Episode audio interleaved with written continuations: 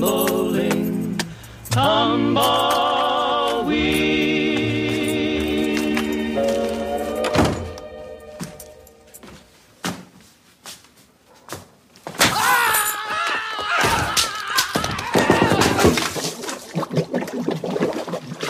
Wo sind die verdammten Ergebnisse, Dr. Wörl? Wo sind die verdammten Ergebnisse, Dr. Wörl? Remford sagt, das geht klar. Wo sind die verdammten Ergebnisse? Wo sind die verdammten Ergebnisse, Dr. Wörl? Wo sind die verdammten Ergebnisse, Dr. Wörl? Wo sind die verdammten Ergebnisse, du Drecksack? Sie müssen irgendwo da unten sein. Lass mich nochmal nachsehen. Verarsch uns nicht, klar?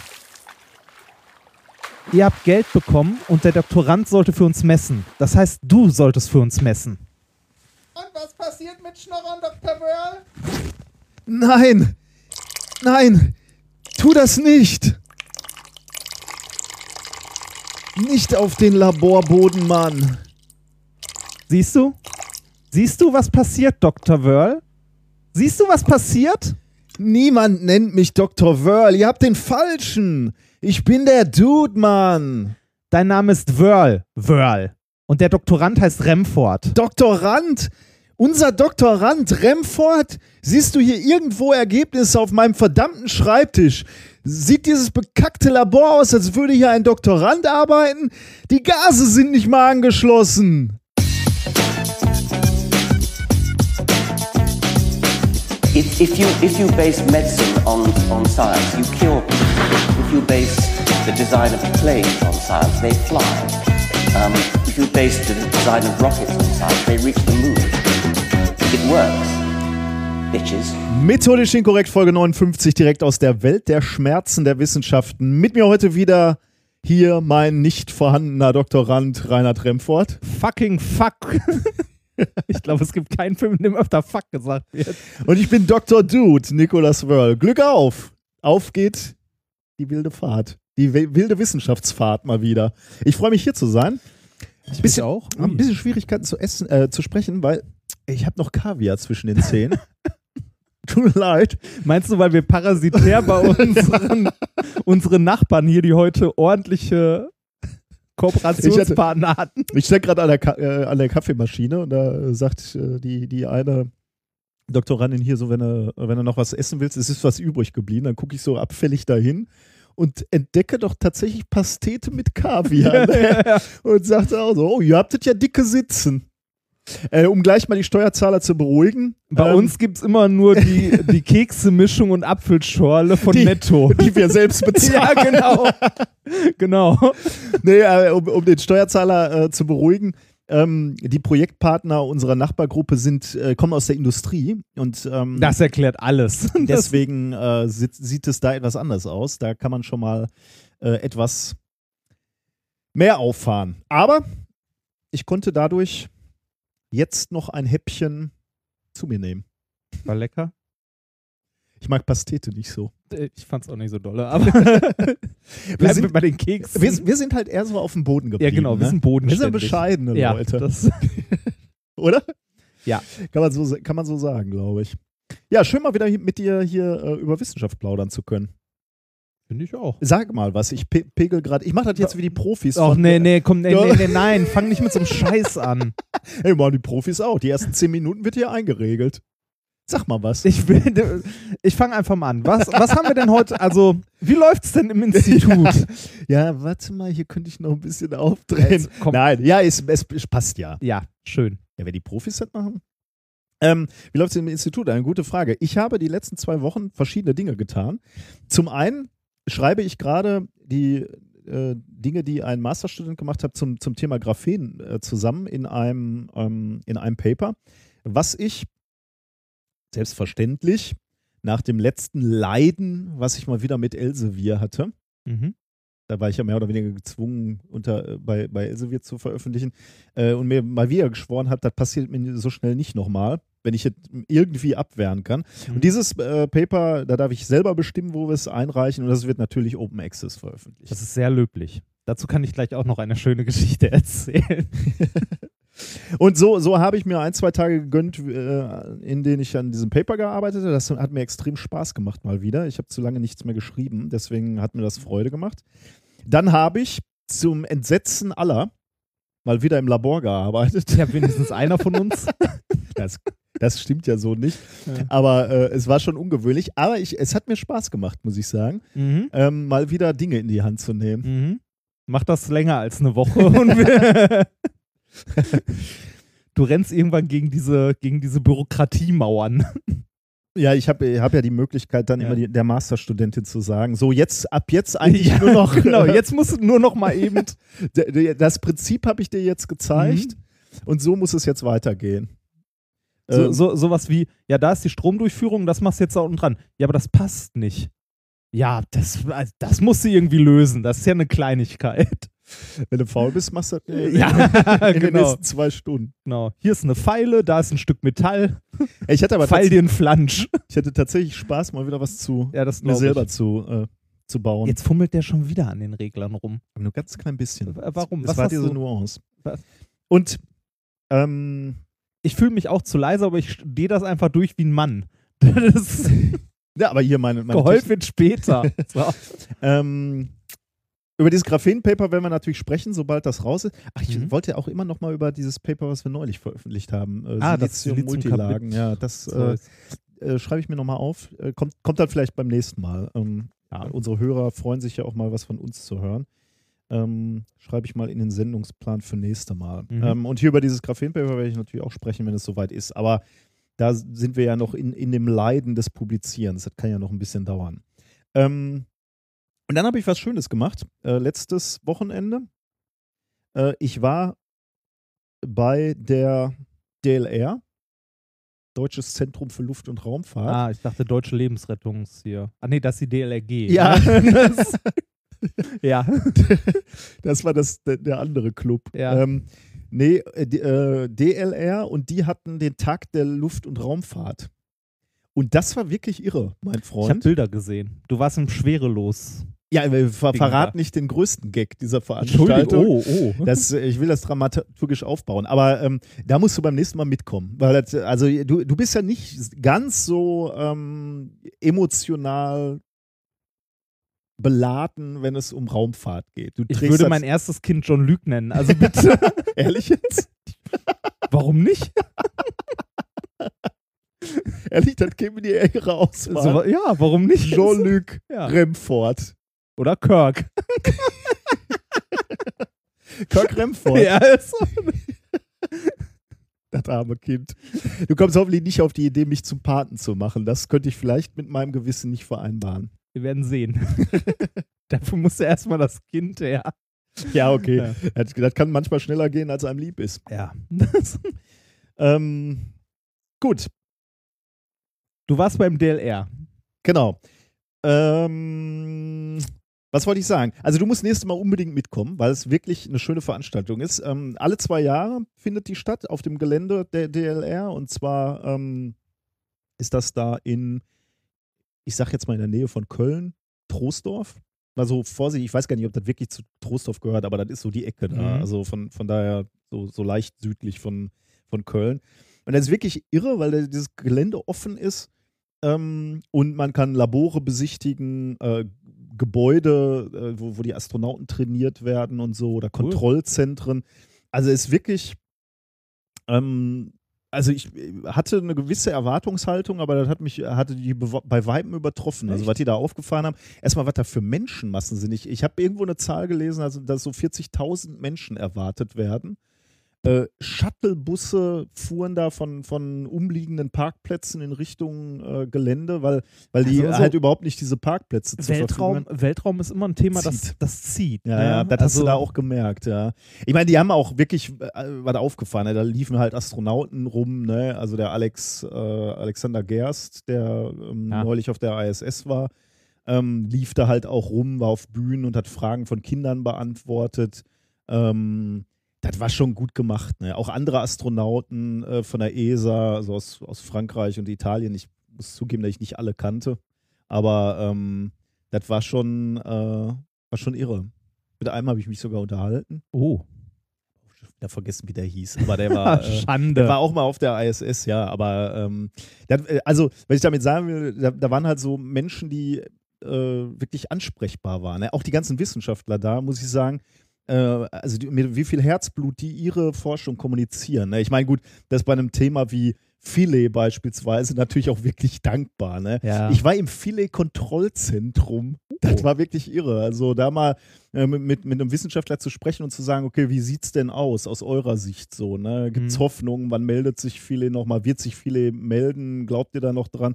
Und dann natürlich in diesem Kontrollzentrum zu sitzen, wo halt vor ich weiß nicht, wie lange ist die, die Abkopplung und Landung jetzt her, ein paar Monate, wo da wirklich der Bär gesteppt hat. Ne? Und das siehst du jetzt auch noch, da sind noch so Container an dieses eigentliche Gebäude gestellt, wo damals die ganzen Presseleute untergebracht wurden, weil, weil da halt dieser mediale Rummel war.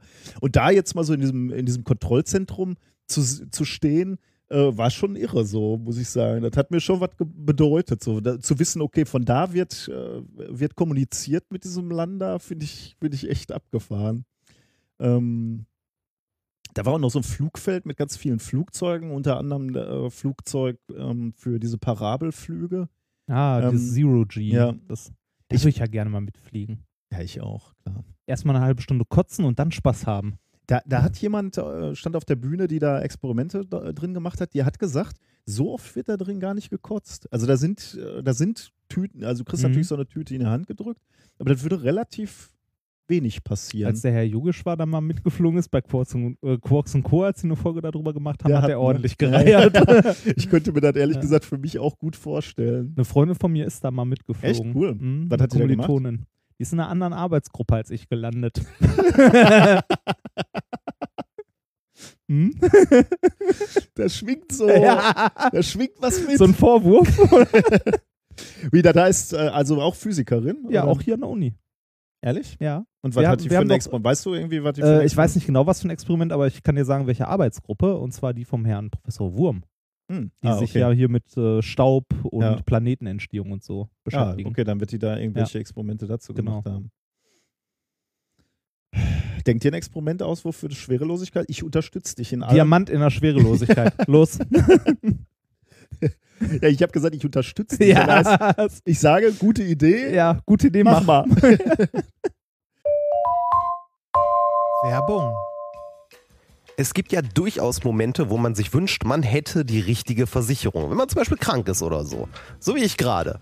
Äh, es gibt aber auch alle möglichen anderen Situationen, wo man sich denkt so, boah, hätte ich mir mal Gedanken um Versicherungen gemacht. Und genau hier kommt Clark ins Spiel. Mit Clark könnt ihr dabei sogar noch sparen.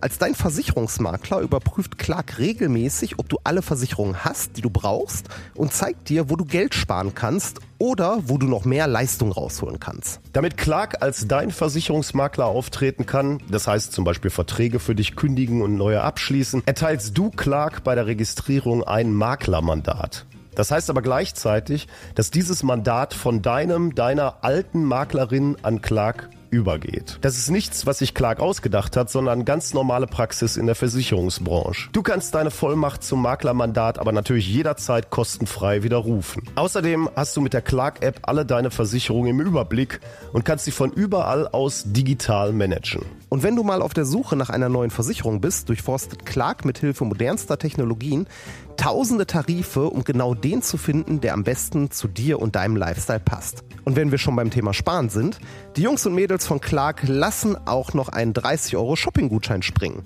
Alles, was du dafür tun musst, ist dir die Clark-App runterladen, zwei deiner bestehenden Versicherungen hochladen und mit dem Code methodisch34 alles groß geschrieben, methodisch 34, bekommst du einen 30 Euro Shopping-Gutschein für Brands wie Ikea, Zalando oder Apple. Die Teilnahmebedingungen und alle weiteren Infos findet ihr wie immer in den Shownotes. Werbung Ende. ähm, ja, ich äh, war dann auch im, äh, also äh, was, was, was ich auch spannend fand, waren ähm, die, die Simulatoren und Modelle, wo, wo die Astronauten trainieren. Ne? Also so dieses Columbus-Modul, das ist dieses ähm, Weltraumlabor der ESA, Mhm. äh, was im, äh, an der ISS äh, integriert ist quasi. Äh, dafür gab es halt Mock-ups und äh, Simulatoren. Oder also Simulatoren äh, ist das falsche Wort, also so Modelle, aber eins zu eins Modelle, ne? Also wo, wo die Astronauten dann reingehen und da drin trainieren, Handgriffe üben, gucken, wo, wo sind Dinge, was muss ich tun, wenn hier Nur halt mit Schwerkraft. nur mit Schwerkraft, genau. Also du kannst, du kannst halt grundsätzlich dir angucken, wo alles ist, aber halt nur mit Schwerkraft, genau. Und dann haben die noch ein Mock-up, was ich ganz interessant finde, was für die Presse ist. Das heißt, wenn so, äh, das eine ist funktionsfähig, sieht aber nicht ganz so aus wie im Weltall. Mhm. Das ist das für die Astronauten, wo die trainieren. Und dann gibt es eins, was genau so aussieht, aber funktioniert halt kein Knopf. da wird dann immer so, Ja. so, wenn die Presse mal gucken will, wie sieht das da oben aus, dann gehen die in, der, in das Mock-up. Aber ich, ich muss Ah, sagen, dann können die auch, da machen sie mal einen typischen Handgriff. Natürlich, genau, ja. Klickt nur halt nicht, Genau, wenn du ja. drauf drückst. Ne? Aber das war schon lustig, da drin zu sein, weil, weil du einfach mal ein Gefühl dafür kriegst, wie groß ist so ein Labor oder wie klein vielmehr. Ne? Wie, wie sind so Schlafkabinen, äh, wo, wo, wo, wo gehen die, ziehen die sich zurück, wie groß ist der Privatbereich? Ähm, diese Cupola, also diese ähm, Kuppel in Anführungsstrichen, wo du rausgucken kannst auf die Erde, die war da auch äh, simuliert mit so einem, mit so einem also die Cupola war da äh, gebaut, aber darunter halt so eine projizierte Erde, wo du dann so Mhm. das Gefühl kriegst, kriegen konntest, wie du da rausguckst. Ja, war schon, war schon, Klingt gut. hat mich sehr ähm, emotional mal wieder angefasst. Und willst du wieder Astronaut ich will werden? immer noch Astronaut werden. Seitdem jammer ich ein bisschen so am Ja. Frühstückstisch. Da wird Ich- nichts mehr raus. Meine Frau muss mich immer wieder aufrichten und meinen Sohn sage ich halt immer, du musst es jetzt für mich tun. Genau, Druck aufbauen. Richtig Druck aufbauen. fruchtet auch schon. Also ich, ich äh, stelle immer Kontrollfragen, was willst du mal werden? Und mittlerweile sagt er wieder Astronaut. Ah, Hatte mal so eine Phase, wo er gesagt hat, Künstler. Aber ja, Hab ich- ja, habe ich wieder in den Griff gekriegt. bist mit ihm durch so ein Armenviertel gegangen und hast gesagt, Hier, das sind deine Künstler. Ah. Nein. es gibt ja auch durchaus erfolgreiche. Nein, ich mache nur Spaß, ne? Also mein Sohn kann machen, was er will. Mhm. Ähm, da ist mir übrigens noch, ein, äh, noch was gelungen. Ich habe ein Foto gemacht und zwar nannte ich dieses Foto schwerelos äh, im Columbus-Modul. Ich und mein Sohn, äh, mein Sohn und ich, wir sind da hochgesprungen und haben dann so getan, als wären wir schwerelos. Richtigen Zeitpunkt abgedrückt, Kamera. Und dieses Bild ähm, habe ich dann getwittert, aber einfach nur so aus Gag. Und äh, am nächsten Tag hier, am nächsten Arbeitstag, am Montag, bekomme ich vom DLR eine Nachricht, ähm, dass ich im Fotowettbewerb gewonnen habe. Ein Fotowettbewerb, von dem ich gar nicht wusste, dass es ihn gibt. Daraufhin habe ich äh, äh, zurückgeschrieben, das bedeutet doch sicherlich, dass ich ein Astronautentraining mit anschließendem Besuch im, äh, in der ISS gewonnen habe. Leider nein. Ah, Ich habe einen Weltraumkalender gewonnen, 2016. Aber ist, ist auch doch schön. schön. Wo ist er? Ja, noch nicht angekommen. Ah, Sie haben mir nur gesagt, ich kriege einen. ah. Aber ich hoffe mal, also ich glaube, ja, ist DLR mal, ist ja vertrauenswürdig. mal toll. Ja, vor allem, Du, du hättest auch fragen können, habt ihr einen Job? Was habe ich jetzt gewonnen? das- Eine Festanstellung? das Traurige ist, das habe ich auch gemacht. Und zwar äh, nicht, nicht beim DLR äh, am, am nächsten Montag, sondern ich habe auch Hörer von uns getroffen. ah, Äh, und das, das war wirklich schön. Ähm, ja, stimmt, das habe ich sogar auf Twitter kurz gesehen. genau, ähm, Andreas und Doreen äh, habe ich nämlich getroffen. Ähm, oder die mich vielmehr, die haben mich gesehen und dann äh, freundlicherweise angesprochen. Ähm, und ja, zum einen haben sie mir dann noch gezeigt, was sie tun. Äh, Doreen ist übrigens lustig. Doreen war die, die mir schon mal eine E-Mail geschrieben hat, dass ich immer gesagt habe, ähm, die Jungs von der ESA Ah. machen das und das. Ah. Oder die Jungs vom DLR Ja. machen das und das. Sie hat zu Recht angemahnt, dass das nicht nur Jungs sind. Und ich spüre natürlich ihren Schmerz, weil Ja. sie arbeitet da. Ja. Und das fand ich, äh, da konnte ich mich nochmal persönlich bedanken für diesen Hinweis. Äh, Und die beiden haben mir dann gezeigt, was die machen. Die simulieren ähm, so einen Weltraumgleiter, also so ein Konzept, wo du ähm, in 90 Minuten nach Sydney fliegen kannst. Oh. Ähm, Ah, so einmal hoch und Genau. dann. ganz kurz bis in die, Mhm. also wirklich deutlich höher als so ein Passagierflugzeug und dann wieder runter, mehrfache Schallgeschwindigkeit. Und da kannst du dir natürlich vorstellen, da brauchst du völlig neue Konzepte, ne? Mhm. Materialien, die die Hitze, aktive Kühlung, nicht so wie beim Space Shuttle, wo du, da hast du ja nur so, so Kacheln, Kacheln. die Mhm. verbrennen und nachher baust du die wieder drauf. Äh, und da brauchst du eine aktive Kühlung, damit das Ding runterkommt und im Grunde genommen dann wieder flugfähig ist. Mhm. Äh, und das war halt interessant mal zu sehen, was die machen. Also sie simulieren da wohl viel. Äh, aber war super spannend, von denen mal äh, direkt geführt zu werden, sozusagen. Das war, das war echt spannend. Und äh, ja, Andreas ist Gruppenleiter da äh, von dieser Simulator-Gang und da habe ich dann mal gleich gebettelt. Hat nichts gebracht, oder? Nee. Er hat nur mitleidig. die Brauchen die nicht noch irgendjemanden, der sich auf Bühnen stellt und was über, über Weltraum jetzt? Ja, wobei die haben Astronauten scheiße. Ja, ja, das, so. ich, äh, also das muss ich auch wirklich nochmal sagen. Ne? Das ist ja das Letzte, was ich dazu sage. Also außer, außer die Tatsache, dass, dass äh, wenn ihr äh, seht in zwei Jahren, äh, dass diese Veranstaltung wieder ist und ihr seid irgendwo in der Nähe von Köln, das lohnt wirklich so weit von dahin zu fahren. Auch eine wei- weitere Strecke. Das ist so eine schöne Veranstaltung. Und weil du das gerade sagtest, brauchen die nicht jemanden, die, der auf, auf, sich auf eine Bühne stellt. Die sind da alle so motiviert, Wissenschaft zu kommunizieren. Ne? Zumindest wirkte es diesen, diesen Tag so. Diese Wissenschaftler hatten richtig Bock, da mit den Leuten zu sprechen. Ich meine, die, die stehen den ganzen Tag da und erzählen ständig dasselbe. Ne? Aber die hatten, die haben dir wirklich den Eindruck gemacht, als hätten sie da die ganze Zeit Lust drauf. Das muss ich wirklich sagen. Also dieses, dieses Team da beim DLR wirkt unheimlich engagiert und äh, ja, mit, mit Freude dabei, da zu kommunizieren. Nicht, nicht so kaputte Typen wie wir. Wie wir. Wir erzählen auch immer nur das Gleiche, ne? Ja, ist ja hier, die, dies hier ist ja so unsere Therapiesitzung. Ja, genau. ja, das war so, waren so meine zwei Wochen. Schön. Was hast du ich, gemacht? Äh, ich habe auch viel erlebt. Ich war auf, äh, in Anführungszeichen, Dienstreise in Hessen. Wo du mir dieses Herzchen mitgebracht hast. genau, ne? wo ich dir dieses Der wunderschöne Herr Herz- Redford, wer- wer uns auf Twitter folgt, hat dieses Drama, dieses Ja. emotionale Drama schon miterlebt. Aber er hat mir ein Herz mitgebracht, ein Lebkuchenherz. Ja, das Man ist könnte ja sagen, ne? oh, das ist Ja. aber nett. Ja. Und zwar ist das äh, von der Firma, bei der ich war. Die, dieses Herz könnte ja viele mögliche Aufschriften Ja. haben. Ich habe dich vermisst. Ja.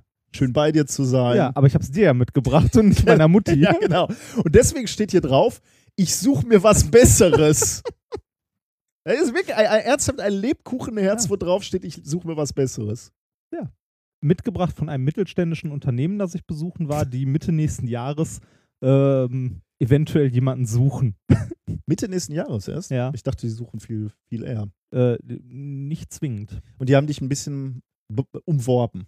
Kann man so sagen, ja. Und deswegen, Beziehungsweise, nein, umworben nicht. Ist, ich habe es mir mal angeguckt, war ganz nett, war mit dem Chef davon, der ein sehr, sehr netter Mensch ist, ähm, ein bisschen in der Gegend unterwegs, im Schützenverein. ehrlich? ja, Oh das, Gott. das war sehr lustig.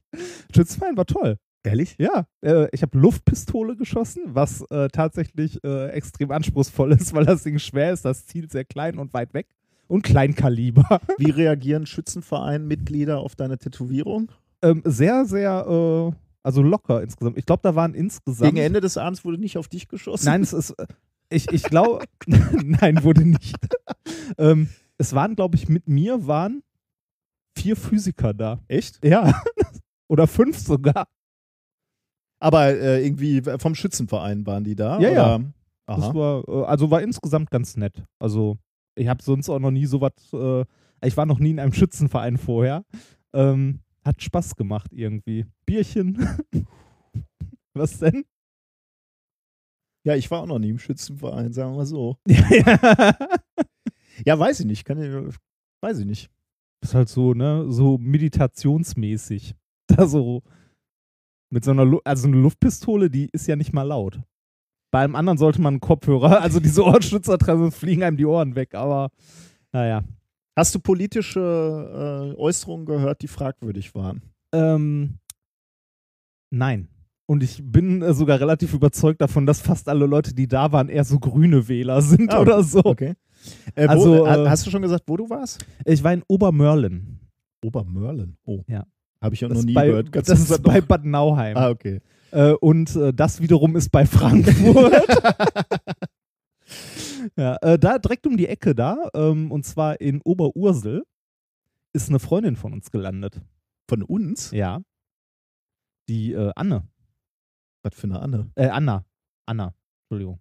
Ah, Anna Weber? Ja. Ah. Achso, äh, vielleicht hätte ich das jetzt gesagt. Davon gibt es mehrere. Stimmt, ja, ja, Ja. das stimmt, ja. Ja. Die äh, wohnt da. Okay. Das ist, äh, Ja, äh, faszinierend, ne? ist schon weiter Weg, ne? Ist. Äh, äh, was? Also im, ist ein Stück weg von zu Hause. Ja, ist ein Stück weg, so zwei Stunden mit dem Auto grob. Ich bin mit der Bahn gefahren, aber es ist eine äh, extrem schöne Gegend da. Ja. Sehr, sehr schön und ein bisschen ländlich und so. War auf jeden Fall sehr nett. Ich habe da ähm, eine lustige Zeit verbracht mit äh, dem ähm, netten Herrn Sekels, der Firma Sekels. Super Firma. also, nein, äh, ich bin ja ein schlechter Werbeträger. Ähm, ich bin auf jeden Fall auf dem Rückweg. Ähm, ich war zum Sommerfest eingeladen und habe mir das äh, angeguckt und dann die Firma ein bisschen und die Gegend und mal so geguckt, was die machen und so weiter. Äh, und auf dem Rückweg habe ich noch ähm, einen kurzen Zwischenstopp in Darmstadt gemacht. Was macht man da? Bei Merck. Bei Merck? Diese Life Science. Große, riesige Firma, Ah, ganz viel okay. Bio-Zeugs und so. Die hatten äh, den Merck Students Day. Ah, und da warst du im Einsatz? Äh, Da war ich, äh, da habe ich einen Zwischenstopp für einen Science Slam gemacht. Mittags bei Merck. Und ähm, war, war ganz lustig, aber was ich da von eigentlich berichten möchte, ist, äh, Science Slam, bla, das gleiche wie immer. Ähm, aber vorher gab es einen Vortrag von einem Mitarbeiter eines Verlages. Nicht Mhm. Elsevier. Okay. Sondern äh, Spring, der andere, Nee, Springer. äh, hier äh, Wiley Ah, ja. VCH. Ja. Ähm, und der Mensch hat einen Vortrag darüber gehalten, wie man denn wissenschaftliche Publikationen schreibt. Also was man tun sollte, was man nicht tun sollte. Wa- welche, wie hieß die Veranstaltung, wo du warst? Merck Students Day. Okay. Also für gerade Leute, die angefangen haben zu studieren oder gerade im Okay. Studium sind Ja, und bei okay. Merck halt irgendwie ihren Bachelor teilweise machen und so halt, Okay. wie man eine wissenschaftliche Veröffentlichung schreibt. Und, hat gerockt? äh, der, der Vortrag an sich war gut. Mhm. Ähm, was lustig war, war die Fragerunde danach. Oh. Weil kaum einer hat eine Frage gestellt, außer ich. Oh Gott. Du hast was, hast, Was habe ich wohl gefragt? es geht in Richtung Open Access, oder? Ja. Fragt so, äh, entschuldigen Sie, ähm, äh, haben Sie eigentlich auch ähm, in Ihrem, also in Ihrer Gruppe äh, Open Access Journale? Dann sagte er, Ja, natürlich. Die machen zum Beispiel angewandte Chemie, bringen die raus. Da sagt er, äh, ja, ähm, da sind wir durchaus auch vertreten. Dann fragt ich, wie viel macht das denn insgesamt aus von ihrem so? Also, ja, das kann man so nicht bemessen. Und dann habe ich gefragt, mehr oder weniger als 10 Prozent? Dann sagt er, ja, weniger. ich glaube, äh, ich habe den ein bisschen angepisst, den guten Herrn. Der kam nachher auch noch auf mich zu und hat sich mit mir noch mal eine Viertelstunde unterhalten. Echt? Na gut, dann Ja. hast du ihn dann nicht ganz so geärgert. Nee, äh, der, also, der, der hat halt echt äh, gefragt, ähm, also er meinte zu mir so, Sie sind also ein Verfechter der Open Access Idee. Oh. Da habe ich gesagt, äh, ja. Die äh, korrekte Antwort wäre, wie könnte man das nicht sagen, Ja, wenn- wenn genau. man nicht gerade im Verlagswesen ja ist? ich ich habe dann gefragt, so, ja, ähm, was tun die Verlage denn für uns? Also, ne, was ist der Oh, Mehrwert? Ja, Da okay. sagt er, ja, der, ähm, äh, ähm, ja, der Verlag äh, leistet ja auch eine redaktionelle Arbeit ähm, und äh, stellt halt Templates zum Beispiel auch zur Verfügung. Da habe ich gesagt, ja, diese Templates sind der größte Mist, weil ähm, wir das für den Verlag äh, in diese Form bringen müssen. Dann sagt er, nein, nein, das ist bei uns ja nur ein Angebot, das muss ja nicht gemacht werden. Und äh, habe ich ihm gesagt, ja, das mag sein, bei anderen Verlagen muss das gemacht werden. Und äh, habe halt ein bisschen mit ihm diskutiert und dann die Frage der Finanzierung, wie man denn dann Sachen finanziert, weil irgendwie muss ja eine Veröffentlichung finanziert werden. Und ähm, der kam dann damit mit hier, ja, Open Access muss ja auch, da muss ja für zahlen, weil irgendjemand muss ja auch die Arbeit machen, das halt zusammen, zu- also ne, diesen redaktionellen Teil, bla bla. Und das, dann kam man mit der Keule an, das ist ja bei uns jetzt gegeben, ne? Also die EU fördert das ja, Open Access und so. Aber was ist mit den armen Forschern in der Ah, dritten Welt? Oh, Gott sei Dank, ja. Ja. Da, da, die profitieren natürlich extrem davon, das Paper hinter einer Bezahlschranke ja, das hab ich liegt. ihm auch gesagt. Wir sind da nicht so ganz auf einen Nenner gekommen, sag ich mal so.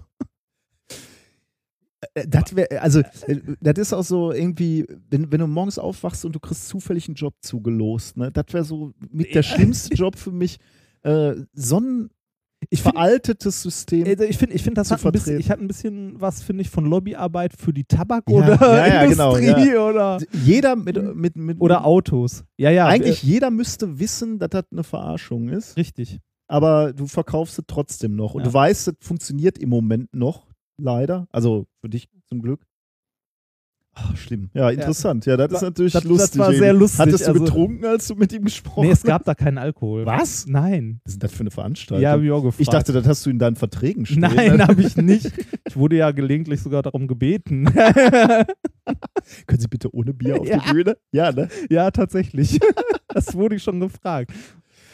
Naja. Ja, du solltest dir da eine Ausstiegsklausel reinsetzen. Sobald. Ja, sag mal so, solange ich dafür Geld bekomme, ist mir das egal. Solange ich erzählen kann, was ich möchte und die nicht anfangen, an meinem Vortrag rumzubasteln, ja, das müssen sie aber rausnehmen. Echt ein bisschen tolerant. Ja. Da bin ich, ja. Ja, ja also ich, ich habe eher so, ähm, ich habe Probleme damit, wenn, wenn Leute, ähm, also wenn jemand mir das direkt sagt, habe ich da kein Problem mit. Wenn ich über fünf Ecken erfahre, dass Ja, ich eventuell okay. wieder ausgeladen werde, weil irgendwas nicht schön passt oder so. Das ist Da- auch schon mal passiert. Nee, da, da gibt es gerade so einen, so einen halben Fall, über den ich noch nicht ganz Ah, reden okay, möchte, weil da okay. noch nichts passiert Ja. ist. Aber äh, vielleicht rede ich da irgendwann mal drüber, wenn, je nachdem, wie das Ganze ausgeht. Ähm, da bin ich übrigens auch sehr gespannt. Man Ja, kann, wir, wir bleiben. ich, bin, äh, ich bin ja manchmal gehässig. das ist, Ja, muss uns das hier darlegen, wie, Ja, du da, das- wie sich da- das entwickelt da- hat. ja, wenn, wenn, wenn du drüber reden kannst. Sobald der Rechtsstreit abgeschlossen ist, das laufende Verfahren. äh, naja. Ähm, was habe ich sonst noch gemacht? Also abgesehen von dieser, von Lustreisen? dieser äh, Dienstreise. Da, hallo, das, da ging es um meine Zukunft. Ja, das stimmt. Das, das, ist okay. ist ja. also ne, Job und so. das geht vor. in einer sehr netten Firma. Ähm, abgesehen davon habe ich ja auch äh, im Labor gearbeitet und zwar habe ich ähm, meinen Wasserstoffgenerator mal wieder auf Vordermann gebracht. Also das heißt, ähm, das Ding aufgeschraubt, einen Teilwasserwechsel gemacht. Funktioniert der eigentlich so, wie man das erwarten würde aus, äh, aus der Schulzeit? Was denn? Ähm, Strom anlegen und Ja, äh, Genau so, Elektrolyse? funz genau so funktioniert der. Elektrolyse, ne? Ja, du, Elektrolyse. Du, du brichst Wasser, äh, Wasser auf Genau. und hast dann Sauerstoff. und dann hast du Wasser. so eine halbdurchlässige Membran, wo irgendwie der Wasserstoff durchgeht und der Sauerstoff nicht. Mhm. Und äh, der Wasserstoff, der dann da durchgeht, der wird nochmal gereinigt und ähm, getrocknet vor allem. Also ähm, das geht dann nochmal, das ist das, was ich wechseln musste, durch zwei so Kartuschen durch. Äh, die sind mit Zeolit, das hatten wir hier schon mal, und ähm, Silikagel gefüllt. Und diese Füllung muss man halt irgendwann mal wechseln. Und äh, im Wasser, also innen drin hat er zwei Wassertanks, wo man mal so alle halbe Jahr mal die Hälfte rauslassen sollte und frisches Wasser nachfüllt. Mhm. Weil der zieht zwar mit der Pumpe immer Wasser nach, frisches, aber irgendwann setzt sich halt, also naja, es wird nicht so gut durchmengt. Und Ja. ähm, das sollte man mal wechseln und die Ionentauscherbeutel da drin auch wechseln. Und warum, das, warum das, to. Ja. das Tolle ist, dieses Ding ist Profi-Equipment, das heißt null Wartungsfreundlichkeit, ne, ist ja immer so. Ähm, auch keine Anleitung, wie das geht mit dem Teilwasserwechsel oder so, aber das wird einem freundlich am Telefon erklärt. Ähm, man, man muss sich einfach daran gewöhnen, dass die Leute sowas sagen wie, ziehen Sie den Netzstecker, schrauben Sie die rechte Abdeckung ab, dann sehen Sie da, je nach Modell, eventuell einen Wassertank oder mit einem kleinen blauen Hahn versehen und so, naja. Aber ähm, das, das hat einen knappen, ja, ich sag mal, einen halben Tag gekostet, das zu machen, weil das Wasser daraus zu kriegen nicht so einfach war, weil da kein Hahn an diesem Tank ist. Das heißt, ich habe mit einer kleinen Spritze und einem Schlauch da gesessen und immer so ein bisschen Wasser rausgezogen. Aber wenn man regelmäßig da Wasser wechseln muss, warum, äh, warum bauen die da nichts dran? Äh, weil es Profi-Equipment ist. also immer wenn du was verkaufst, Nee, was die- scheiße ist, schreibst du ja. Profi drauf. Das ist doch bei der Hälfte von so Laborgeräten. Da siehst du doch, dass die Software mit der heißen Nadel gestrickt ist, hat vorne und hinten, das funktioniert halt so gerade eben. Aber richtig durchdacht ist das nicht. Und dann Stempel drauf Profi. Ja, dann und dann kommt wieder. irgendwann, irgendwann hast du halt Version 3 oder so, da ist dann, also ist übrigens tatsächlich bei den neueren Wasserstoffgeneratoren, die haben einen kleinen Hahn unten dran. Da kann man das Wasser Okay, dann einfach ablassen. Also die lernen schon, Okay, aber okay. Ähm, naja. Ja, ähm, was habe ich sonst noch gemacht? Ach genau, ähm, das hatte ich auch vertwittert. Ich habe an meiner Druckmessröhre noch Filamente gewechselt. Ähm, das habe ich auch vertwittert. Da sind so, das ist ein äh, Ionisationsvakuumeter, da werden ähm, halt zwei so kleine Glühkathoden heiß gemacht, die dann äh, Gas ionisieren, das dann ein Strom misst. Also das zu erklären dauert jetzt zu lange, das kann man mal bei Wikipedia nachlesen oder wir verlinken das gerne. Auf jeden Fall sind da zwei so kleine Filamente drin, die man mal wechseln muss. Die ähm, sind zugegebenerweise aus einem seltenen Material und zwar aus Iridium, überzogen mit Yttrium. Ui. Ähm, richtig. Und genauso teuer wie es klingt, ist es auch. Diese zwei kleinen heißen Drähte kosten, äh, ich glaube, 120 Euro. Zuzüglich Mehrwertsteuer. Ja. Und dann muss man die wechseln. Und ähm, auf dem Bild, das ich vertwittert habe, sieht man noch, dass die vom Transport unten so einen kleinen Steg haben und verbunden sind, wo ich mir nicht viel bei gedacht habe. Ich habe gedacht, oh ja, Ersatzteil setzte ein, angeschlossen, funktionierte nicht. Dann habe ich angefangen nachzudenken und dann ist mir aufgefallen, hm, wenn dieser Steg da unten ist, warum sollte der Strom durch die Filamente gehen und nicht durch diesen Steg? Wieder ausgebaut. Dann nur äh, die Halterung oder. äh, das Ding ist aufgeschweißt mit Hm. drei so kleinen Punkten. Also Ja. es sieht aus wie ein fertiges Ja. Bauteil. Dann habe ich einfach gedacht, okay, funktioniert nicht. Viel mehr kaputt machen kannst du nicht. Und habe das einfach mal durchgeknipst, weil ich mir gedacht habe, okay, der Strom sollte nicht dadurch, der soll durch die Filamente. Das Ganze durchgeknipst und dann läuft's. Also du musst diese, diesen Steg unten halt rausschneiden. Aber wer kommt auf die Idee beim Ersatzteil, dass er für über 100 Euro neu gekauft hat, als erstes mal den Seitenschneider zu nehmen, um was wegzuschneiden? Und da ist auch keiner Da ist keine Bedienung. Nein, Profi. Profi-Equipment, ja. Das ist eindeutig Profi-Equipment. Das wird eine Ja. Profisendung Ja. heute, glaube ich. Ja, äh, das, ja, das war das, was ich so in, der, äh, in den letzten zwei Wochen hauptsächlich gemacht habe. Sehr schön. Ja. Ähm, Nochmal zu, zu diesem Wasserstoffgenerator. Warum erzeugt man den Wasserstoff selber und holt den nicht aus Ah. einer Flasche? Ähm, weil der äh, sauberste Wasserstoff, den man so standardmäßig aus der Pulle bekommt, ist Wasserstoff 5.0. Das heißt, das sind 5, 9, 99,999 und dann kommt äh, eine 0 von der Reinheit her, also vom Reinheitsgehalt und der Wasserstoffgenerator, der schafft besser 7.0. Oder nee, Quatsch, den saubersten Wasserstoff, den man in der Pulle bekommt, ist 7.0 und der Wasserstoffgenerator kriegt besser als 7.0 Ja, hin. okay. Bei dem Methan war es so, da ist das sauberste, das man bekommt, 5.0. Ich benutze ja noch Methan. Und der Methanreiniger, den ich habe, der macht daraus auch besser 7.0. Hm, okay. Und du brauchst besonders sauberes, Ja, weil ich du brauch, ja genau, ich möchte ja besonders saubere Diamantschichten machen, deshalb brauche ich besonders sauberes Gas, Ja. also ein relativ gutes Vakuum für die Anlage und das muss halt zusammenpassen. Also es macht, äh, kein, es macht zum Beispiel keinen Sinn, extrem saubere Gase zu benutzen, wenn mein Enddruck in der Anlage so schlecht ist, dass von überall die Luft reinpfeift quasi, dann brauche ich auch keine sauberen Gase.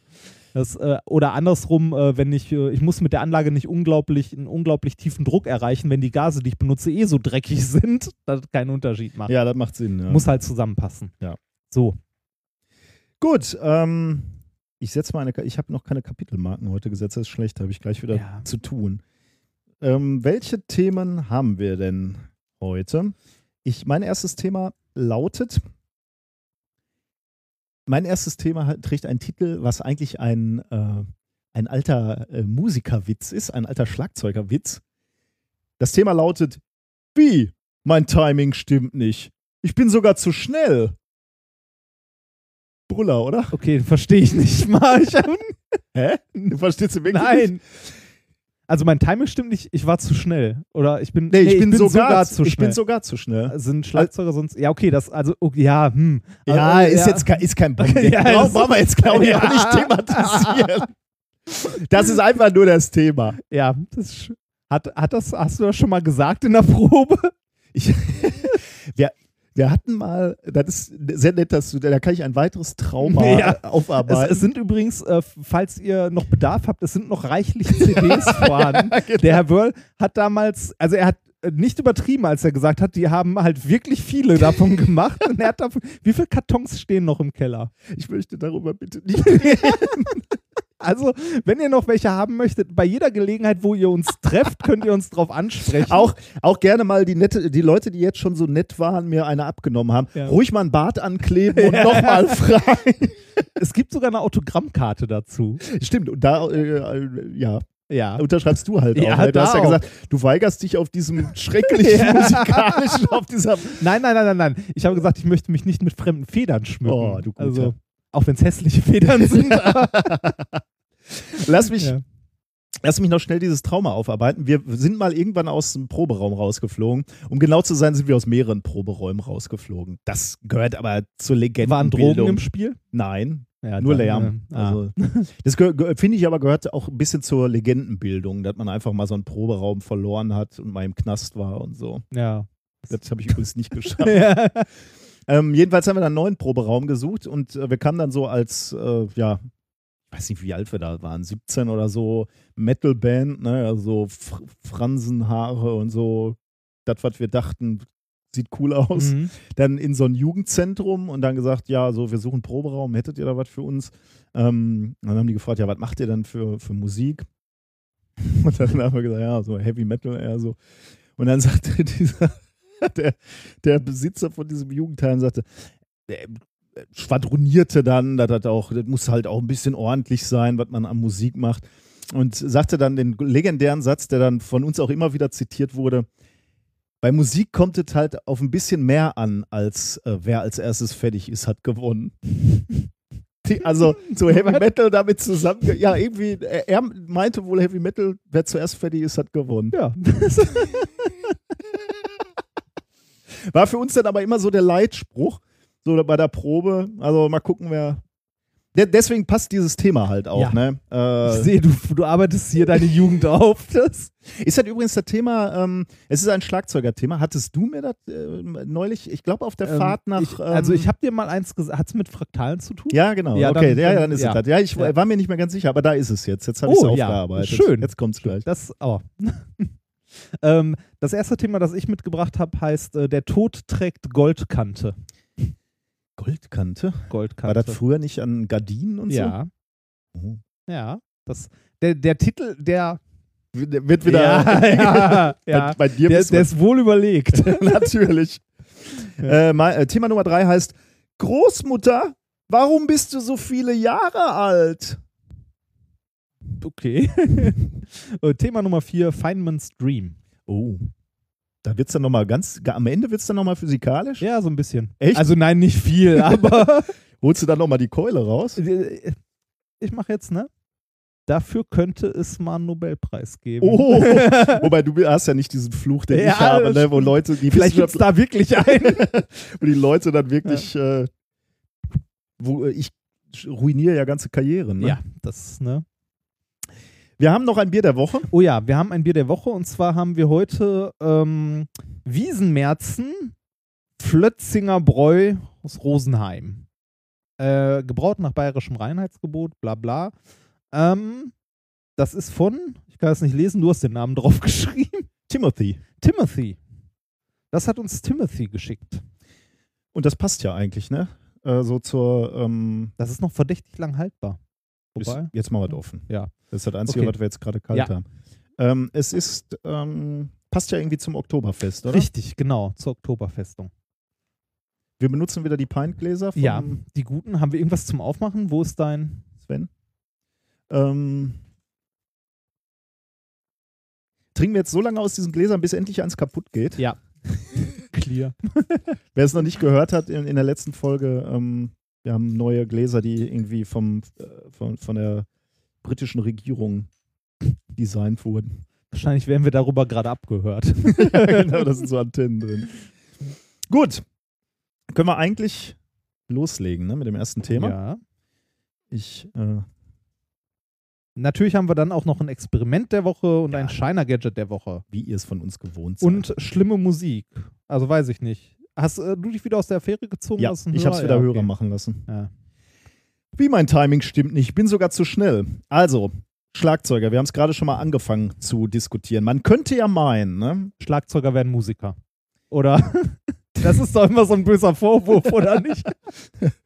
Ich, das habe ich allerdings viele Jahre wirklich immer gesagt. Ich spiele kein Instrument, ich bin Schlagzeuger, weil ich das auch so ein bisschen grobmotorisch finde. Also ich mag wirklich das Schlagzeugspiel sehr, aber ich finde es so ein bisschen komisch, wenn, wenn so Gitarristen so feinfingerig äh, unterwegs sind. Schlagzeug ist was, was ich überhaupt nicht kann. Ich habe dann mal versucht, Ja, das klingt nicht mal ansatzweise irgendwie brauchbar. Ja, aber wenn du die erste Schwelle überschritten hast, ne? also so die, die erste, den ersten Rhythmus, dann baut da viel drauf auf. Äh, dann kannst du, ähm, die erste Schwelle ist, glaube ich, relativ hoch, aber dann äh, kannst du viel faken.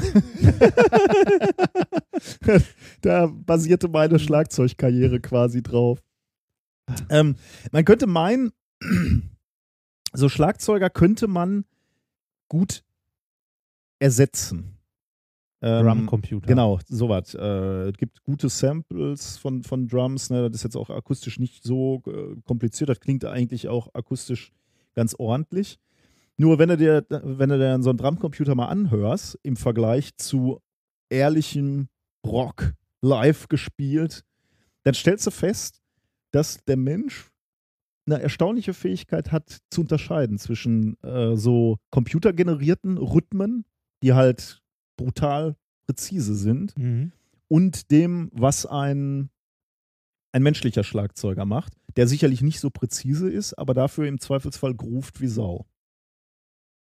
Im Zweifelsfall. Im, nicht, nicht alle, da kann, Mhm. ich, kann ich sagen. Und ähm, na, natürlich, das klingt jetzt so einfach, ne? Ähm, Prost ja, genau. Ein Schlückchen trinken. Das klingt jetzt so einfach.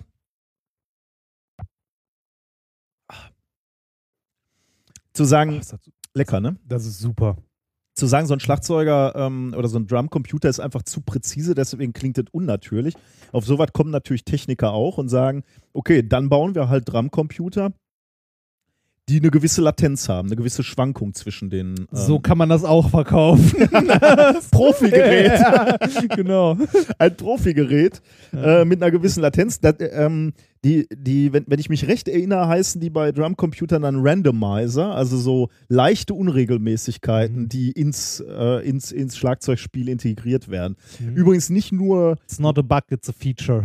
übrigens nicht nur, was das Timing betrifft, sondern auch so äh, Lautstärken und so. Also da Mhm. hatte mal etwas lauter, lauter Klings und äh, ähm, ein bisschen leiser halt so, so ein Snare-Schlag, weil das ist da, auch da hast du natürlich als Schlagzeuger eine Varianz drin. Fand ich übrigens äh, äh, noch, noch mal einen kleinen Ausflug. Ich habe mir mal ein, ein elektronisches Schlagzeug gekauft, ne? Mhm. weil ich auch zu Hause üben wollte. Ähm, und das ist auch interessant. Am Anfang, die ersten Generationen waren halt so Samples, die abgespielt wurden, wenn du auf irgend so ein Pad gehauen hast. Ne? Da hat es halt eine binäre Information. Ne? Hast, hat, Ja. hat da einer draufgehauen oder nicht? Wenn ja, wurde dieses Sample abgespielt.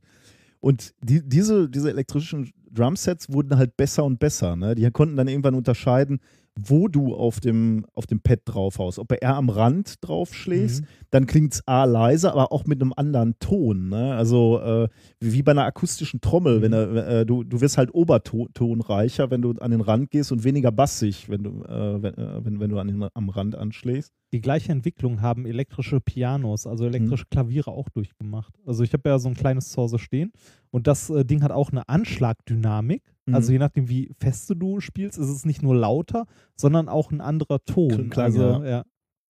Da, da, also wirklich endgültig äh, lustig fand ich das, äh, wenn du ein Drumset, also ein akustisches Drumset hast, ähm, die Snare Drum ist ja die Trommel, die vor dir steht, Mhm. die hat, ähm, die hat diesen, diesen metallischen äh, Teppich unter der Snare, Ja. die so ra raschelt, sagen wir mal. Federn, ne? Ja, genau. Das sind so diese Marschierrhythmen, die werden Mhm. beispielsweise auf der Snare gespielt.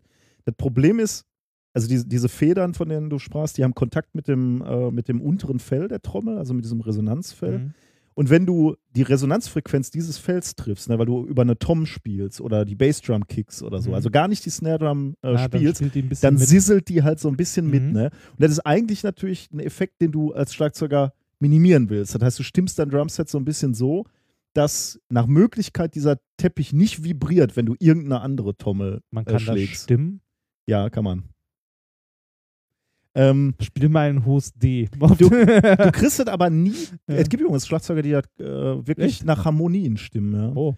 Ähm, du kriegst es aber eigentlich nie ganz weg, ne? Und diese elektronisches Drumset ne, wird dann verkauft und dann stellen Leute fest, irgendwie fehlt mir hier dieser, dieser Sizzle-Sound, wenn Ja. ich auf was anderes draufhau. Und dann wurde das auch einprogrammiert, Ja, ne? Wenn du dann, geil.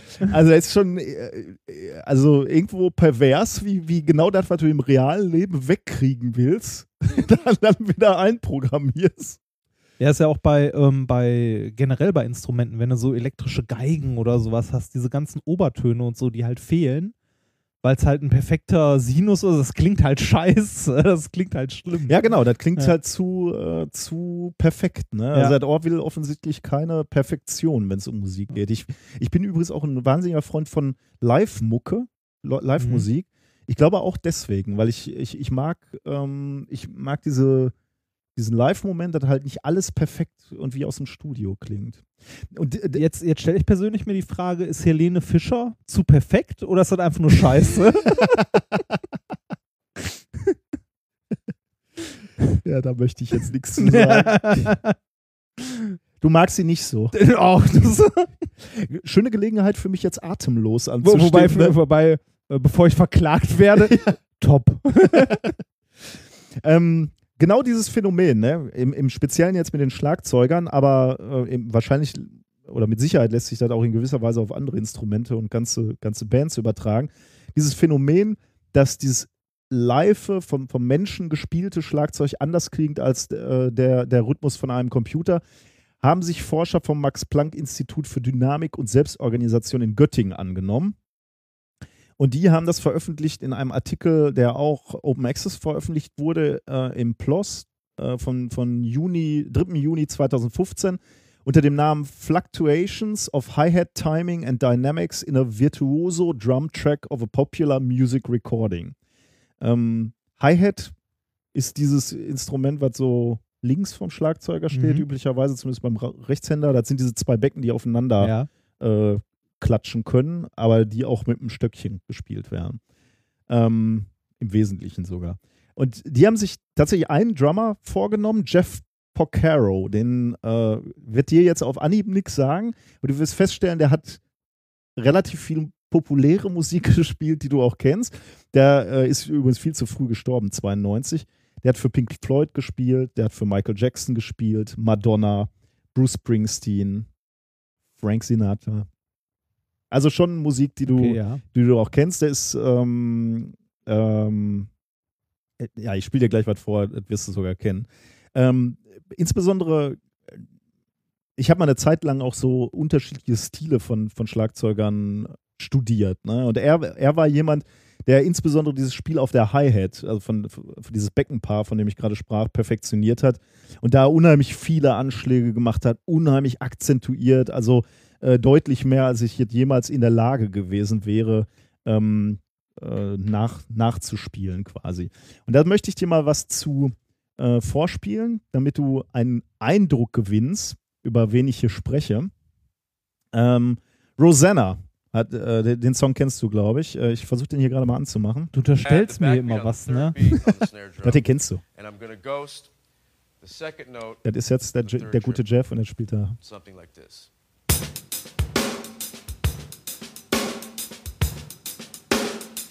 Ruf ich schon los. Also, das ist grundsätzlich. Rosanna kennst du nicht? wa- Was war das? Du kennst Rosanna nicht? Nein. Ah, mein Gott. Ähm, Rosanna ist von. ja. Oh Gott, wie peinlich. Kann ich noch nicht mal so lange. Warte mal, ich guck- Toto. Ja, richtig, Toto. Ich ka- kam auf den Namen nicht. Ich, ich war drauf und dran, Marillion zu sagen. Okay, Toto, ja. Nein, kenn Kennst du nicht. Überhaupt nicht. Ich glaube, wenn du den Song hören Kennst du würdest, Boys Sets Fire? was ist das denn? Siehst du? In so einer Band, wo wo es darum geht, zuerst fertig zu sein? ja. Nee, ähm, äh, nee, ist nicht aus der Ecke. Aber Toto sagt dir schon was, oder? Als Band? Afrika? Ehrlich nicht?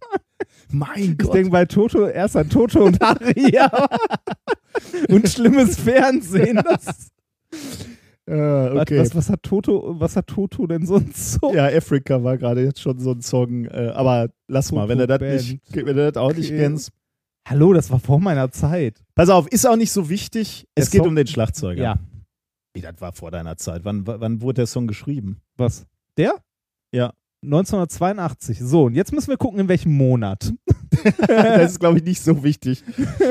Okay, Also, ne? Der Song ist so alt wie du. Kann man, glaube ich, festhalten. Ne?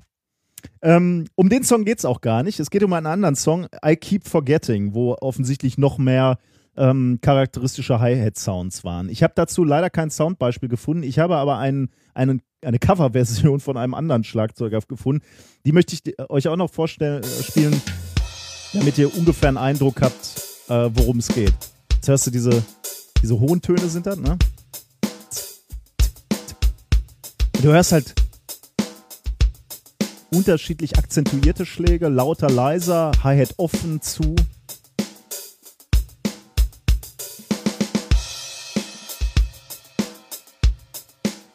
Darum geht's, ums Hi-Hat.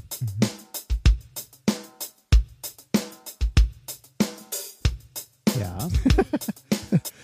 Ähm, Gibt es das auch noch als Variante von einem Computer gespielt?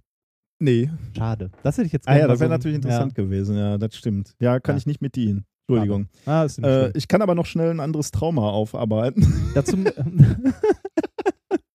Habe ich aber hier, glaube ich, auch schon mal erzählt. Habe ich dir von meiner Musterung und äh, Ja. der Beurteilung meines Gehörs haben wir schon thematisiert, das hatten ne? dass ich nicht im Musikchor mitmachen durfte. Ja. Und ich daraufhin gesagt habe, dann könnt ihr mich mal, dann komme ich nicht. Ein Musikchor, da wärst du dabei gewesen. mit, der, mit der Waffe im Anschlag und der Trompete in der anderen Hand. Aber ist das schon lustig, oder? Ich darf auf Menschen schießen, aber ich darf keine Musik machen. Nach mein, also als ich meinen Musterungsbescheid äh, gezeugt bekommen habe, habe ich das durchgelesen, dachte mir auch, okay, ich darf alles machen, wobei man entweder sofort drauf geht oder wofür man einfach nur dumm geradeaus laufen muss, aber nichts, was irgendwie ein bisschen Hirn erfordert. Was, warst du bei der Musterung? Ich musste zur Musterung, ja. Ich dachte, du hättest vielleicht genug Brüder. Ja, das habe ich, das hab ich auch gedacht. Und als ich bei der Musterung dann saß und äh, von dem netten Offizier, Obermeister, irgendwas da gefragt wurde, was wollen Sie denn tun? Und äh, er fragte Zivildienst, also möchten Sie verweigern oder möchten Sie äh, ne, Wehrdienst leisten? habe ich gesagt, keins von beiden. und das fand er nicht so lustig. Und da hat er gesagt, ja, sie müssen aber, ist Pflicht. Ne? Da habe ich gesagt, ja, aber ich habe zwei ältere Brüder. Und dann guckte der kurz hier in seine Akte oder sonst wo nach und sagte dann, ihr Bruder muss aber noch vier Monate äh, Zivildienst leisten. Ich so, ja, da kann viel passieren. und deshalb musste ich zur Musterung wegen dem Scheiß. Da kann viel passieren. Was Ja. eine Aussage. ist geil, ne? Also ich fand, ich kam ja auch zur Musterung, kam in diesen Warteraum, zu dem man da am Anfang reinkommt und die ganze Zeit, also überall hingen so Poster, ne? Also wie in so einem schlechten Film, so kommt zur Armee. Ja, natürlich. Und äh, die ganze Zeit lief auf so einem Fernseher so ein Werbespot für die NATO. Das, Ehrlich? ja, dann hab ich mir so, oh Gott, was soll das? Ähm, musste dann auch dahin halt diese traurigen Ne, ich, aber ich glaube, ich habe davon schon mal erzählt. Ich weiß aber nicht mehr. Äh, auf jeden Fall mit, mit dieser Geschichte, ich lag auf dieser Liege ähm, mit, diesen, mit diesen Ärztinnen, die da rumrennen und dann fragen, Herr Remford, wurden Sie mal am Knie operiert? Ich sagte nein. Dann guckte sie nochmal und dann fragte sie, sind Sie sicher? ja, war so. Ja, jetzt muss ich sagen, stimmt, letzte Woche, da war was. Da wurde ich am Knie operiert, habe ich fast vergessen. Äh, war- schlimm. Musterung war einfach nur schlimm. Das Lustige, ich, wir haben da wirklich, glaube ich, schon mal drüber gesprochen. Ja. Aber jetzt muss ich auch noch meine, äh, meine Geschichte zum einen loswerden. Am Ende kriegst du das Ergebnis ja bei dem Typen. äh, Ich habe das per Post bekommen. Echt? Ja. Also oder, okay, vielleicht war Wochen das, ja, könnte sein, dass so das dann auch nicht Post. bei mir das nicht das Ergebnis war, sondern äh, auch dieser Mensch, der mich fragte, äh, was darf es denn sein? Das- Bund äh, oder Zivi? Ja, das ist ja sowieso, wenn du sagst Zivildienst, dann machst du ja nur noch die Hälfte der Musterung. Dann Mhm. machst du diesen ganzen Eignungstest ja nicht. Also der ist bei mir auch, den habe ich auch nie gemacht. Ich habe Ah, nur okay. dieses körperliche mal vermessen und sehen, ah, übergewichtiger kleiner Fettsack. Und das war's. Ich war, war nur so geschockt, als ich da in diese, in diese Kammer kam, wo die drei Herren saßen, so um, um zu fragen, was darf es denn sein? Mhm. Dahinter hing ja Deutschlandflagge und, und Bundespräsident so an der Mhm. Wand und ich habe dann salutiert. ich dachte, das wäre jetzt angebracht, um danach zu sagen, ich mach Zivi. Lust. Der, der hat, ich glaube ich, auch erzählt, äh, äh, Urinprobe, ne? Ja. Pipi abgeben. Äh, Herr, wir machen Sie da mal rein und dann stellen Sie es auf den Tisch. Mittelstrahlurin. Ja. Und dann stellen sie es auf den Tisch.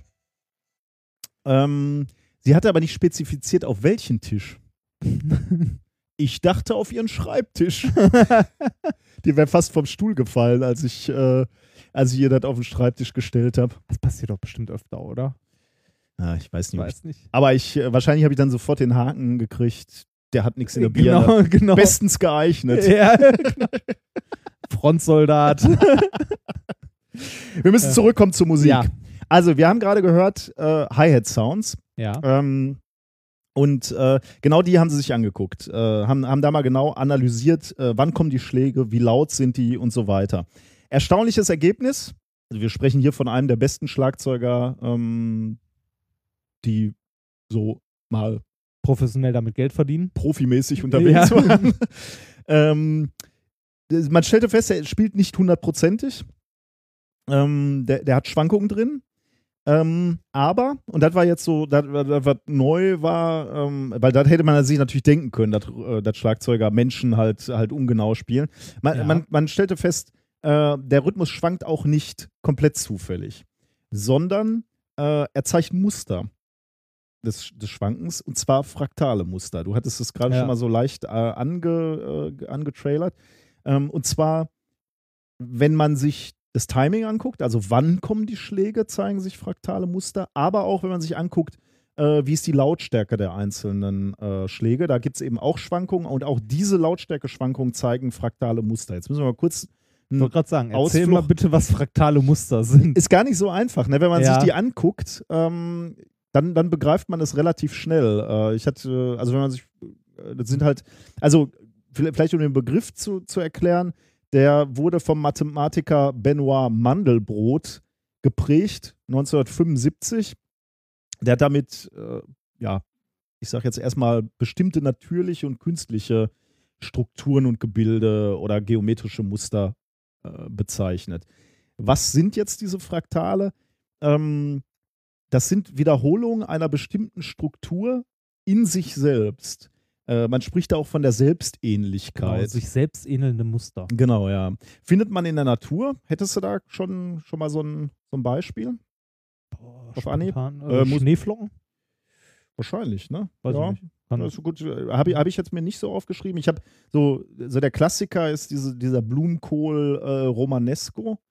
Ähm, der, okay, ja. ähm, der, der hat halt die Eigenschaft, also wenn man davon ein Foto machen würde dann, und man guckt sich so das Grobe an von diesem Romanesco-Blümchen, äh, dann sieht er ähnlich oder gleich aus, wenn man reinzoomt und dann wieder eine, eine, eine kleinere Struktur größer zieht, dann sieht die halt wieder so aus wie die größere Struktur da drüber. Mhm. Äh, da, das ist eben diese Selbstähnlichkeit. Äh, die findet man auch ähm, nicht, also diese ganz strenge ähm, fraktale Struktur, die man mathematisch jetzt aufmalen könnte, ne? also irgendwie so, ähm, ja, also ich sage jetzt mal strenge mathematische Fraktale, ähm, findet man natürlich in der Natur nicht. In der, in der Natur findet man häufiger äh, so äh, statistische Selbstähnlichkeit, also die nicht zu hundertprozentig erfüllt ist, aber im Grunde genommen schon zu erkennen ist. Beispielsweise Bäume. Da siehst du halt, du fängst mit einem Ast an, da zweigen dann, äh, mit, mit dem Stamm an, da zweigen Ah, Äste ja, ab und von diesen Ästen zweigen dann wieder kleinere Äste ab und von den kleinen Ästen wieder kleinere. Zweige. Und deswegen, das ist jetzt keine strenge, also du, du kannst nicht voraussagen, wo jetzt der nächste Mhm. Ast ist, aber im Grunde genommen siehst du, dass immer wieder die Strukturen sich wiederholen im kleineren, Mhm. sozusagen. Ähm, Blutgefäße so ähnlich, ne? die Ja, verzweigen sich genau. auch immer weiter.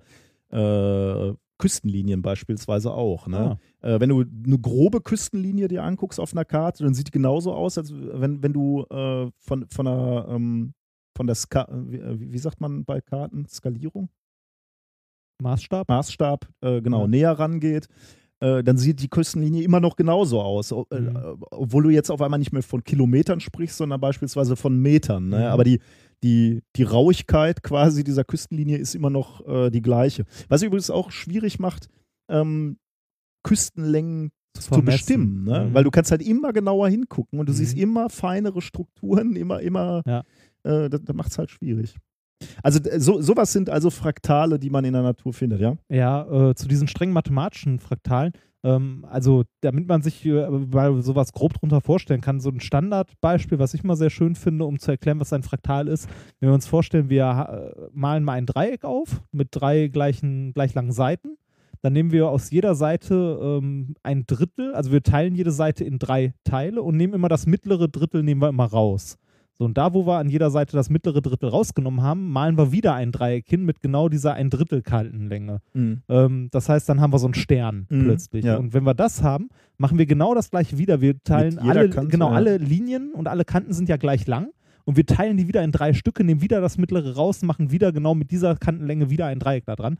Das führt dazu, dass wir irgendwann ein Gebilde haben, das ähm, ein, von der Fläche her einen Grenzwert hat. Es wird nämlich nie größer als der Kreis Ja. den das, äh, den, der dieses ursprüngliche Dreieck umschließen würde.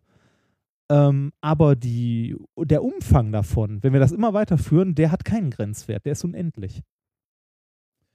Ja, interessant, ja. Ja. Das, das ist aus Mathe 1 bei mir damals hängen geblieben. Das, also das finde ich eine sehr schöne Ja, Erklärung schön, zu Fraktalen, voll, ja. weil halt, äh, ne, also es beschreibt sehr schön, diese Fläche bleibt beschränkt. Ja, schön. Also es wird nicht unendlich groß, aber der Umfang, also der, ja doch der Umfang, der wird unendlich groß. das ist genau das, wo, wo ich gerade ein bisschen geeiert habe und kein Beispiel parat Ja. hatte für diese strenge ähm, Selbstähnlichkeit. Ne? Also ich hatte ja Das paar- wäre dann eine sehr strenge Selbstähnlichkeit. Ja, ja, genau, Das ja. Schöne ist, das kann man relativ einfach in mathematische Gleichungen basteln. Ja, äh, danke, genau. Das, das wäre ein perfektes Fraktal dann. Ne? Mhm. Ähm, jetzt kommen wir wieder den, äh, also wir, wir haben jetzt diese strengen mathematischen Fraktale gesehen und wir haben jetzt Fraktale, ähm, in, äh, statistische Selbstähnlichkeiten in der, in der Natur gesehen. Jetzt kommen wir zurück zur, äh, zur Musik. Ähm, in dem Schlagzeugspiel hat man jetzt gesehen, dass die Strukturen in längeren Zeitabschnitten den von kürzeren Zeitintervallen ähneln, also die Varianzen, die dieser Schlagzeuger gespielt hat. Äh, auch da ist eben so eine, so eine Selbstähnlichkeit äh, zu erkennen. Ähm, und, und diese fraktalen Muster bei diesem Hi-Hat-Spiel waren auf mehreren Ebenen zu erkennen. So, also so, sowohl, wenn man sich nur zwei Takte angeschaut hat, sah man eben Schwi äh, Schwankungen im Timing von einer bestimmten Art. Aber genau diese Schwankungen, die, die Art dieser Schwankungen ließ sich eben auch aufs gesamte Stück übertragen. Also ob du jetzt Mhm. zwei Takte angeguckt hast oder der, den gesamten Song von vielen hundert Takten, sahst du eben genau diese, diese Muster auf beiden Zeitskalen. Und das gleiche ähm, sahst du halt auch in der, in der Intensität, also in der Lautstärke der Anschläge. Das heißt also, Jeff Porcaro äh, beschleunigt und verzögert innerhalb von wenigen Takten, aber eben auch über das gesamte, Gesamte immer wieder Werk, ja. wiederholend Ja. gleich.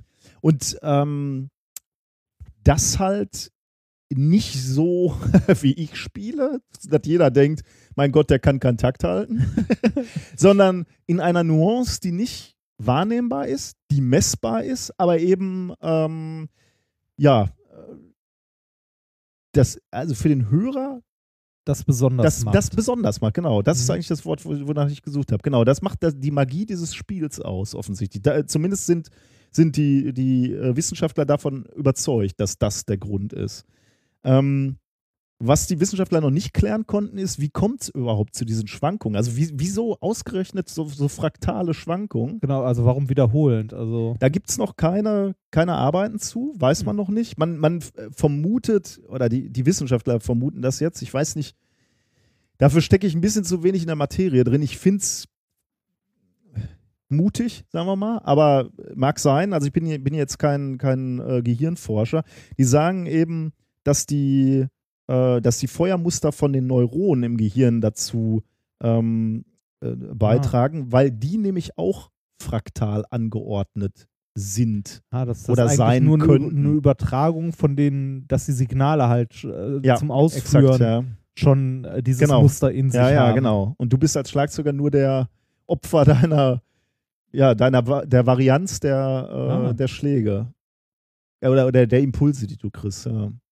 Äh, aber da müsste man natürlich noch, ein, äh, noch deutlich mehr zu forschen. Das ist tatsächlich nur eine, ähm, nur eine Vermutung. Hypothese. Hypothese, genau.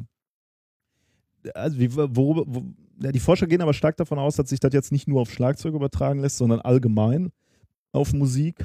Dass das also ein universelles Gesetz ist quasi. Warum ist Musik live? Jetzt wollte ich sagen lebendiger, das wäre irgendwie billig gewesen. Ja. Aber also leb, also echter und, und groovt mehr, fühlt sich, fü- fühlt sich besser an, wenn, wenn echte Ja, Musiker das äh, spielen. wollte gerade sagen, äh, muss das zwingend live sein? Das macht eine Aufnahme doch auch. stimmt, ja klar. also- ah, ja, genau, stimmt. Ja. Das äh, habe ich. äh, Also selbst eine. Live-Aufnahme, genau, ja. Also nicht, nicht am Computer erzeugt. Stimmt, ja. Da, Ja. da hast du recht. Ähm, die Forscher weisen übrigens im Paper auch noch darauf hin, dass diese fraktalen Muster im, im menschlichen Körper auch noch an anderen Stellen vorkommen. Man hat nämlich gesehen, dass der Herzschlag von einem gesunden Menschen auch einer fraktalen ähm, Varianz unterliegt. Also auch der Herzschlag hat Unregelmäßigkeiten, die aber auch fraktal angeordnet sind. Hm. Und es gibt Herzkrankheiten, wo das nicht der Fall ist. Die, diese Patienten haben einen zu präzisen Herzschlag. Und wenn du dir das anguckst, kannst du daran erkennen, dass die einen Herzfehler haben, weil der Herzschlag zu präzise ist. Und nur wenn der eben diese fraktale Varianz hat, äh, dann äh, ist, ist es, reden wir über ein gesundes Herz. Hm. Und noch eine Anekdote, ähm, um, um bei Musikern zu bleiben. Man hat auch ähm, Parkinson-kranke ähm, Pianisten sich angeschaut. Und da hat man festgestellt, dass es diese, äh, diese fraktalen Muster in der, in der Intensität und in der, in der Rhythmik nicht mehr vorhanden sind. Ähm, wohl auch irgendwie ein relativ frühes Anzeichen, wenn Leute an Parkinson er, äh, erkranken, ähm, dass, äh, dass es sich da niederschlägt, wie sie Musik spielen. Hm. Also so als Messwert quasi. Ich weiß nicht, ob, ob man jetzt schon sagen könnte, das Ist wäre nur doof, wenn man dann, ne, spielen sein Instrument Triangel. So. Ja, Wobei das geht mal. ja sogar. Ja, ist immerhin Rhythmik. Ja. dann legen Sie mal los. ja. Ja, das war äh, Thema Nummer eins. Schön. Und ähm, hast du diese Fraktale bei dir auch schon entdeckt? Ich hatte kurz überlegt, ob ich hier mein Schlagzeugspiel äh, nieder äh, oder mal anspiele, um mal so ein Beispiel zu haben von einem Hätte Schlagzeuger, wo die Varianz stark Hätte ist. ich das eher gewusst, ich hätte da noch so ein schönes Shiner-Gadget, was in die Kerbe schlägt, ja. ja. Wer Metronom oder was? Nee, äh, ja, das sage ich dir doch jetzt nicht. Ja, stimmt, das kommt stimmt, irgendwann mal so, dafür muss ich, äh, ja, egal. Ich glaube, äh, um, um, um die Frage zu beantworten, ich glaube, äh, das Problem meines Schlagzeugspiels äh, ist weit davon entfernt, äh, fraktale Sich- Varianzen zu sein. sich nicht ähnelnde Muster, ne? Meine Probleme sind größer. ja. ja, aber schön. Das ist, äh, Aber also ich, ich finde das interessant, weil ich, äh, das, ich, ich finde, das ist so ein Thema, wo du, äh, man, man fragt sich ja häufig, ne, wer, können Maschinen alles leisten? Äh, können, können, wir haben ja schon mal drüber diskutiert, können Maschinen Bilder malen? Ne? Ja. Können, können Maschinen Kunst äh, erzeugen? Können, in dem Fall halt können Maschinen Musik machen. Und klar, also elektronische Musik funktioniert gut. Äh, äh, ich ja mitunter auch, aber ähm, so dieser, dieses, diese, die, diese live gespielte, gerockte Musik, die ist nochmal so von, von, anderem, von anderer Qualität. Oder Ja, die geht einem näher, finde ich. Also mir jetzt. Aber. ich sag mal, wenn es Drumcomputer gibt, die das auch imitieren. Ja, das wird schon spannend. Ja. Äh, ist es das dann? Also müssen jetzt nur noch fraktale Muster. Dann, dann musst du an deinem Drumcomputer demnächst noch einstellen, welche Stimmung er gerade hat. Ob er, eher, ob er gerade von seiner Freundin verlassen wurde Ja, genau. und Oder- er so ein bisschen Oder hat immer so, so eine Taste plus ein Bier, Ja, plus zwei ja. Bier. Genau. Ich habe nämlich immer gemerkt, wenn ich auf der Bühne war, brauchte ich so ein Bier zum Anpeitschen. Kennst du ja von der von den Science Slams. Nein, ich brauche einfach nur was in der Hand. Ja, Das ist, natürlich. ich kann da noch nicht so. Ich habe auch schon mit alkoholfreiem Bier auf der Bühne gestanden. Mhm. Das ist, du, du weißt schon, ne? wenn, wenn es so weit ist, dass du so Dinge sagst wie ich kann auch ohne. Ja. Nein. Also ich habe äh, tatsächlich habe ich, ich glaube, die letzten. Sei ehrlich, wenn ich jetzt in deinem Büro in die Schränke gucke, ob ich da Alkohol finde, würde ich Alkohol finden? Wenn wir Besitzverhältnisse klären von diesem Alkohol, würde dir das peinlich sein? Gehört uns beiden, oder nicht? Ja. Oder nicht? Hast du, hast Ja. du von mir Reserven? Nee, Äh, ne? Habe ich, nee, hab ich mal nicht. gesagt, versteckt mal für mich Ja. Alkohol? Das wäre ja noch schlimmer. Nee, es ist nur bezeichnend, dass es außerhalb unseres Studios gelagert wird. ja, das stimmt. Ja, das, das ist richtig. Wo ist der Grund? Ja. Äh, Ich habe, ich glaube, die letzten vier Male ohne Bier auf der Bühne beim Science Slam gestanden, weil es keins gab. War zweimal Kinderuni. Nein, nein, nein, nein, nein. Das waren tatsächlich richtige Science Slams. Hm. Aber stimmt nicht. In Flensburg hatte ich Bier. Egal. Ähm, Nur in Flensburg war doch das, wo du völlig stralle eine ne komplette Gaspulle Helium inhaliert Nein, da habe ich hast. keine komplette Pulle Helium inhaliert. Da habe ich mit zwei anderen Wissenschaftlern gezeigt, was passiert. Ja. Wir haben eine her herrenlose Flasche Ballongas gefunden. ja, so. ja, das hast du Okay. letztes Mal schon. Ja. Ähm, kommen wir zum nächsten Thema. Sehr schön. Zurück zur Wissenschaft. Ja. Thema Nummer zwei trägt den Titel Der Tod trägt Goldkante. Ich bin sehr gespannt, was Ja. sich dahinter verbirgt. Ähm, Goldkante wissen wir ja, von damals hast du ja gerade schon gesagt, das waren Magadinen, ne? Also so. Und warum hieß das Goldkante? Gado, weil die so eine Goldkante unten hatten, glaube ich. Ehrlich? Ja, Gado, warte mal, ich google das mal ganz Hast du kurz. Gardinen zu Hause? Äh, nein, habe ich nicht.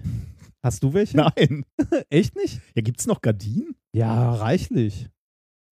Ähm, also äh, ich habe da so Dachschrägen, so Velux-Fenster, ne?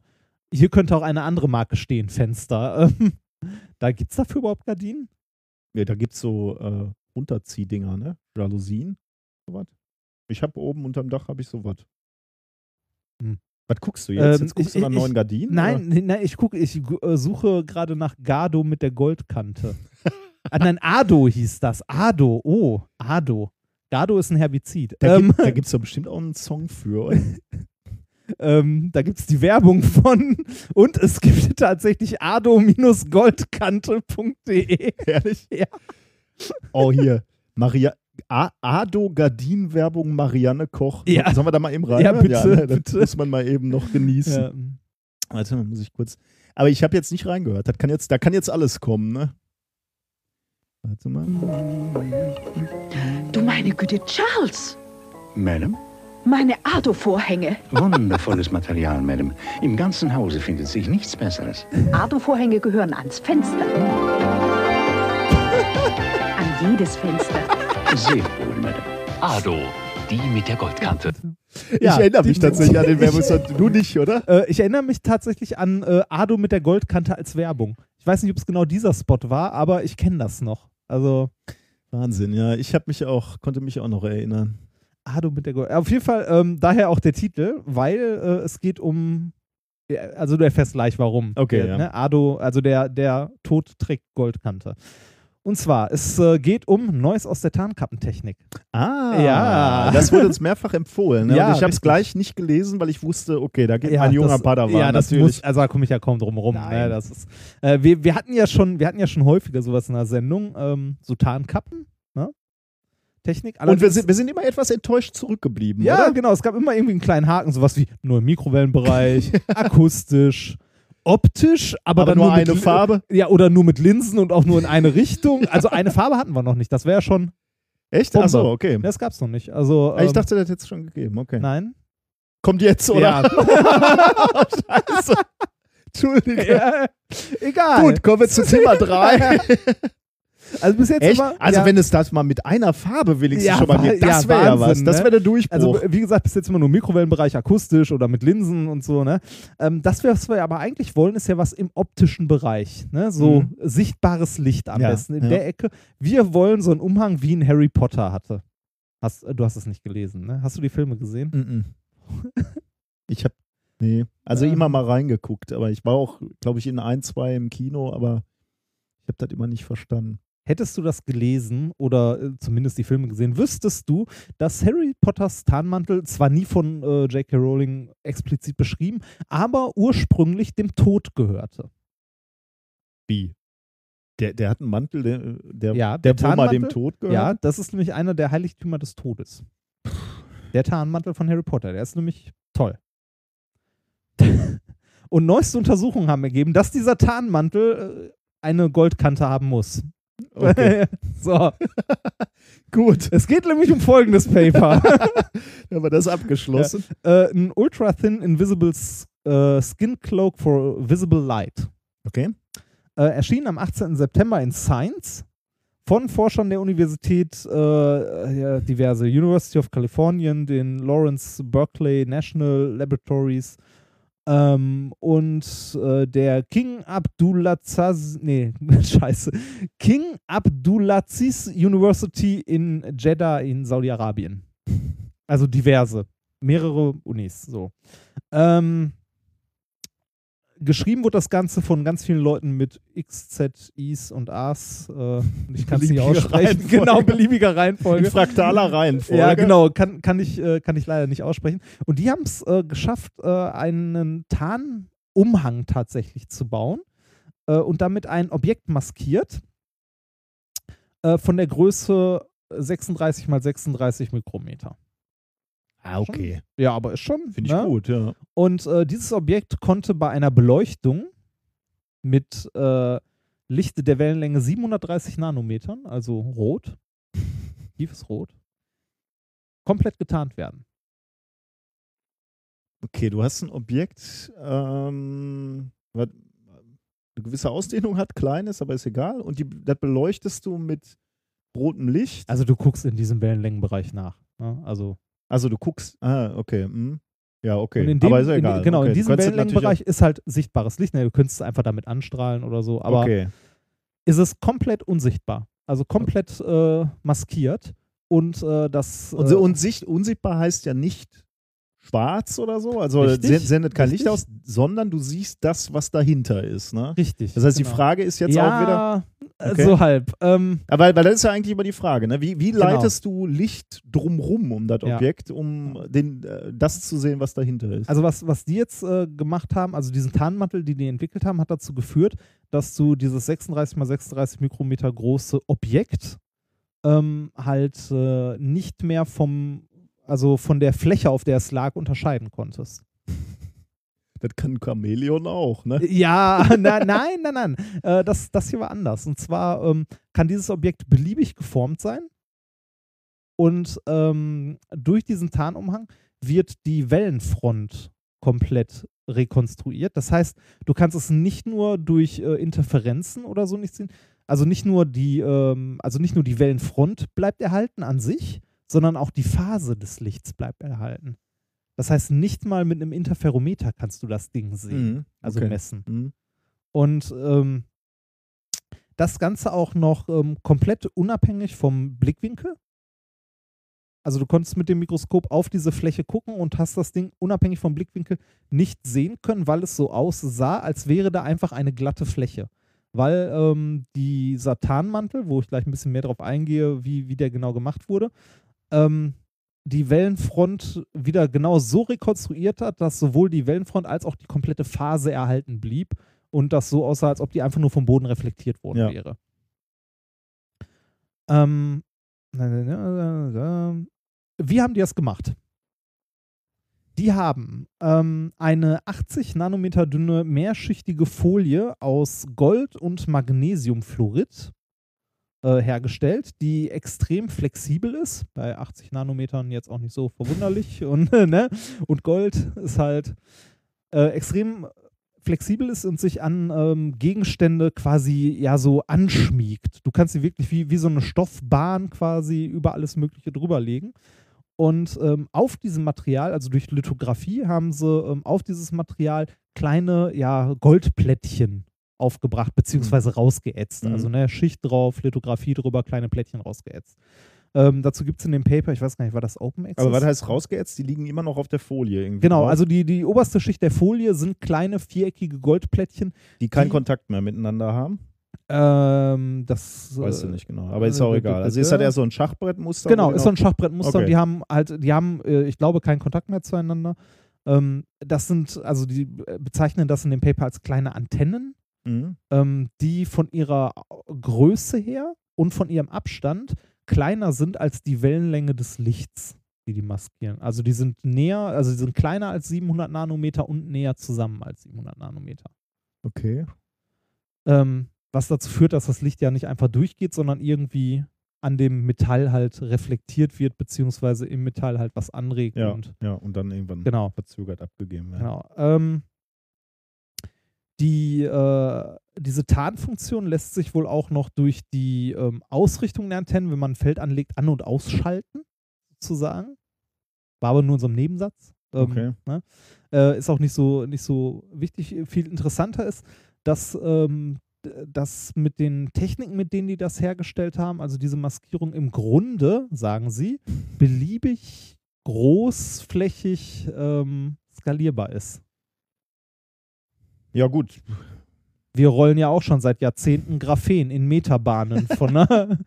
Ja, aber gut, das, Ja. das kann ich noch nachvollziehen. Ne? Also eine Folie mit, mit, also die Techniken, die du jetzt Ja, beschrieben hast, genau. sind grundsätzlich stehen die industriell Ja. zur Verfügung. Genau. Ähm, also die, äh, das äh, Neue an dieser, also was ich eigentlich ein bisschen größer aufbauen wollte, das Neue an diesem, an dieser Tarnkappe im Gegensatz zu den bisherigen ist halt, dass es die erste Tarnkappe ist, die mit sichtbarem Licht funktioniert. Das gab es vorher nicht. Okay. Also die, also die verschiedene Sachen kombiniert. Und zwar mit sichtbarem Licht, zugegeben nur eine Wellenlänge, aber bisschen zu, ein bisschen, ne, schade ist ja immer, äh, im sichtbaren Licht, Blickwinkel unabhängig, Ja, das das, waren die gut, Linsen ja. vorher Ja, nicht. Ne? Äh, und phasenerhaltend, also Aber erklärst du jetzt auch noch, wie Phase. das funktioniert oder äh, hätte Das- ich das schon hören müssen aus dem, also die, äh, die, also wa warum sehe ich, warum sehe ich jetzt, äh, Das äh, konnte ich aus dem Paper auch nicht. Ja, ich, ich habe das versucht komplett zu lesen. Irgendwann bin ich halt ausgestiegen, weil die angefangen haben, Sachen zu simulieren und so weiter. Äh, halt an, anhand dieser kleinen, äh, also im Grunde sind es nur winzig kleine Goldplättchen. Aber die werfen doch mit Licht irgendwie zurück, oder? Die sind kleiner von den Abmessungen her als die Wellenlänge des Lichts. Hm. Okay, so Es richtig. könnte auch daran liegen, dass ich es Mitte letzter Woche vorbereitet habe und es vergessen habe, wie es funktioniert. Also ja, so ganz, ganz schlau daraus geworden bin ich auch nicht. Das wird halt sehr schnell sehr Okay. kompliziert. Wir schieben es auf militärische Sperrklausel. Ja, jetzt, jetzt kommen wir nämlich zu dem Punkt, ähm, wo wären da die Anwendungen? Ja, gut. äh, Harry Potter-Anzüge. Ja, also, ne, äh, fürs Militär ist der Mist ja immer interessant. Aber das ist noch anders. Und zwar ähm, wird das interessant für ähm, Verbesserung von optischen Mikroskopen, weil man damit ähm, Licht gezielter umlenken kann, quasi. Okay, verstehe ich auch nicht so. Aber äh, was heißt wohin umlenken? Also, Also man, man, man kann halt, äh, also Licht, also so wie das da dargestellt war, kann man ja eine beliebige Oberfläche in einem optischen Instrument so aussehen lassen für das Licht, als wäre es eine glatte Fläche. Hm, hm. Also äh, es kann man damit eventuell kompliziertere Optiken kleiner, kompakter Ah, bauen okay. und Mhm. äh, halt den Lichtweg halt auch irgendwo rum, wo es sonst nicht hergehen würde.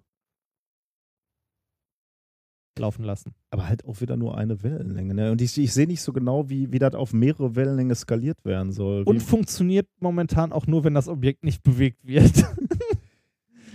also Ja, wa- es- was wäre der Ansatz, um, um da jetzt mehr Wellenlängen irgendwie zu erreichen? Da müsste man mehrere unterschiedlich große Antennen nehmen. Mhm, oder? Genau.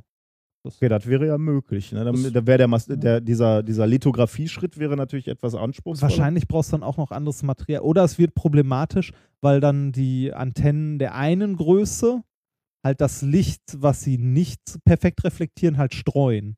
Hm, ah ja, und dann hast du wieder, dann wird es wieder sichtbar. Ne? Genau, dann wird es wieder sichtbar. Das, Also mit anderen Worten, ja, eine Riesenenttäuschung. ein kleiner Schritt für die Menschheit. Aber, also was, was ich noch äh, beeindruckend an dem Ding fand, ist, dass es halt äh, auf ein Objekt beliebiger, belieb, also beliebiger Form aufgebracht werden kann oder einfach drüber gelegt werden kann. Wenn wir uns mal, also das klingt jetzt alles sehr unspektakulär, äh, wenn man aber mal unsere alten Folgen hört, wie sonst so Tarnkappen aussahen, die halt irgendwie im Mikrowellenbereich irgendwas abgeschirmt haben, das waren so riesige Gebilde, die halt irgendwie um, weiß ich nicht, um Überraschungsei abzuschirmen, hast du da einen halben VW Käfer drüber gebaut, damit das Überraschungsei verschwunden war. Und hier hast du halt eine 80 Nanometer dicke Folie, Schicht, die ne? in diesem Ja. Wellenlängenbereich das Ding komplett maskiert.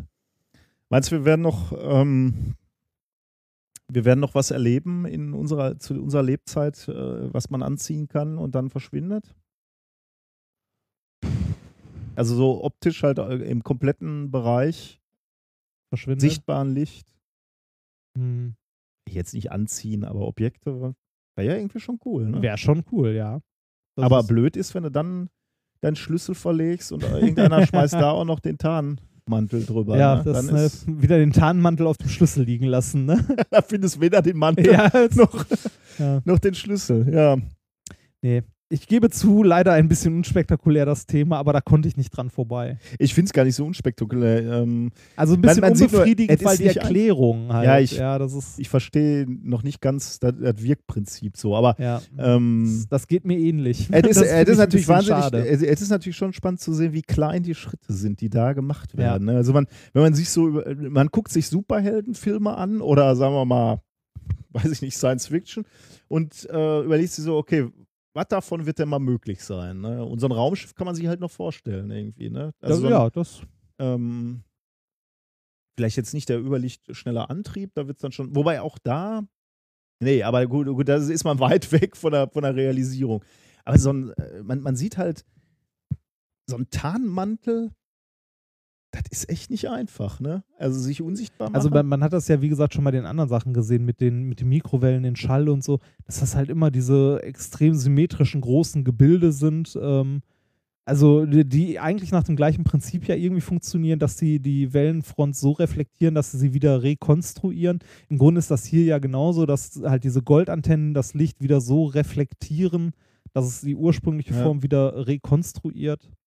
Also diese anderen Arbeiten waren halt immer so, dass ich gedacht habe, ich weiß gar nicht, ob ich damit gestartet wäre, weil du, du siehst halt schon, das ist nicht skalierbar, das wird dich nicht dahin führen. Das ist so das ist, das ist dann immer ein, ein so dermaßener Spezialfall, ne? Mhm. Nur aus der Richtung gucken, äh, nur die Wellenlänge, äh, Ja, aber sagen wir mal so, ne, wenn du irgendwas, äh, also das Militär ist, glaube ich, sehr dankbar dafür, wenn du einen Panzer für eine gewisse Wellenlänge komplett tarnen kannst. Also, ne, oder irgendwie fürs Radar unsichtbar machen oder Und selbst wenn es nur von vorne ist. Richtig, Äh, genau, Nur von halt- vorne siehst du nicht, ist schon besser Ja. als gar nichts. Ja. Ne?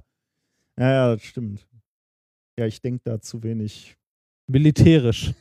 Du sollst meinen Schützenverein kennen. ja, böse Klischees. Ja, Entschuldigung, wir haben heute insgesamt, glaube ich, viele Klischees, oder? Ja, das, Böse Post ja, wahrscheinlich. das Du, du hast die ganze Kommentare. Helene Fischer äh, Community, Community am Hals. die, ja, die alle unseren Podcast hören. Ja, wer weiß. Ja. Ich, ich habe es mir mit Leuten mit Goldkanten-Gardinen verscherzt und äh, mit, mit Schützenverein. Ein Freund von mir wurde mal von Helene Fischer verklagt, aber das ist eine, ja, aber das ist eine andere Geschichte. Äh, Läuft der Rechtsstreit noch oder Nein. darf ich da Details erfahren? Was hat er gemacht? Kann, kann, kann ich, erzähle ich dir nach der Sendung. das erzähle ich dir nach der Sendung. Ehrlich? Was Ja, muss man ey. denn machen, um von Helene Fischer Ja. verklagt zu werden? Ja, nicht, Schlimmes nicht, nicht von ihr direkt, sondern von ihrem Management. Ja, ja, okay. Aber nicht Raubkopien oder nein, so? nein, nein, nein, nein, nein. Ja. Ist persönlich Ja. geworden. Ja, ich bin gespannt. Da äh, rede ich hier nicht drüber. Nein. Das ist. Äh, Einfach mal nach dem letzten Song. nein, nein, nein.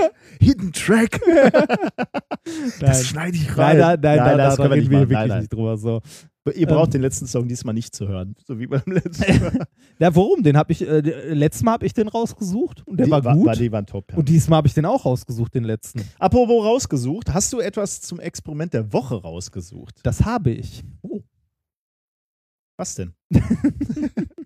Ähm, ich habe folgendes. Und zwar habe ich hier Luftballons. Luftballons, genau. Und du darfst jetzt einen davon aufpusten. Ähm, ich habe es vorhin, ich habe es diesmal sogar ausprobiert, das Experiment der Woche.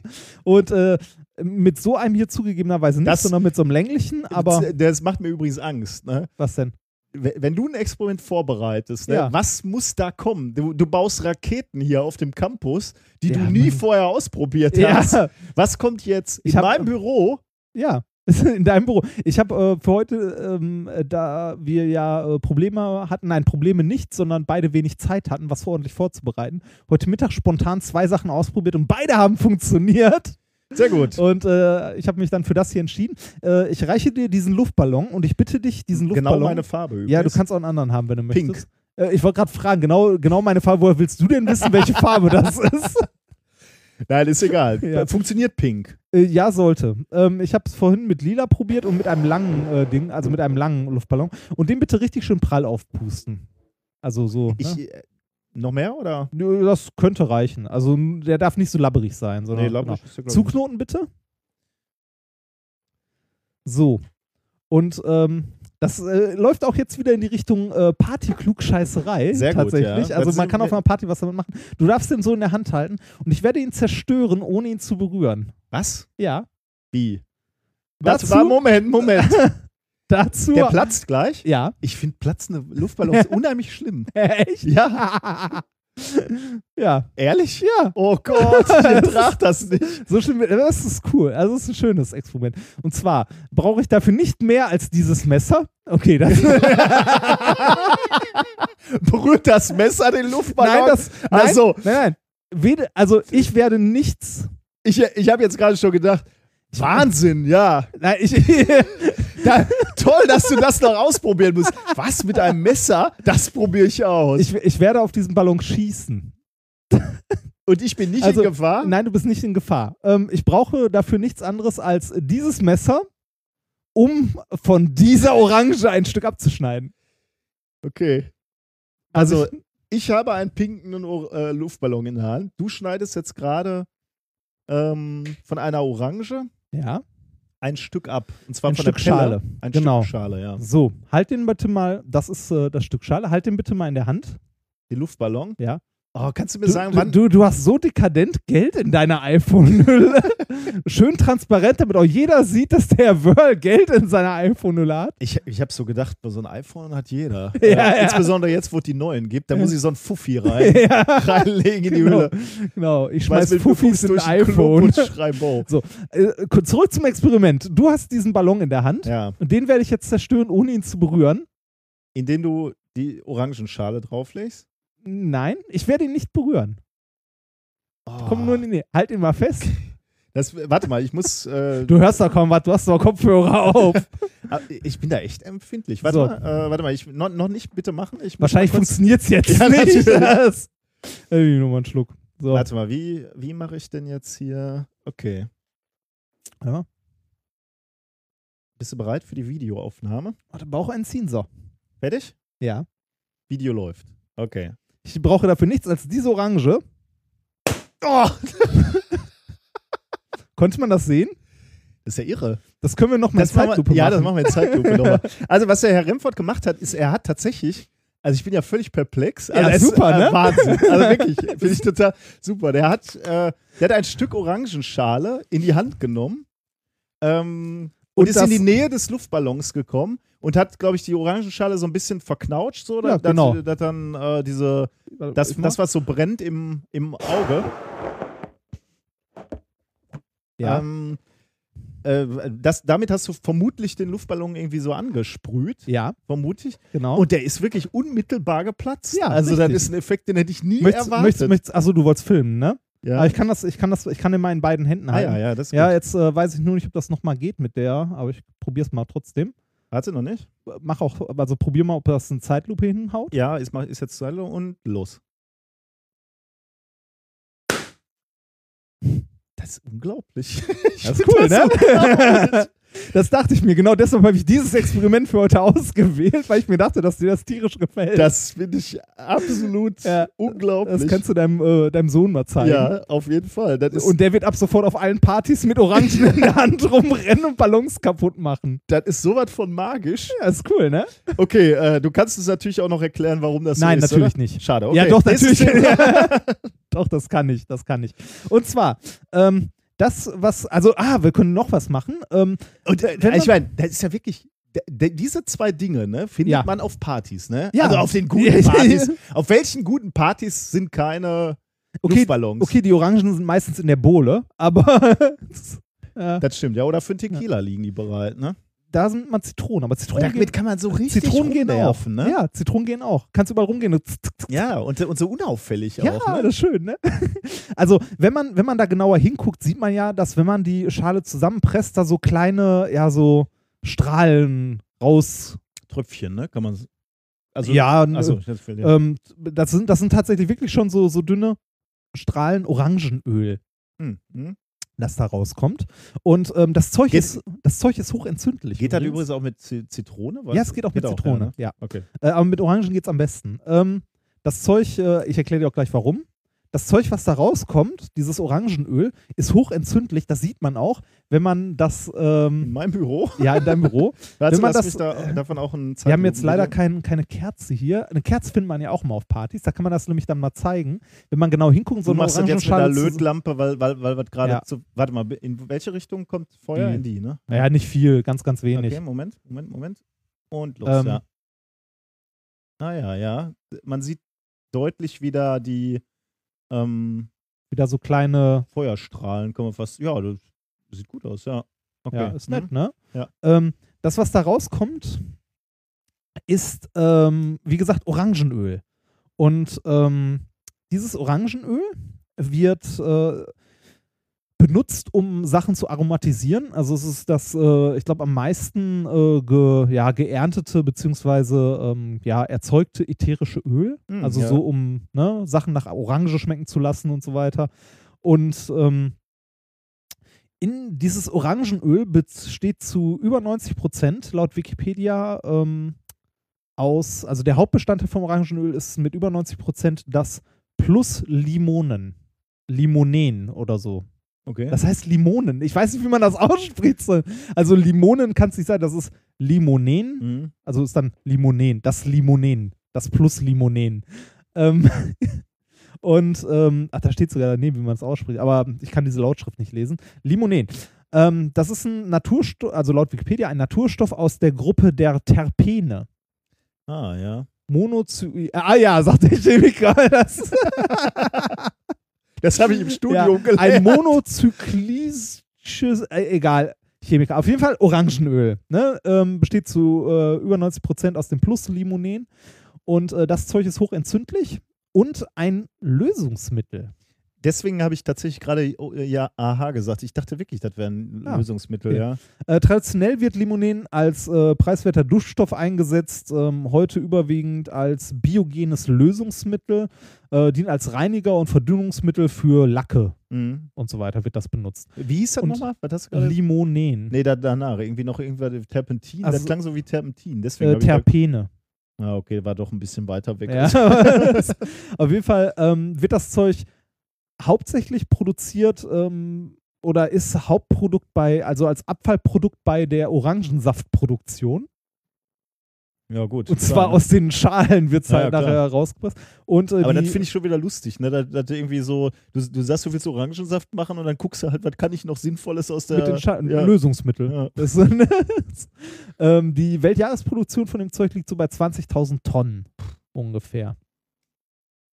Ähm, dieses Orangenöl ist leichter als Wasser, also hat eine geringere Dichte und wie gerade gesehen leicht entzündlich.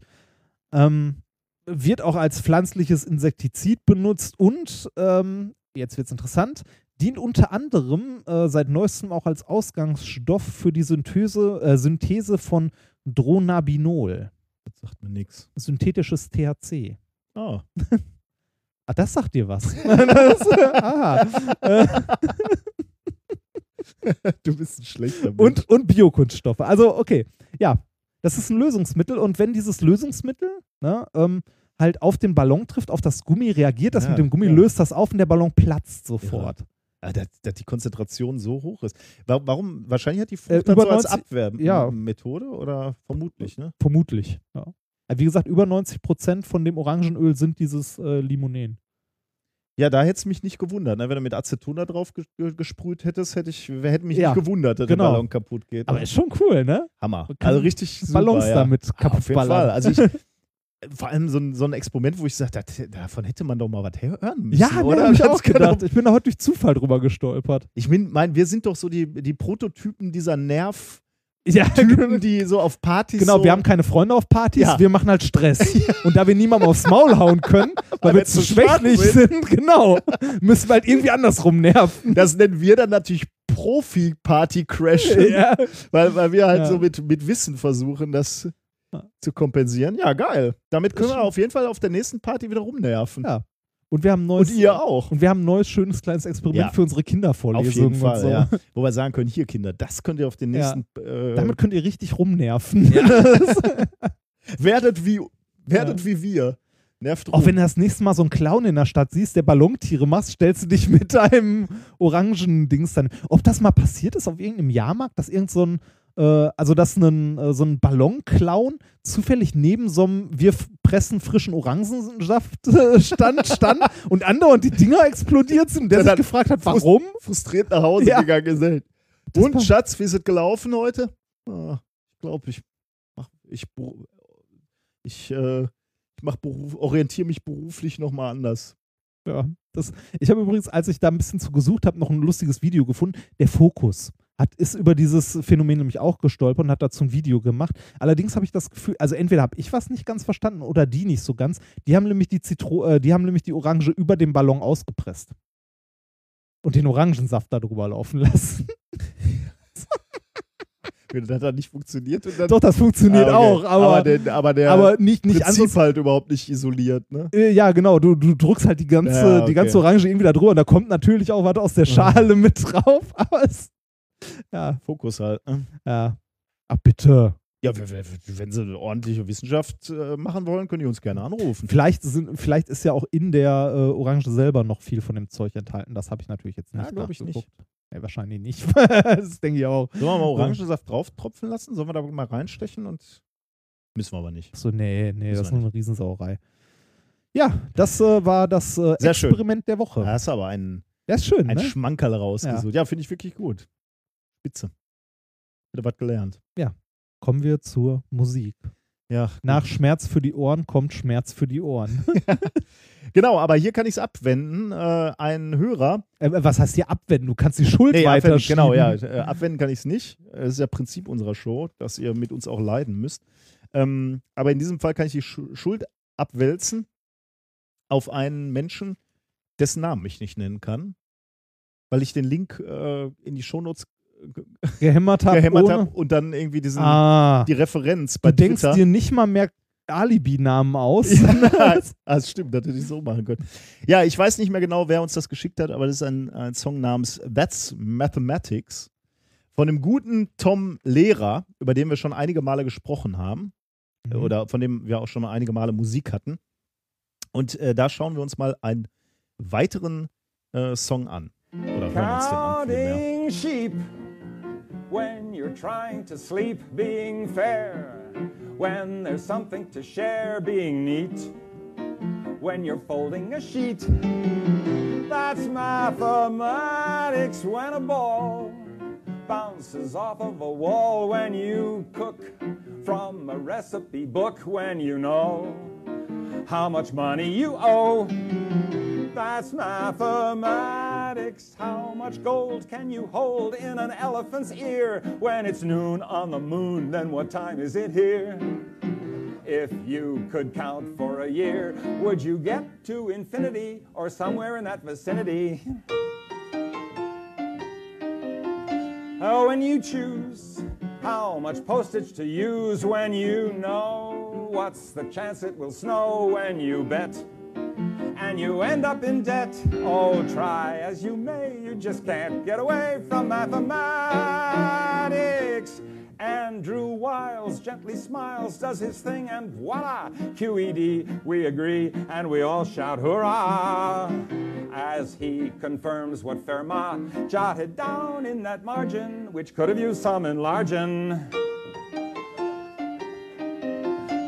Tap your feet, keeping time to the beat of a song while you're singing along. Harmonize with the rest of the guys. Yes, try as you may, you just can't get away from mathematics. Das war der Song. Thank you.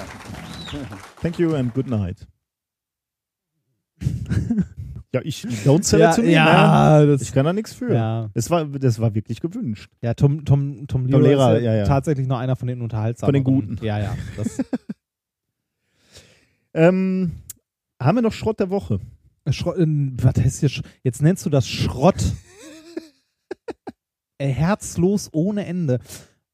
Und dabei lernst du dabei heute wieder Ich, was. ich lerne was und ich bekomme auch immer was geschenkt. ja, Ne? und diesmal bekommst du, ähm, kann ich das lesen? Itchgo. Es sieht ehrlich gesagt ein bisschen aus wie ein Mach, Mini-Vibrator. Mach, mach, mach dir keine Sorgen, da ist ein CE-Symbol drauf. Echt, die Chinesen haben begriffen, dass das sich besser verkauft wird. Das Ding heißt Ichgo. ja, ich glaube schon. Was soll das, Das- bedeuten? Ja, was könnte das sein? Du kannst mal ein bisschen drauf rumdrücken und mal gucken. Oh, da kommt eine Entladung. ja. Also es sieht tatsächlich aus wie ein winziger Vibrator, würde ich sagen. Ja, oder? das- ja, Also ja. aber wirklich, also kleiner als Daumen. Ja, aber ein sehr kleiner Daumen. Ja. Ne? Äh, und da bildet sich, da sind so zwei Elektroden. Also er Ja. ist aus Kunststoff, aber oben sind so zwei kleine metallische Punkte. Und wenn ich auf die, auf den CE geprüften Knopf drücke, Ja. dann scheint da sich eine Entladung auszubilden. Ne? Ja. Ach je. Und das Ding heißt Ichgo. Ja, was könnte das sein? Ich muss mal kurz in meinen Sendungsnotizen suchen, wo ich mir was dazu Was, aufgeschrieben habe. was das ist. Nee, das, das weiß ich noch, aber ich hatte mir ein bisschen. Ich, äh, ich fürchte, ich, also lass mich raten, das ist gegen Insektenstiche richtig, oder so. Ne? genau. Also genau. wenn ich einen Inse Zwiebelt das richtig? Wenn Nein. ich, ich hasse elektrische. Nein, das zwiebelt nicht. also ja, Ja, ehrlich. ja. Boah, nee, ich möchte das nicht. So, warte, ich kann es dir mal vorher ausprobieren. Gib mal. Ja, Also, du, du ich hab, drehst das jetzt wie ein Mann und Nein, das ist, gib mal.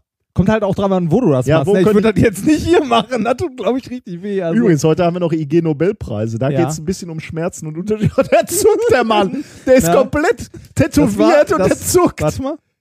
Oh ja, da ist ja, da ist fies. Boah, nee, ich möchte das nicht. nee. Da ist. Oh ja, da ist richtig. Du Äh, packst Finger, Fingerspitzen ist bestimmt auch toll. Oh, ja. Oh. Ich möchte das oh, Fingerspitzen ist richtig fies, aber der Rest geht. Also kannst du mal hier auf dem Arm ausprobieren, da ist wirklich nichts. Aber Oh, ne? vielleicht, bin, Doch, vielleicht komm. bin ich anders geschaltet. Nein, nein. Oh, ich hasse das. Komm, in den Fingerspitzen hast du doch kaum Nerven. Also in den Fingerspitzen hast du halt so Nervenenden und so, aber hier ist doch nichts. Da ist. Da- Ich bin überhaupt innerlich tot. Dann mach es an der Fingerspitze. Oh. Aber das tut ein bisschen. Also an der Fingerspitze tut nicht weh, Zwiebeln ein bisschen. Ist, probier einfach mal aus. Die, diese ganze Soll ich Situation, eine Mücke holen, die dich vorher sticht? Diese ganze Situation erinnert mich jetzt so ein bisschen an die äh, Folge von, von Exponiert in dem äh, in diesem Computerspielmuseum, Ja. wo es um diese Paint Station ja, ging. ich habe der Ulrike auch gesagt, ich möchte das unbedingt mal mit ihr spielen. die Ulrike wollte ja nicht auf dieses äh, oder an diese an diese Paint Station und ich hab, äh, kann das wirklich sehr gut nachvollziehen. Ich hasse so sowas wie elektrische Ich hätte das voll Stöße. toll gefunden, da mal eine Runde zu spielen. es gab auf der Kirmes auch immer so ein Gerät, wo du irgendwie so zwei Ja, Elektroden ja, angefasst hast ja. und dann wurde, wurde die Stromstärke immer erhöht. Ne? Mhm. Ähm, und ich, ich, ich habe hab mich immer so erschrocken, wenn dieser erste Impuls, dieser Pussy-Impuls schon kam und dann habe ich das Ding schon losgelassen und hatte schon verloren. ja, ja, erschrocken. Also ja, komm, ja. jetzt. Ich, oh, nee, gut, das geht, ja, okay. Oh, ich hasse das. Hier, hier wird schon ein bisschen Oh. fieser, ein bisschen, aber nicht viel. Also wenn wirklich hier oben am Handgelenk, Oh. also an der Hand. Wie, und das soll ich mal. Nee. Oh. Und äh, mach das mal der Nee, Fingerspitze. nee, Das, ich glaube, das möchte ich nicht. Warum? Ja, komm. Ach, ich traue mich. Da hat er. Das tut wirklich weh. Am das zieht hier Finger, in, in meine Ja. Schläfe rein. Darf ich das mal bei dir an der Schläfe ne? machen? Nein, Oder am primären Geschlechtsteil? nein. Ich werde meine Hose hier nicht nochmal ausziehen. Nochmal. Hallo? Kannst du das bitte dementieren? ja, nein. Nein, ich werde mich hier nicht entkleiden. So. Das ist gegen Und das soll helfen? Ja, soll helfen angeblich. Hast du das mal, du hast Nein. Keinen Mückenstich, ne? Ich habe keinen Mückenstich momentan. Ist ja jetzt eher auch so die Jahreszeit, wo Stimmt, das ja. nicht mehr, aber Wo, wo das wirklich ganz gut, also was, was ja gut funktioniert bei mir auch, ist, äh, ist diese Hitze. Ne? Also ja, genau, nach dem gleichen, das soll ja so grob nach dem gleichen Prinzip dann. Ne? Also dann, so dann, werden, Schmerzreiz. dann werden diese Proteine durch die Hitze zerstört. Also wenn, Mhm. wenn, du, äh, wenn du einen Mückenstich hast und du Mhm. gehst mit einem heißen Feuerzeug oder was auch immer heiß sein kann, da drauf und drückst ein paar Sekunden drauf, dann werden diese Proteine, die diesen Juckreiz erzeugen, werden zerstört. Ähm, ja, und dann, dann ist dieser, dieser Juckreiz halt weg. Aber ob diese Blitz, diese Entladung da auch hilft, ey? Das weiß ich nicht. Aber ich ist, das, also wir haben sowas früher, also dass man das kaufen kann, finde ich toll. Wir haben sowas früher noch aus so, äh, aus so Feuerzeugen ausgebaut. aus den Elektrofeuerzeugen. Oh, und dann immer so rumgenervt. oh, diese, genau. Diese schrecklichen, äh, das waren dann auch immer so phasenweise, ging das dann so im Klassenraum Ja, ja, rum. genau. Ne? Oh, das habe ich gehasst. Ja, das ist ja quasi das gleiche jetzt nur professionalisiert. teurer, das Ja. gleiche nur teurer. Ja, teurer, das glaube ich nicht mal. Wo, wo muss ich hier die Batterie eigentlich auswechseln? Wenn Da ist keine Batterie drin. Ach nee, klar, das ist ein Piezo, ne? Richtig, Ja, ja. genau. Und da kommen wir zu den interessanten Ah, Fakten ah, von ja, ja, heute. wir lernen Genau. ja auch noch was. Wie funktioniert das Ganze? Ähm, wie du schon richtig sagst, ähm, durch ein Piezokristall, also Piezoelektrizität. Äh, Piezoelektrizität, der Begriff kommt von altgriechisch Piezin, drücken, pressen und Elektron halt Bernstein, das übliche. Ähm, und zwar ist ein piezoelektrischer Kristall funktioniert so, dass wenn du ihn presst, dann verschiebst du die Ladungsschwerpunkte da drin.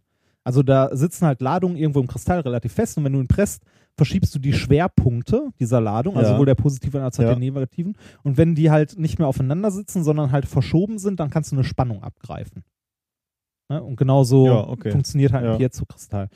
Ähm, interessant, ähm, mehrere Sachen. In so Feuerzeugen wird das ja äh, benutzt, um halt auch mit so einem Funken halt den Gasstrom zu entzünden.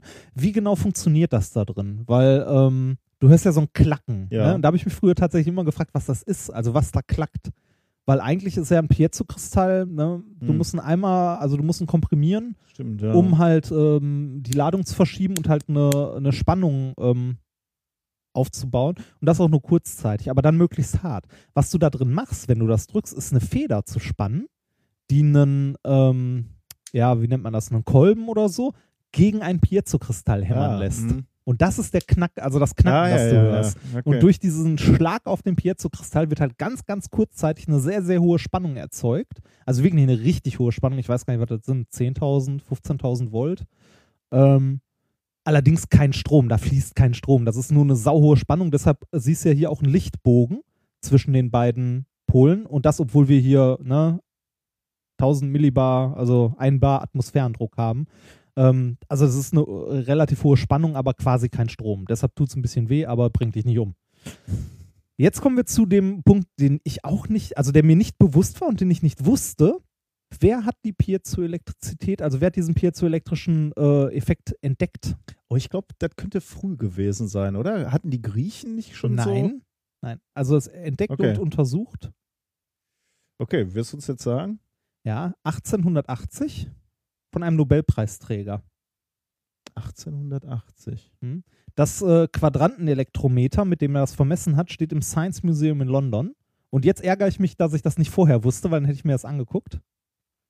Der Mensch, äh, also der Herr, äh, hat einen Nobelpreis bekommen, einen halben, aber nicht dafür. Und das ist geil, ne? Der hat quasi die Piezoelektrizität entdeckt, aber dafür keinen Nobelpreis bekommen.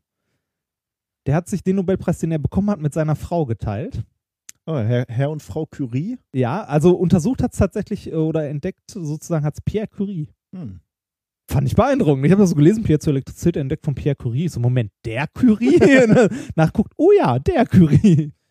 Ja gut, ist ja nicht ungewöhnlich, dass Leute für an, also ich meine, Einstein hat ja seinen, seinen Nobelpreis auch nicht gekriegt für Relativitäts. Äh, da, da war man ja dann, hat man ja auch gedacht, okay, der Typ ist genial, aber bei der Relativitätstheorie, da müssen wir mal gucken, ob sich das nochmal wirklich bewahrheitet. Ja. Geben wir Ja. ihm das für einen Fotoeffekt. Ja. Das scheint zu stimmen. Ja, aber ich, äh, also ich war trotzdem beeindruckt, dass es Pierre Curie war, der, dem wir die Elektrofeuerzeuge und dieses kleine Folterinstrument zu verdanken haben. Ja, so kann man ein Lebenswerk auch Ja, zusammenfassen. das ist, das, ist äh, das Shiner-Gadget der Woche gewesen. Viel Danke. gelernt aus einem kleinen Quatschding, aber Ich bin mir nicht ganz sicher, ob ich das anwende. Steht denn da drauf, wie, wie oft, ich habe jetzt so einen Mückenstich, muss ich da einmal draufdrücken, dann ist der weg? Oder muss ich da zehnmal? Sagen wir oder? so, es kommt aus China. Es kommt in einem Luftpolsterumschlag mit mehr Briefmarken drauf als äh, alles andere. Ähm, da äh, ist kein Geld mehr für eine Bedienungsanleitung. Und Garantien wirst du auch nicht bekommen. Also, Ja, da ist mit anderen Worten, die recyceln die alten Feuerzeuge von hier, packen das in so eine, eine schicke, ja. alt, kleine ja, Plastik. aber CE-Kennzeichen drauf. geprüfte Sicherheit. Nee, das ist ja GS. Was ist das weiß, denn äh? CE? CE ist irgend, warte mal, CE ist doch irgendwas Certificate elektrisch. Eu- Europä? CE? Nee, wahrscheinlich. Ken, nee, das hat irgendwas. CE-Kennzeichnung. Äh, ähm, b -b -b mit der, also Wikipedia sagt, mit der CE-Kennzeichnung erklärt der Hersteller, Inverkehrbringer oder EU-Bevollmächtigte gemäß EU-Verordnung bla bla bla, dass das Produkt den geltenden Anforderungen genügt, die in den Harmonisierungsrechtvorschriften der Gemeinschaft über ihre Anbringung festgelegt sind. Ah ja. So. Was ist das denn für ein Scheiß? Wir könnten auch mal so Ah. einen so ein, so ein Gesetz-Podcast rausbringen, wo wir Ja, Gesetze. äh, einfach nur Gesetztexte vorlesen. ja, nee, ich dachte so erklären. Ich meine, ah, wobei, das ist vielleicht eine Nummer zu groß für uns. Ne? Also Quantenmechanik geht zwar, aber Ja, Gesetzestexte Gesetztexte könnte ein bisschen zu äh, ja. schwierig sein. Sollen wir noch ein bisschen Wissenschaft machen? Was ich, was ich viel, also was ich, was ich viel beeindruckender finde als das CE-Kennzeichen an sich, ist, dass jemand einen Wikipedia-Artikel dazu schreibt. Einen langen Wikipedia-Artikel mit der Geschichte des CE-Kennzeichens. ja, ja, Machen wir noch ein bisschen, oder? bisschen Wissenschaft, ja. Das dritte Thema am heutigen Tag lautet Großmutter. Warum bist du so viele Jahre alt? Weil es die Großmutter ist. Ja, aber die, die Frage ist tatsächlich eine gute. Warum werden Großmütter alt? Ähm, also rein biologisch mal betrachtet. Ähm, eine Frau, ist jetzt nicht meine Meinung, ne? Das ist nur so beobachtet, die Natur beobachtet. Eine Frau hat biologisch erstmal so lange Sinn, wie sie sich reproduzieren kann. das, das ist jetzt so ein Thema. So, ich möchte mich an Ja, dieser Stelle von Herrn natürlich, distanzieren. Das finde ich, äh, Das ist sehr gefährlich, da jetzt einzelne Sätze rauszuschneiden. Ne? Ja. Ich muss jetzt nach jedem Halbsatz sagen, das ist nicht meine Meinung. Nein, man, man, man könnte sich jetzt mal auf den Standpunkt stellen und, ein, äh, und sagen, Menschen, Menschen im Allgemeinen machen so lange Sinn, wie sie sich reproduzieren können. Mhm. Ne? Menschen. So, jetzt diskriminierst du also die Menschen, die nicht in der Lage sind. Oder nicht wollen. Ja. Das finde ich schon ein bisschen hart. Ich diskriminiere gar nichts, ich beobachte nur die Natur. ja, genau. Bei vielen Säugetieren ist es genau der Fall. Wenn ein weibliches So schwarze Witwen-mäßig. Individuum äh, das Ende der Fruchtbarkeit erreicht, stirbt es relativ schnell. Mhm. Bei vielen Menschenaffen ist das zu, zum Beispiel der Fall. Ah. Also äh, in dem Moment, wo, wo sie sich nicht mehr fortpflanzen können, haben sie keinen, haben sie ihren biologischen Zweck erfüllt und sterben. Das ist beim Menschen nicht so und das ist tatsächlich eine ziemliche Ausnahme. Nicht die einzige Ausnahme, aber eine ziemliche Ausnahme. Ähm, äh, und äh, das ist tatsächlich unter dem ähm, Begriff die Großmutterhypothese äh, in, in der Wissenschaft bekannt. Warum ist es bei den Menschen so, dass Frauen nach der Menopause zum Glück, sage ich, noch sehr, sehr lange leben? Wie guckst du jetzt? Ja, ist so. Ähm, das, das kostet ja relativ viel äh, Energie, ne? Also So leben. Leben, ja. ja. Ich meine, du musst so, so, so, äh, so, Ja, so, eine, halt so eine Gemeinschaft, die muss halt mit Ja. durchgefüttert werden. Ne? Die, äh, das heißt, äh, offen, also man, kann- man kann davon ausgehen, dass die nicht mehr zeugungsfähigen Frauen noch einen Zweck für die Gruppe haben. Ja, Zumindest es- beim Menschen. Sich um die Kinder kümmern, wenn man mal weggehen will. Ja, genau. Du als nicht, Ja. ich als, äh, als äh, Vater kann das natürlich sehr, sehr gut nachvollziehen. Ich sehe einen, einen sehr eklatanten äh. Zweck in den Großeltern. Ähm, aber du hast genau den, den Zweck zusammengefasst, äh, um den es tatsächlich auch in dieser Studie hier geht. um die Kinder es, es geht darum, äh, sich um Kinder zu kümmern. Ähm, das äh, haben äh, Wissenschaftler untersucht, unter anderem Kristen Hawkins, äh, eine Anthropologin von der Uni University of Utah in Salt Lake City. Ähm, die haben halt untersucht und versucht zu verstehen, welchen Nutzwert für die, für die Gesamtgruppe die Großmütter haben. Und sie, sie sie ist dann, das ist nicht eine Studie, die jetzt aus dem Nichts entstanden ist, sondern sie forscht da schon relativ lange dran, unter anderem auch an ähm, Vergleichsstudien. Also sie untersucht auch ähm, ja, also Menschen, die in der Zivilisation leben, aber seit über 20 Jahren macht sie auch Feldforschung bei den Hadza. Das ist ein Mhm. Volk im Norden Tansanias. Ähm, das ist ein Volk, was immer noch als Jäger und Sammler lebt. Ähm, und da ist es eben auch genau der Fall, dass die Großmütter von diesem Volk ähm, die abgestillten Kleinkinder versorgen. Mhm. Also gar nicht so sehr die Mütter dann, sondern die, äh, die Großmütter, die sich darum kümmern. Ähm,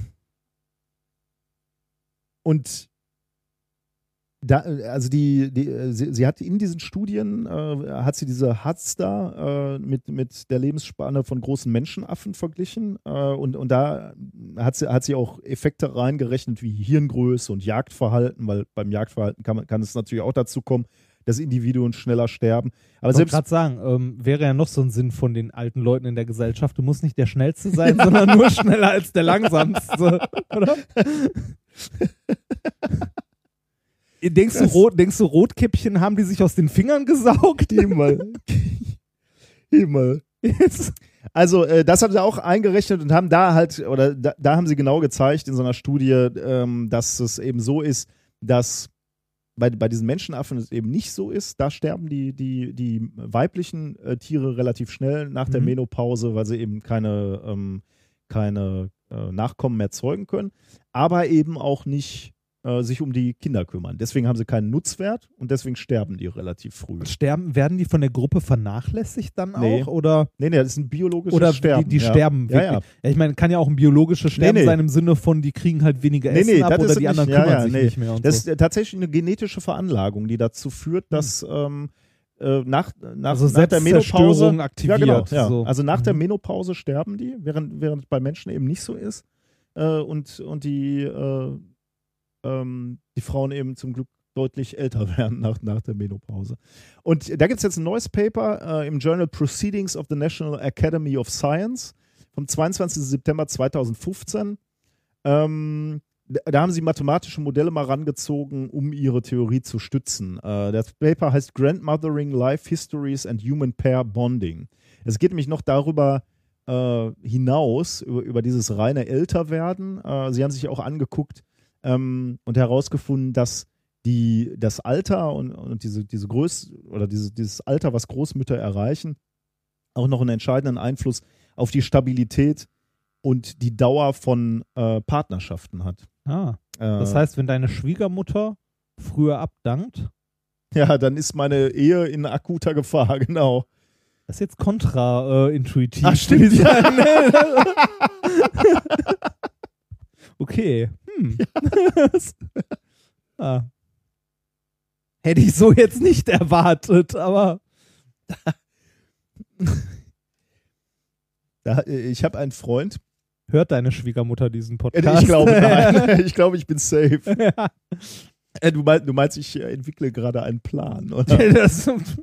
In die eine oder andere Richtung. Ähm, ich habe einen Freund, den Homer, ja.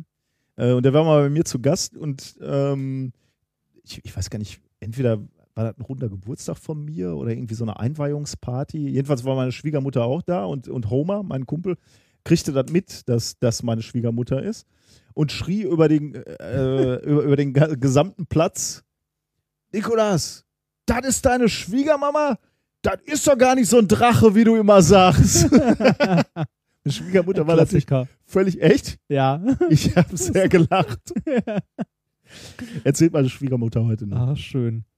Also sie konnte damit umgehen. Sie konnte damit umgehen, zum Glück, ja. Wobei, ich weiß gar nicht, ob es vielleicht ein bisschen. Hm. Weiß man nicht. Ähm, also, Großmütter werden alt und helfen bei der Versorgung und der Erziehung der Kinder.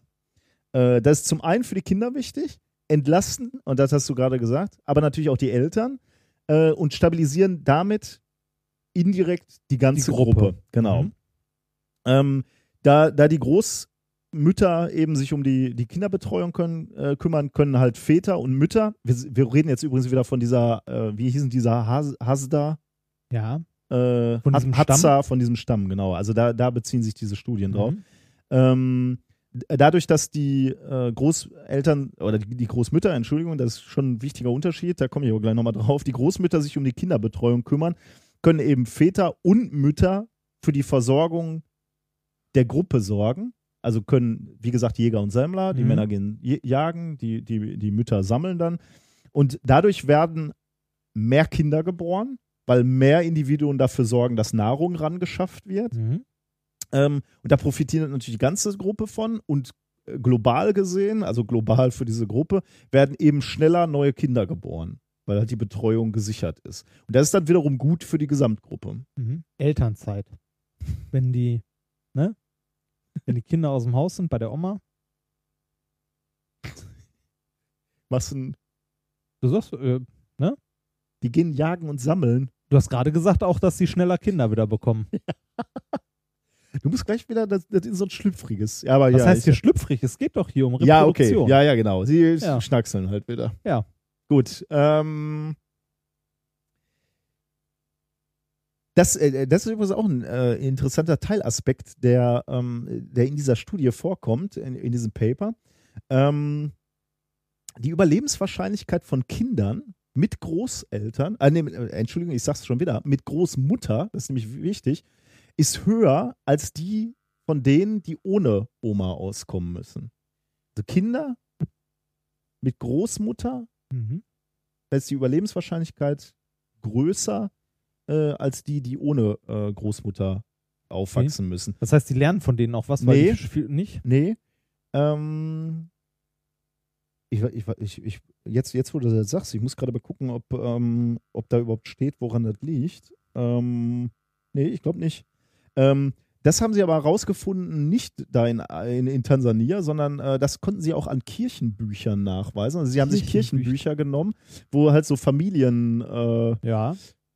ja nicht Stammbäume, aber so Ja, so, Ah, im so, Grunde so, genommen so, schon, ne? Sowas wie heute, das, also das Stammbuch, das man hat, Ja, genau. wurde ganz, ganz früher halt in Kirchen, ich weiß nicht, ob das immer noch gemacht wird. Wahrscheinlich nicht, aber das haben sie, äh, das haben sie halt so Weiß ich nicht, in dem Stammbuch meiner Eltern steht bei den Kindern auch noch hier getauft und was weiß ich nicht, was drin. Das steht, glaube ich, immer noch, aber das ist halt kein Kirchenbuch mehr, ne? Das ist ein Familienbuch jetzt. Ja, aber wenn dein Kind taufen lässt, wird Ach das so, dann ja. da auch nochmal in einem Dings vermerkt Ja, das oder weiß ich so? auch nicht, ja. Aber jedenfalls haben, haben die Forscher sich eben diese Kirchenbücher ange, angeschaut und haben da festgestellt, ähm, dass, äh, dass die Kinder eben eine höhere Überlebenswahrscheinlichkeit haben, wenn eine Großmutter da ist. Und jetzt kommt das Irre. Nur dann, wenn es die Großmutter der weiblichen Linie ist. Nochmal, was?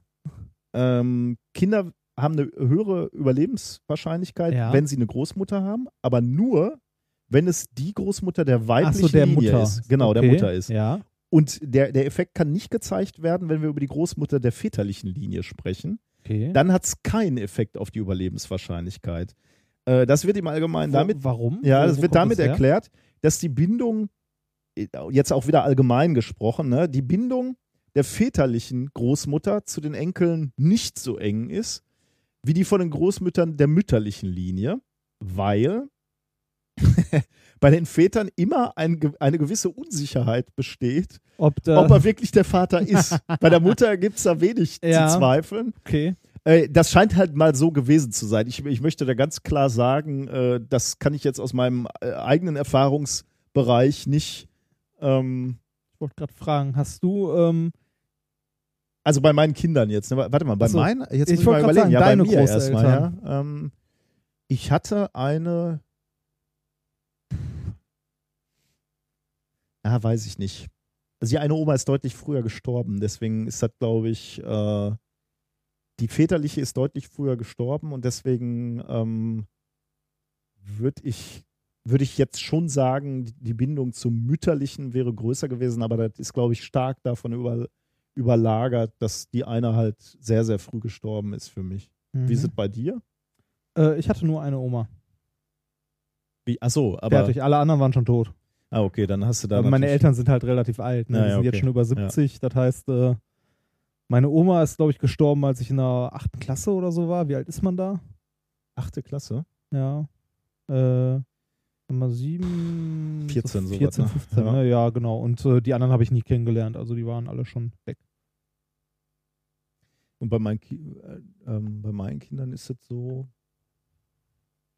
dass die gleichberechtigt Liebe kriegen von allen Seiten.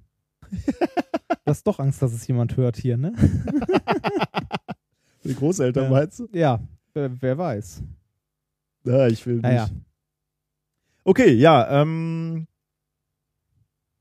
also der Endeffekt, also Ende, im Endeffekt ist, ist dann aber natürlich der, der Rückschluss, also ich, wir haben jetzt gesagt, okay, äh, Kinder, ähm, die eine Großmutter haben, werden älter Mhm. oder haben eine höhere Überlebenswahrscheinlichkeit. Im Umkehrschluss heißt das, die Gene verbreiten sich besser, die ein langes Überleben der Großmütter gewährleisten. Okay, ja. Aber kannst, kannst du Ja, nachvollziehen? ja, Also, weil, weil die waren halt immer da, kümmern sich um die Kinder, ja. äh, die werden, die werden älter oder die haben eine höhere Überlebenswahrscheinlichkeit. Also die, die, die Stämme, wo die Großeltern alt werden, Mhm, die setzen sich, sich durch und durch, deswegen, ja, genau, ja. okay. Ähm, und deswegen glauben äh, die Forscher eben, dass sich das so über, über die Zeit äh, Mhm. durchsetzt, eben diese Langlebigkeit. Ähm, äh, ja. Ja, hier ist jetzt noch so eine, da habe ich mich ehrlich gesagt ein bisschen schwer getan bei dieser, äh, bei dieser Schlussfolgerung. Also die, die Forscher gehen jetzt davon aus, dass diese Langlebigkeit von Großmüttern auch gut für die Paarbeziehung ist. Ähm, Da gibt es bestimmt verschiedenste Ansichten. da gibt es verschiedene, exakt, ja. Das, das siehst du sofort so, ja, das ist genau der Fall. Also da gibt's, gibt's sehr, das ist ein sehr umstrittener Ansatz, den, den die hier wählen.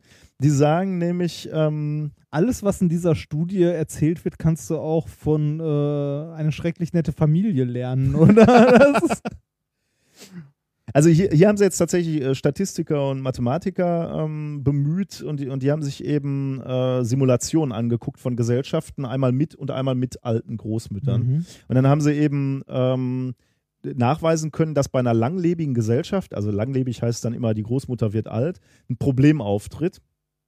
Es gibt dauerhaft ähm, also man muss gar nicht so exkludierend sagen, äh, die Großmutter wird alt. Äh, langlebige Gesellschaft, also Mhm. äh, alle werden älter. Dann hast du ein Problem. Ähm, es gibt mehr Männer, die bis ins hohe Alter zeugungsfähig sind. Äh, und äh, der, der prozentuale Anteil an zeugungsfähigen Frauen nimmt nicht im gleichen Maße zu. Liegt eben daran, dass die diese Menopause irgendwann einlegen und die, Mhm. die Männer werden halt älter, älter, älter und können aber immer noch sich fortpflanzen im Wesentlichen. Wenn du dir dann so Gesellschaften anguckst und dann mal so eine Simulation durchlaufen lässt, 30.000 Jahre, ähm, dann, dann stellst du fest, dass diese, diese, dieser, dieses Verhältnis von, von zeugungsfähigen Männern zu gebärfähigen Frauen sich ändert. Von 76, also Männer 76 erhöht sich auf 156 zu 100 gebärfähigen Frauen. Also von 76 zu 100 auf 156 äh, zu 100. Also ein gro großer Ja. Überschuss an Männern, die gebär oder die zeugungsfähig sind, Ja. im Vergleich zu, äh, zu Frauen, die gebärfähig sind. Unter welchen Bedingungen war das jetzt? Äh, einfach nur der Tatsache, dass die Gesellschaft alt wird. Okay. Also auch bei uns jetzt einfach eine bessere Ernährungsbedingungen äh, Ja. Führen genau zu diesem, äh, zu diesem Zustand. Ähm, Weil halt Frauen eben diese Menopause einlegen. Das heißt, die, äh, es gibt nicht so viele äh, zeugungsfähige oder gebärfähige Ja. Frauen, wie es zeugungsfähige Männer gibt. Aha. Deswegen ändert sich halt in, in Gesellschaften, die älter werden, dieses Verhältnis. Das heißt, dieses Disco-Dilemma. Ja, ist genau. quasi. Exakt, ja. Genau, und Ist, genau, äh, genau das, das sagt jetzt diese, diese Forscherin, von der ich spreche, sagt auch genau das. Du hast jetzt dieses Disco-Dilemma, ne? Mhm. Viel zu viele Männer für viel zu wenig Frauen. Äh, was ist der Effekt jetzt? Der Effekt ist, dass vermutlich die Männer sagen, wenn ich jetzt mal eine abgekriegt habe, bleibe ich bei der auch. Äh, es lohnt jetzt für mich nicht, wieder auf die Pirsch zu gehen und nochmal irgendwo zu suchen, weil die Wahrscheinlichkeit, nochmal eine gebärfähige Frau zu finden, ist relativ gering. Mhm.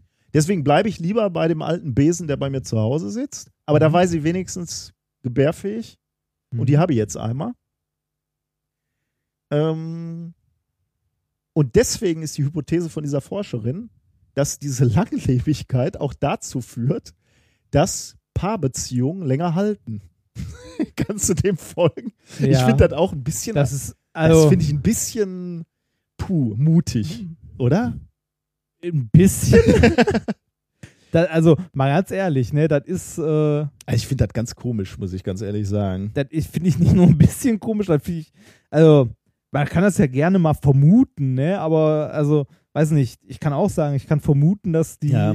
also, dass die Kohlenstoffatome in meinem Diamantgitter sich äh, abends immer die Hand reichen oder so, aber, Also äh, es gibt äh, also es gibt einige Wissenschaftler, die da andere Thesen verbreiten oder andere Hypothesen haben. Beispielsweise und das finde ich ist irgendwie äh, auf Anhieb irgendwie ähm, Also da, also ich finde, also das nochmal klar, ich finde das im Grunde Quatsch, weil äh, da das ist viel zu stark simplifiziert. Also du hast ja allein aus Alltagserfahrung weißt du ja, es gibt äh, unter den Männern mehr dominantere und weniger dominantere, ähm, ne, äh, also da spielen so viele Faktoren mit rein. also ich, es gibt beispielsweise andere äh, Hypothesen, die sagen äh, wir haben eine Gesellschaft, jagende Männer und Frauen bleiben zu Hause und kümmern sich um die, um die Kinder. Dann ist es für den Mann einfach vorteilhaft, eine Frau zu haben mit einem Kind oder Mhm. zwei oder dreien, als dass du noch eine zweite Frau hast und eine dritte, die auch jeweils ein Mhm. Kind haben und du musst drei Familien ernähren. Ja. Da bleibst du lieber bei einer, die hat drei Kinder und du versorgst den Haufen. Mhm. Diese Studie wurde Ihnen präsentiert von der AfD. ist, oder, äh, mal, äh, wa- was ist das denn bitte? Also, ich meine, okay, ja, das. ja, wir reden ja jetzt nicht von unserer, also wir reden ja jetzt nicht von, von der Ja, modernen Zivilisation, sondern wir reden von irgendwelchen Leuten in Tansania jetzt erstmal so, die, wo, wo es wirklich noch Jäger gibt und die Frau sitzt zu Hause und kümmert sich um das Kind. Das ist ja jetzt nicht, wir reden ja nicht von unserer aufgeklärten Gesellschaft. in Tansania hört für dich also die Emanzipation auf. Du bringst mich in eine ganz schwierige Situation. Für mich hört die Emanzipation nirgends auf. ja, nee, ich weiß, ich weiß, ich verstehe natürlich, was du meinst, aber ich finde diese, diese ganzen Annahmen, die die da machen, die sind schon sehr, sehr, also, ah, die sind schon ein bisschen hart. Also, ich glaube, das ist ein bisschen zu stark simplifiziert. Auf so einem. Willst du noch eine sexistische Ja, komm. äh, Komm, ein, Hypothese hämmer, haben? hämmer, noch einen raus. Äh, Ich sage nochmal, ne, das ist nicht unsere Meinung. Ich finde, da finde Plötzlich sind wir bei unser, nicht meine. ja, ah. ja, genau. Sonst immer, ich habe ein tolles Thema vorbereitet. ja. Jetzt ziehe ich dich mit runter. Ähm, äh, der Wissenschaftler Rama Singh von der McMaster University of Hamilton hat auch noch eine Theorie, warum, äh, warum diese Menopause einsetzt. Mhm. Also warum Frauen dann irgendwann unfruchtbar sind. Äh, und zwar sieht er den Grund darin, dass Männer grundsätzlich eine Vorliebe für jüngere Frauen haben. Das heißt, äh, biologisch macht es keinen Sinn mehr, die Frau fruchtbar zu halten, gebärfähig zu halten. Kostet halt nur Energie und wird halt nicht abgerufen, weil die eh relativ wenig ähm, also diese, die, diese Möglichkeit wenig genutzt wird, weil Männer grundsätzlich nur äh, nach, nach jungen Ist, ist, da, Frauen ist das nicht so ein, so ein Henne-Ei-Ding dann? Genau, ja, weil Also- ge- genau das passiert, äh, setzt sich dann, äh, weil, weil es eh keinen Sinn macht, äh, lang gebärfähig zu sein, äh, setzt sich dann die genetische Information durch von den Frauen, die, ähm, die nur kurz gebärfähig sind. Weißt du was, ich finde dieses ganze Thema widerlich. das, ja. Nee, oder? Das Ja, ist das- total ätzend. Das ist, äh, also ich finde es vor allem, ähm, ich finde es so äh, sehr, sehr viel irgendwie gefühlt an den Haaren herbeigezogen davon. Also, Also wir begraben das Thema. ja, oder? das, ist einfach begraben- scheiße. Oder? Ja, das begraben wir mal. Also wir prangern das an. Ja, Ich habe das vorbereitet, weil ich das irgendwie, äh, das klang irgendwie so interessant. Äh, aber ich finde es ätzend. Nee, also ich, ich finde es prinzipiell kann man sich über sowas Gedanken machen, ne? ob eine überalterte Gesellschaft halt äh, daher kommt, weil halt irgendwie biologisch, bla. Aber das sind so viele Abers, wenn und könnte, das weiß ich nicht. Ja, ich, Aber ich dafür, dafür sind wir auch die falschen Leute, um das zu diskutieren. Wahrscheinlich, ja. Aber ich hätte da auch keine Lust, äh, irgendwie in dem Bereich zu arbeiten und dann auf irgendeiner Bühne bei so einem wissenschaftlichen Kongress Ja. zu stehen und zu sagen, Genau. Du stehst auf einem Minenfeld. ja, wir Männer schauen alle auf junge Frauen und deswegen macht es überhaupt keinen Sinn, ja, gebärfähig Ja. bis ins hohe Alter zu bleiben. Boah, ist das ätzend. ja. Schlimm, ne? Gut, also ähm, was, was ich bitte nochmal sagen möchte, es gibt dieses, äh, diese ähm, Großmutter-Hypothese, wo man sich halt wirklich überlegt, warum, ähm, warum leistet sich die menschliche Rasse alte Frauen? Alter. Merkst du selbst, ne? Warte, ich war doch noch nicht fertig. oh. Gut. ähm. Mama, ich hab dich lieb. Ich bin froh, dass du noch da bist. Es ist ein Trauerspiel. Gut, Sag- das war methodisch unkorrekt. Ich verlasse das Land. 59 Folgen. Sagen wir so, man kann, man kann von der Studie ja festhalten, dass die äh, untersucht haben oder rausgefunden haben, so- also es gibt diese Großmutter-Hypothese, dass. Jetzt versuchst ähm, du das auch noch. Was denn? Mach dich das, nicht unglücklich. Nein, es gibt diese Großmutter-Hypothese, ähm, dass es halt äh, in. Ähm, was denn? Ja, bitte. Hm? Nee, ja. mhm. Dass obwohl äh, die älteren äh, Frauen in dem Fall nicht mehr zeugungsfähig sind, die trotzdem einen weiteren sozialen Zweck für die Gruppe erfüllen, indem sie halt äh, weiter für die Aufzucht der Kinder mit zuständig sind. Genau, das ist das, was diese Wissenschaftlerin hier jetzt rausgefunden äh, hat. Ähm, und das könnte ein möglicher Erklärungsansatz für äh, die äh, Hypothese. Großmutter-Hypothese sein. Sehr schön. Gut, haben wir da mal drüber gesprochen. ja. Kommen wir zum nächsten Warte Thema. mal, ich muss noch irgend so Disclaimer schicken. Ja. Ich bin sehr, sehr froh, dass wir in einer Gesellschaft leben, wo Menschen nicht darüber definiert werden, wie, wie, wie gebärfreudig sie sind. Kann man das so, kann ich das bitte so noch ja, so das sagen? kannst du nochmal so. äh, ja. es, bitte lebt, wie ihr wollt. Ja. Mir völlig egal. ja. Himmel. So, Mein Gott. Thema 4. Ich, ich dachte wirklich so, die schlimmsten Themen sind Quantenmechanik. Ja, ne? aber- aber das ist natürlich jetzt, Da- da kommen wir jetzt zu, ne? Ja, man, man, man, kann, man kann halt sehr, sehr schnell missverstanden werden dabei. Ne? Ja. Also, na. Kommen wir zum Thema 4. Feynman's Dream. Hm? Ich Nicht? habe große Sorge, diese Folge zu veröffentlichen. Warum? Ach nein. Wir werden aus Also, dem Zusammenhang uns, Ja, uns wird doch niemand unterstellen, dass wir hier irgendwie sexistisch oder so sind, oder? Nee, ne? Kann Wobei uns hat mal jemand Nazi, als wir hier Nazi, Ja, okay. Sitznazi, da war jemand nicht so be- begeistert von, als wir Ja, okay, aber das Wort war- benutzt haben. Ja, mein her. Gott, das ist Haarspalterei. Äh, Wir lieben alle Menschen. ja. Nicht nur Menschen. Du schränkst das direkt wieder so ein. Das, ähm, zieh durch Thema jetzt. 4, Feynmans äh, Traum. Ähm, Feynman war ja ähm, einer der, ja, man kann, man kann mit Recht behaupten, einer der größten Visionäre, ähm, die es je gab, wenn es so um die Beschaffenheit der Welt im Kleinen ging oder um die technische Entwicklung. Mhm. Also man ja. könnte eigentlich sagen, dass er so, ja, weiß nicht, ob das zu viel der Ehre ist, aber man könnte ihm quasi sagen, der ist sowas wie der Vater der Nanotechnik eigentlich. Also der hat sehr früh erkannt, dass da gibt ja diese, äh, diese berühmte Rede, die er da gehalten hat, ähm, hier Plenty of Room at Ja. the Bottom. Wenn, Ähm, We- Weihnachtsfeier übrigens von Caltech, glaube ich. Und Ja. da hat er diese Rede gehalten. 1969, das war so die Phase, wo halt alle in den Weltraum geguckt haben. Ne? Da ging so die Post ab. 59. 59, war das? 59, Also okay, ja. ja. Okay, da haben Ja. sie sich dann halt auf den Weg gemacht zum, zum Mond oder im, im Weltraum.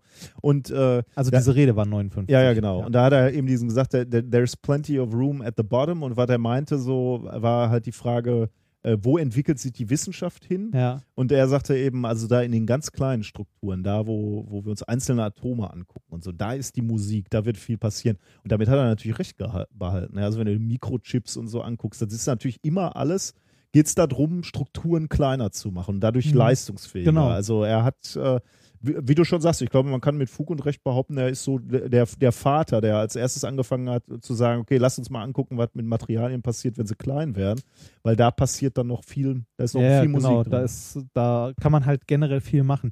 Und da hatten wir auch schon mal drüber geredet, der hat da ja diese, ja, man findet die in der Wikipedia unter Feynman Challenges Mhm, ja. äh, gestellt. Und zwar einmal ähm, einen äh, Motor, also einen sehr, sehr kleinen Motor zu bauen, irgendwie so auf molekularer Ebene oder so, was erstaunlich schnell danach sogar jemand geschafft hat, also mit relativ konventionellen Mitteln, sagt zumindest die Wikipedia. Ja, stimmt. Ähm, und das zweite war, das hatten wir mal ähm, auch mal thematisiert, und zwar ähm, halt Schrift so stark zu verkleinern, dass man, was war's? Was Ähm, sagte er, die Enzyklopädie Britannica? Britannia, das sind irgendwie 24 Bände oder so, waren damals 24 Ja. Bände, die auf den Nadelkopf schreiben Ja. kann. Ja, genau. Und äh, das wäre eine Verkleinerung der Schrift von, äh, warte, was war's? 1 zu 25.000 Ja. fach verkleinert. Und äh, das wurde 1985 geschafft. Erst. Ähm, genau, erst. Also ne, im Gegensatz Ja. dazu. Äh, und da hat jemand äh, den ersten Abschnitt von A Tale of Two Cities so stark verkleinert im Rahmen seiner Doktorarbeit. Ich wusste mal, wer der hieß. Tom irgendwas, aber ist auch egal. Ja. Ist auch egal. Auf jeden Fall ähm, hat. Ähm, Übrigens, äh, lustige Anekdote. Äh, man sagt, das Schwierige wäre damals nicht gewesen, äh, die Informationen auf diesen Nadelkopf Sondern zu schreiben, wiederzufinden. sondern wiederzufinden. Ja. Weil er halt riesig ist ne, für Ja. diese eine Seite. Ähm, 1959 in dieser gesamten Rede hat Feynman aber noch was äh, gesagt, also hat die Mikroskopiegemeinde zu noch was aufgefordert. Und zwar, ähm, um das alles machen zu können, also um so kleine Motoren bauen zu können und so weiter, die Lage einzelner Atome äh, zu Hm, ja. lokalisieren. Und, Ah, zwar in, und zwar in einem Bulkmaterial. Ah, lokalisieren. Ich, ich dachte, er hat, glaube ich, auch da in dieser Rede davon gesprochen, die dann zu manipulieren. Ne? Also einzelne Atome an, Okay. an spezielle. Also, aber gut, dafür musst du natürlich immer wissen, wo sie sind. Genau, Klar, also genau ähm, zu sagen, wo welches Atom sitzt und was es macht. Ähm, man konnte früher schon relativ gut so Kristalle analysieren mit XRD. Also XRD heißt äh, X-Ray Diffraction. Das ähm, ist ein relativ simples Prinzip, wo wir, ähm, das benutzen wir heute auch noch, um halt so, äh, um uns Gitterstrukturen anzugucken. Ähm, man lässt Röntgenstrahlen auf einen Kristall oder eine Probe treffen, die man untersuchen möchte und dreht diese Probe dann oder die Quelle und guckt sich an, was da so an Licht reflektiert wird und Mhm. an, also an Röntgenlicht sozusagen.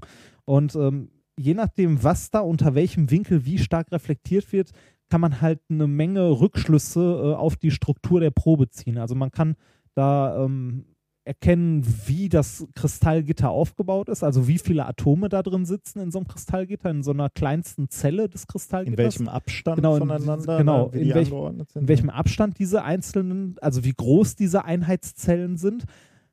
Man kann aber Na, du nicht, nicht machst, ist, du bildest nicht einzelne Atome ab. Ne? Also, nee, genau, das, ja. das machst du nicht. Aber selbst mit den Daten, die du hast, kannst du nicht auf einzelne Atome zurückrechnen. Ohne, ähm, du kannst sagen, wo welche Einheitszelle liegt. Und du kannst auch sagen, wie die Einheitszellen aussehen. Aber du kannst nicht die einzelnen Atome quasi vermessen. Du kannst sagen, Mhm. okay, Ah, die ja, müssen ja. da sein, ja, weil okay. da die Einheitszelle so und so ist. Aber du hast nicht die einzelnen Atome gemessen. Was du zum Beispiel nicht siehst damit, also nicht direkt ist, wenn jetzt in so einer Einheitszelle an irgendeiner Stelle ein Atom fehlt. So ein Punktdefekt. Ah. Den siehst du zwar im Gesamtspektrum, siehst du, wenn du viele davon hast, aber du siehst Einen nicht einzelnen. den einzelnen. Das heißt, die gesamte Information, die du hast, auch über den Ort der einzelnen Atome, ist immer so ein Mittelwert Mhm, über alle ja, Einheitszellen, die in dem Kristall drin ist. Niemals über eine einzelne. So. Das heißt, das erfüllt schon mal nicht das, was äh, Feynman eigentlich sehen wollte. Was wir mittlerweile auch können, was ich weiß gar nicht, wann das kam, 90er, äh, Rastertunnelmikroskopie Mhm. glaube ich, 90er gewesen oder so. 95, gab es 95 den Nobelpreis dafür? Muss ich mal ganz, ganz schnell googeln. Ähm, Rastertunnelmikroskopie funktioniert folgendermaßen. Ähm, oder nein, wie es funktioniert, muss man eigentlich gar nicht groß erklären. Man kann mit Rastertunnelmikroskopie die oberste Lage von Atomen wirklich Atom aufgelöst, also wirklich Atom für Atom abbilden und messen. Ähm, Randbedingungen, Theorie, Messmodi. Das ist ätzend, wenn Leute was nachschlagen, während sie was erzählen. Nee, aber ist ja, oder? ist ja jetzt tatsächlich. Äh, Ähm, die ersten erfolgreichen Experimente zum Nachweis eines abstandsabhängigen Tunnelstroms konnte im 18. März 1981 bei IBM äh, gemacht werden. Also in den 80ern dann tatsächlich auch. Ähm, das funktioniert, äh, 1986 erhielten die bla, den Nobelpreis für Physik dafür, für das erste einsetzbare Rastertunnelmikroskop, also sogar Mitte 80er. Äh, Rastertunnelmikroskop funktioniert folgendermaßen: Wir haben eine Nadelspitze, die im Idealfall an ihrer Spitze nur ein einzelnes Atom hat. Und wenn wir die ganz, ganz nah an unsere Probe annähern, dann entsteht ein sogenannter Tunnelstrom, weil Mhm. einzelne Elektronen von der Nadelspitze ins Material oder an die andere Richtung halt durchtunneln. Das ist ein quantenmechanischer Effekt, die, wenn man es billig ausdrücken möchte, die verschwinden an der einen Stelle und tauchen an der anderen wieder auf. ja. Ähm, ganz, ganz billig ausgedrückt. Und ähm, dieser Tunnelstrom, also wie viele Elektronen das machen, ist extrem abhängig davon, wie nah die Spitze an der Probe ist. Ja. So, und das heißt, wenn ich jetzt äh, versuche mit einer ausgefeilten Elektronik, mit Piezo-Elementen, die halt meine Spitze in der Höhe steuern, wenn ich versuche, diesen Tunnelstrom konstant zu halten, dann fährt die Nadel, wenn die sich über die Probe bewegt, eine, ähm, die Höhe, also das Höhenprofil quasi Mhm. ab. Und das, ein, und das für einzelne Atome sensitiv. Das heißt, wir sind in der Lage, in einem zweidimensionalen Raum, also auf der Oberfläche einer Probe, die Oberfläche wirklich atomar abzubilden. Hatten wir auch schon mal erzählt, macht man im Praktikum in der Physik ganz gerne im FP, also im fortgeschrittenen Praktikum mit HOPG, also hochorientiertes, Pyro, äh, hochorientiertes, nee, hochorientierter pyrolytischer Graphit. So, da sieht man dann nämlich wunderschön diese Wabenstruktur, wenn man das äh, Zeug halt ähm, sich mal unter so einem Ja. Rastertunnelmikroskop anguckt. Das ist auch wieder nicht das, was Feynman gemeint hat, weil damit ist es nur die oberste Atomlage. Wir haben keine Ahnung, wie es da drunter aussieht. ja. Ne? Also, wir wissen nicht, wie es eine Atomlage, zwei oder sogar drei darunter aussieht. Aber das ist natürlich auch komplex, ne? Da drunter zu gucken. Da wird es schwieriger, genau. Was wir auch noch können mittlerweile ist. Ähm, Abtragen. Ja, das können wir auch. Aber ähm, was ich eigentlich meinte, was haben wir noch, im, was wir so zu messen haben, was atomare Auflösung? AFM. Ja, Oder okay, ne- auf- ja, ja. aber Noch was? TEM. Ach so, ja, okay. Genau. Hm, ähm, ja, stimmt. TEM äh, steht für, ähm, ja, ist ein Transmissions-Elektronenmikroskop. da ähm, benutzt man quasi die Elektronen ja sozusagen nicht als Teilchen, sondern den Wellencharakter und strahlt durch eine Probe durch, die man vorher, also du, beim TEM ist das aufwendigste, die Probe zu präparieren, weil die muss man nämlich vorher extrem dünn machen, nur noch einzelne Atomlagen oder weniger Atomlagen dick. Hm. Dann strahlt man mit Elektronen durch, guckt sich das Beugungsbild an und hat dann halt ähm, auch eine atomare Auflösung, die Abbildung. Und da kommen wir jetzt zu dem. Hm? Nix. Jetzt, achso. Ich, ich beiß in mein ja, mach Butterbrot. mal. Ähm, ich könnte dir noch eine Orange anbieten. Ähm, äh, da kommen wir jetzt zu dem, was ich eigentlich erzählen möchte. Und zwar, äh, diese Aufgabe, die Feynman gestellt hat, wurde jetzt gelöst. Deshalb sage ich, eventuell Boah, geht das so in Richtung Nobelpreis. Also, Okay. wo, wobei man weiß es nicht. Ne? Okay, also, aber jetzt ist die, Frage, ist die Frage, was dann noch raus wird. Ne? Also, ob, wie das genutzt wird. Ähm, also, beschrieben ist das Ganze im Paper Three-Dimensional Coordinates of Individual Atoms and Materials Revealed by Electron Tomography. Also Elektronentomographie. Ähm, das Ganze ist von äh, relativ vielen Forschern. Die Namen habe ich mir alle geklemmt. Ich lese mal vor, aus welchen Instituten die kommen, weil ähm, das sind schon viele. Das ist also noch nicht so CERN-mäßig, aber geht so ein bisschen in die Richtung von der Uni Taiwan, der University of Birmingham, Lawrence Berkeley Labs, University of Aachen, Northwestern University Institute of Genomics and Prote irgendwas, Los Angeles. Also das sind eins, zwei, drei, vier, fünf, sechs, sechs Institute, die da beteiligt sind. Mit entsprechend vielen Forschern. Ähm, erschienen ist dieses Paper in ähm, Nature Materials. Also, ne? Gibt noch Hoffnung. Ja, gibt Hoffnung. Ist, äh, ich weiß gar nicht, wie ist das jetzt mit Nature Materials? Ist das Open? War das Fopen? Das ist dieses Fake Open oder? Ich komme da nicht mehr drüber. Ich-. Dann gibt es ja noch Nature Communications. Ich glaube, Ja. das ist wirklich Open. Weiß ich Oder nicht. Also man, ich Ah, glaube, man, ich glaube, es ist Open. Äh, erschienen, wie gesagt, am 21. oder habe ich es noch? Egal, am 21.09., also relativ aktuell. Und äh, was haben die gemacht? in- Also was hat diese Gruppe gemacht? Die Gruppe hat es geschafft, die Lage von 3769 Atomen, also ähm, so fast 4000 Atomen, äh, in einem Volumen bis auf 19 Pikometer genau zu messen. Um mal so eine Vorstellung zu haben, wie viel 19 Pikometer sind, das ist kleiner als der Durchmesser eines Wasserstoffatoms. Oder das ist ja schon mal. Das ist ordentlich. Ne? Äh, Also, 4000, sagst du? ja, 3769. 3000 was? 300? 3769. 700. Okay, 4000 sind Ja. natürlich. Das wäre sowas wie 40 mal 10 mal 10. Ne? Ich, ich versuche gerade so ein, so ein Ge Gefühl dafür zu kriegen, wie. Ähm, oder 20 mal 20 mal 10. Okay, so ein, um so ein, wie groß ist das Volumen? Wie viel, wie, Mhm. über wie viele Atome sprechen wir so? Also wie, wie groß ist der Block, den Sie sich ja angeguckt Mhm. haben? Das ist kein Block, aber Okay, ja, aber mal so, okay, du wirst mir gleich sagen, aber nur, nur Mhm. ich schon mal so ein Gefühl dafür habe. klingt jetzt 4000 Atome, klingt nach viel, ist aber eigentlich eher so. Ja, wenn, du- ne? wenn du im Volumen dir anguckst, deswegen rechne ich halt gerade so, dann, Ja. dann sind wir halt bei 20 mal 20 mal 10. Ne? Das Sind dann, Atome. ja, Atome. Das Ja. ist dann schon nicht mehr ganz so viel, aber Ähm, die, jetzt muss ich kurz gucken, wo ich in meinen Aufzeichnungen war. Äh, Da. Ähm, das, was die vermessen haben, war eine Wolframprobe. Wolfram? Ähm, kommt dir das irgendwie bekannt vor aus dem FP? Hast du mal irgendwo eine Wolfram? Dampflampe? Nein.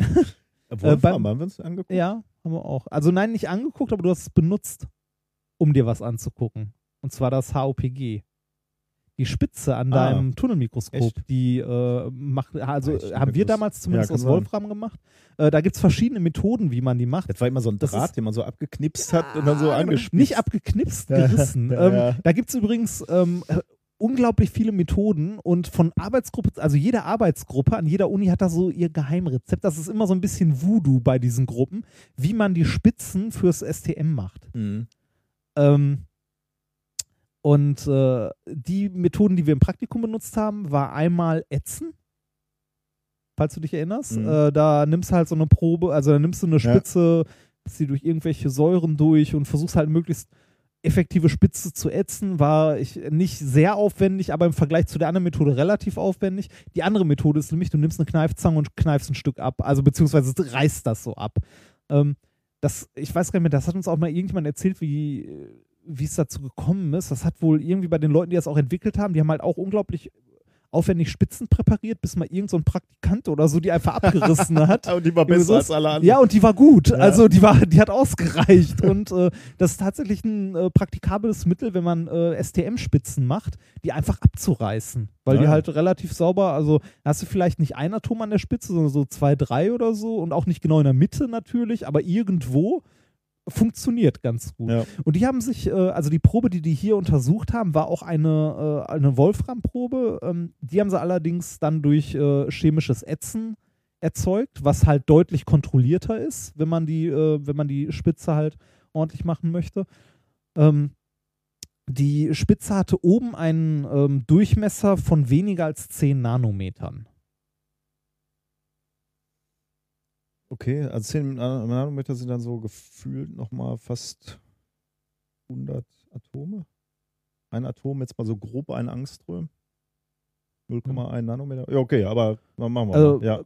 äh, also klein, klein geätzt vorne, die Spitze. Also die wollten äh, ja damit auch keine STM-Messung machen, Ja. sondern diese Spitze Ja. untersuchen als Probe.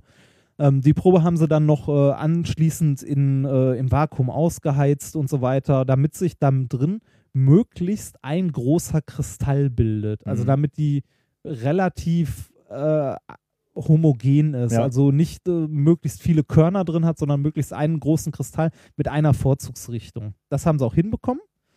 Ähm, und dann haben sie diese Probe genommen und haben dann mit einem, ähm, also mit einem STEM, also mit einem, ähm, das steht für Scanning Transmission Electron Microscope, haben sie 62 Aufnahmen gemacht davon, von dieser Spitze. Und zwar, indem sie um die Spitze rumgefahren sind.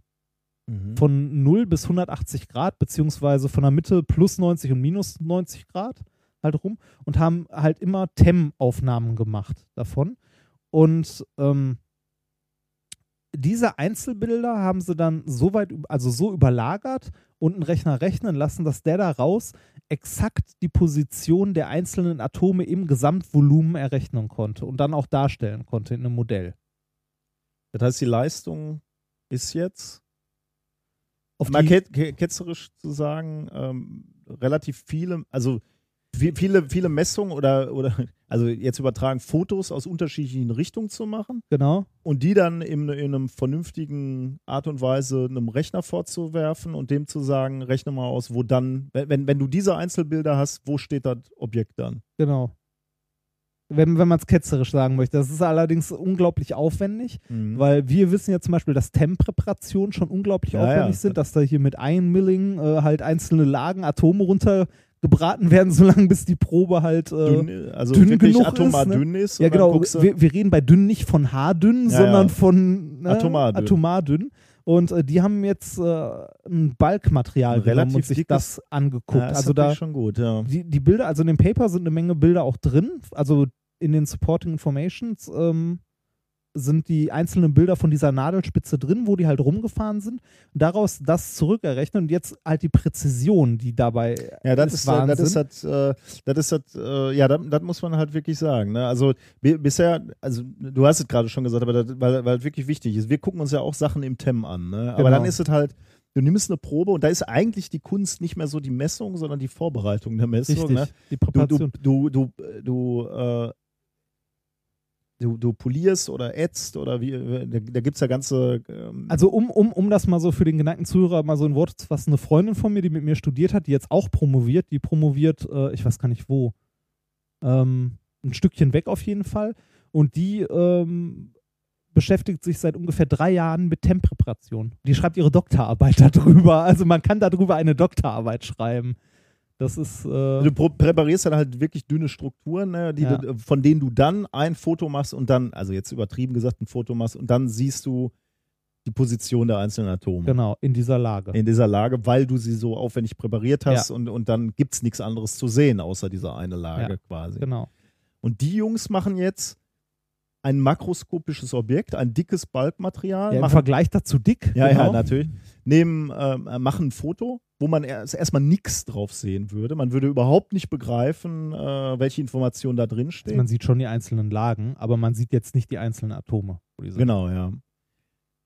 Und dadurch, dass du die zusammenrechnest, viele davon machst und sehr aufwendig miteinander verrechnest, kannst du dann Einzelinformationen von einzelnen Atomen Mhm. rausfinden und das auch noch mit einer erheblichen Präzision. Ja, und zwar, wie gesagt, 19 Pikometer genau, ne, also kleiner als der Durchmesser vom Wasserstoffatom.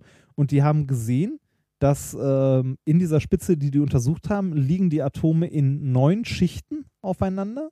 Also die haben neun Lagen gesehen und in der sechsten ist ein Punktdefekt in der Mitte. Schön. Ja, also Ne? natürlich geil. Das ist, also zu sagen zu können, ne, von oben die sechste Atomlage, da fehlt eins.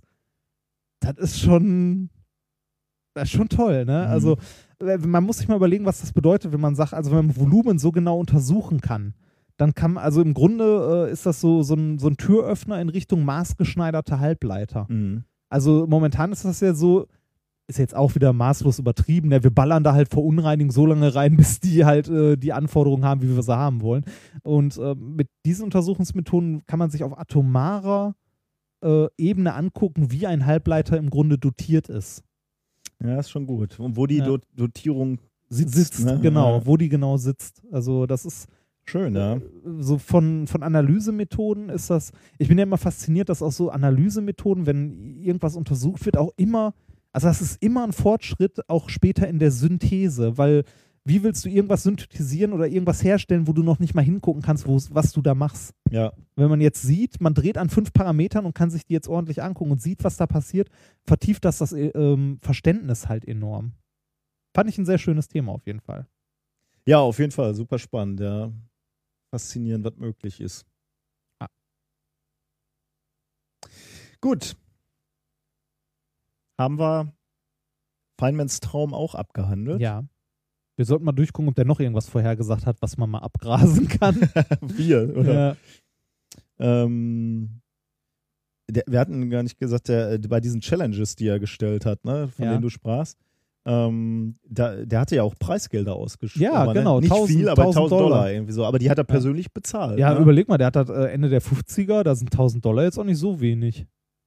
Erstens das, ja. Und er, wie gesagt, er hat das bezahlt. Ne? Und Ja. dieser, dieser Typ, der dann da, aber wahrscheinlich alle, also die den Motor da gebaut haben, natürlich auch, aber der, der Typ, der da auf den Nadelkopf geschrieben hat, der ist dann zu ihm gefahren noch und hat da die 1000 Dollar abgeholt. Ne? Wobei heutzutage, äh, also eigentlich, wenn der es als Scheck bekommen hat, den hätte also niemals einlösen, Ja. einrahmen. Natürlich. Ähm, Und ja. jedes Bewerbungsgespräch hier. Ich Und äh, natürlich könntest du ihn heutzutage für unglaublich viel Geld An Muse- verkaufen. an ein Museum verticken. O- Ja, oder, oder stiften. Gegen eine kleine Spende. ja. Gut. Ähm, wir haben noch, äh, wir sind ja mit den Themen durch, aber wir haben noch eine, eine Kleinigkeit, nämlich ähm, es wurden die IG Nobelpreise verliehen. Ja, ich habe es leider nicht live gesehen. Hast du es live Nee, gesehen? ich auch nicht. Ah. Nee, keine, keine Zeit gehabt. Ähm, wir, wir, das ist ja auch eine Tradition in unserer kleinen Gala hier. Äh, Ja. wir, wir reden ja nicht nur über die ernsthaften Nobelpreise, sondern auch über die ähm, Über die, die noch verliehen werden demnächst. Genau, aber bald schon, ne? Ja. Weiß ich nicht genau. Das war immer kurz hintereinander. Erst die Könnte- ernsthaften und dann die, die keinen Könnte jetzt interessieren. beim nächsten Mal schon wieder. Ist Ja. nächste vielleicht schon die Nobelpreis-Sonderfolge? Weiß, ich gar nicht. Das wäre, hm, Müssen wir auch noch vorbereiten, ne? das stimmt. Aber gut, wir müssen erstmal warten. Aber wir, können, wir gucken mal. Wenn es zu knapp ist, machen wir auch erst noch eine andere Folge. Müssen wir mal gucken. Mhm. Aber jetzt können wir zumindest schon mal über die IG-Nobelpreise sprechen. Die, die uns schon etwas länger verfolgen, die wissen natürlich schon, was der IG-Nobelpreis ist. IG kommt von ignoble, also unwürdig, schmachvoll, schändlich. Sowas gelegentlich bezeichnet als der Anti-Nobelpreis. So, das ist halt so eine satirische Auszeichnung. Ähm, um wissenschaftliche Leistung zu ehren, die, und jetzt kommt ein Zitat, Menschen zuerst zum Lachen, dann zum Nachdenken bringt. Mhm. Im, Im Original heißt das To honor achievements that first make people laugh and then make them think. Äh, vergeben vom, äh, wird der Preis von ähm, Harvard, oder? Nee, äh, äh, von, der, von der Zeitschrift Annals of Improbable Research und die ähm, äh, wird, wird rausgegeben von Cambridge. Ah. Wird aber tatsächlich im Moment äh, oder seit, ähm, äh, warte mal, das dachte ich mir, hätte ich mir aufgeschrieben. Seit einiger Zeit wird die in Harvard verliehen. Ah, okay. Deswegen, Ja. also die Festveranstaltung äh, findet äh, eben in Harvard seit einigen Jahren ähm, statt. Seit 25 Jahren wird der IG Nobelpreis verliehen. Traditionelle Willkommensrede besteht aus einem Wort, nämlich Willkommen. Das finde ich irgendwie sehr sympathisch. großartig. Und dann werden erstmal Papierflieger auf die Bühne geschmissen. Ja. Also da sieht man schon die Ernsthaftigkeit dieser Veranstaltung. Ähm, sehr schön immer, wenn ein Redner, äh, Redner zu lange redet, dieses Kind, das Ja. nach vorne kommt und dann please stop I'm bored so lange sagt, bis er endlich geht. wie heißt die nochmal? Miss, Miss, Weiß ich nicht. Missy Pooh oder irgendwie sowas. Also, aber genau, so ein, so ein Mädchen, also die Dankesreden dürfen halt irgendwie eine gewisse Zeit haben Mhm. und die ist relativ eng bemessen. Und dann kommt halt dieses Mädchen auf die Bühne und äh, ist gelangweilt. Ähm, echte Nobelpreisträger waren auch wieder da. Das ist auch schon so Tradition eigentlich, dass Es sie auch ist- dran teilnehmen. Ja, es gibt ja auch welche, die das mittlerweile äh, beides haben, ne? sowohl Das Nobel als auch ein IG. Aber nicht fürs Nobelpreis. gleiche Themen, glaube ich, oder? Das wäre, nee, ich weiß ich nicht. Nee, wahrscheinlich nicht. Ich glaube also, nicht, aber das wäre natürlich mal ein Gag, wenn, Ja, wenn das- irgendwann mal äh, du dann noch ernsthaft dafür ausgezeichnet wirst. Wir waren auch wieder ernsthafte Nobelpreisträger da, die mussten ihre Themen in 24 Sekunden vorstellen. Oh, Das finde ich natürlich sportlich. Du Ja. machst, du machst dein Thema in 10 Minuten, das ist natürlich, da weiß auch jeder schon, dass das schwierig ist. Aber 24 Sekunden ist nochmal, Da schafft man ja nicht mal ein Bier zu exen. ja, Das- da musst du Prioritäten setzen. dann, dann mit so einem Schnaps auf die Bühne gehen. gleich runterstürzen. ja. Aber die Hauptdarsteller der, der Veranstaltung waren natürlich die zehn Forschergruppen, die, die diesmal diesen Preis gewonnen haben. Preis, haben wir glaube ich letztes Mal auch schon drüber gesprochen, ist eine Topfpflanze mit vier Blüten aus Pappmaché und ein Preisgeld von 10 Billionen Dollar. Was? Ja, 10 Billionen Dollar gewinnst du da. Hm. Allerdings äh, natürlich keine US-amerikanischen ja. Dollar, sondern die ähm, äh, der inflationsgeplagten äh, Republik von Simbabwe. das ist halt nichts wert. Wie viel ist das dann? Weiß ich nicht. Zehner? Ja, ist ja inflationsgeplagt. Das ändert sich täglich Aber, vermutlich. Weißt, du, äh, weißt du die Abkürzung dafür? Von äh, Zimbabwe-Dollar. Zimbabwe, äh, ich guck mal kurz. Zimbabwe-Dollar. Das. Zimbabwe-Dollar. Ob das Zimbabwe Äh. witzig findet, dass er 10 Billionen Dollar. Schon ein bisschen hart, ne? Jetzt fragst du mich als nächstes, wie viele Nullen hat eine Billion? Warte mal, Zimbabwe-Dollar. Ein Euro. Hä? Wobei ich, ich weiß tatsächlich nicht, äh, ich, ich habe diese Zahl von 10 Billionen Dollar aus einem deutschen Artikel. Wahrscheinlich heißt Billion da aber nicht Billionen. Wahrscheinlich das- ist das wieder falsch übersetzt. Könnte sein, dass es einfach Wahrscheinlich Millionen ist das die oder so Milliarde. Milliarden sind. Ja. Ähm, warte mal kurz. ZWL ist die Abkürzung. Äh, wie viel war das? Also hier im deutschen Artikel stand 10 Billionen, aber versuch mal mit 10 Milliarden. Wie viele Nullen sind das? Warte Äh, mal, das wäre eine. drei mehr als Das ist eine Million jetzt. Dann ist das eine Milliarde. und 10, Warte mal. mach mal 10 Milliarden. Warte mal. Das sind 1000, eine Million, eine Milliarde und jetzt noch eine Null dran für 10, ne? Ja. So, ZWL in Euro. Ähm, warum macht Google das denn bitte nicht? Das kann Google nicht. Ah nein, Zimbabwe Dollar wird mit ZWD abgekürzt. Ah. So. Das macht Google trotzdem nicht. Das ist ja. Das sind ungefähr zweieinhalbtausend Euro. Oh, guck, gar Das nicht ist so doch- wenig. Ist nicht so. Ja, warte mal. Ist jetzt hier noch die richtige Zahl? ähm. Mal, das. Boah, diese Nullen, ne? Nee, das ist nur eine Milliarde Zimbabwe-Dollar. Oder Nee, das das ist sogar, sogar nur eine Million hier. Okay, wir kriegen das nicht mehr aufgelöst. Nee, warte. Das ist eine Million. das, das- lässt ihnen keine Ruhe. Das wäre das wär ja doch richtig viel Geld. ich setze mal eine Kapitelmarke für Ja, äh, Zimbabwe-Dollar. Herr, Herr Remford philosophiert über Zimbabwe-Dollar. Geldanlagen mit Reinhard Remford. Ja, genau. Profi-Geldanlagen mit Reinhard Remford. Ja, da bin ich genau die falsche Person. Ich bin nämlich. Ich, du hast kein Geld. Genau, ich bin arm. Ich bin immer arm. Also, äh, wenn, wenn das hier stimmt, ähm, dann sind, ähm, ist 1 Euro sind 404,697 Simbabwe-Dollar. Okay. Ja. Nehmen wir jetzt mal so hin. Ja. Wahrscheinlich wird man nicht reich, wenn man, äh, wenn man den IG-Nobelpreis äh, gewinnt, aber vielleicht auch doch. Weiß man nicht. Seit 2009 war der Simbabwe-Dollar faktisch außer Kraft gesetzt. Die endgültige Demonetarisierung äh, des Simbabwe-Dollars wurde am 11. Juni 2015 angekündigt und soll am 30. September umgesetzt werden. Ehrlich? Ja. Das heißt, die Jungs müssen jetzt auch noch schnellst Übermorgen. Oh, dann hatten sie eine knappe Woche, um, ihr, um ihren Scheck einzulösen. Der, die neue Währung Simbabwe-Dollar, abgekürzt ZWD. Ah, deshalb gab es da Probleme. Ah, das ist ZWD, das ist schon der neue. Und ZWL ist der alte. Oder? Ich entschuldige Ich mich weiß, recht ach komm, ist, ist egal. Ja, warum hast du das auch vorgebracht mit dem Mist? Sollen wir über die Preisträger sprechen? Nennen wir es einfach Rimbimbim. Zehn Preisträger. ja. Wir fangen mit Literatur an.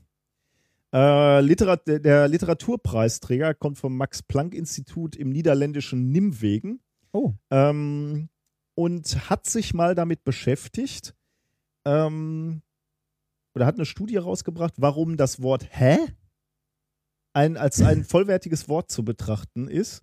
Ähm, und hat, hat sich daran abgearbeitet, warum das in fast allen Sprachen der Welt ähnlich klingt und vorhanden ist. Ne? Also die, die Amerikaner machen ja, also geschrieben H-U-H, genau. Ja, ha? Aber es wird halt ähnlich ausgesprochen Jetzt wie der ist bei deutsche allen, Hä? ne? Ist auch bei Deutsch so, hä? Ähm, Mhm. Und genau darum haben die sich in ihrer Ah. wissenschaftlichen Studie mal gekümmert. Warum gibt es dieses Wort und warum klingt das fast überall gleich? Ähm, ich kann dir jetzt nicht viel zu jeder Studie sagen, ne? wir gehen da etwas grob drüber.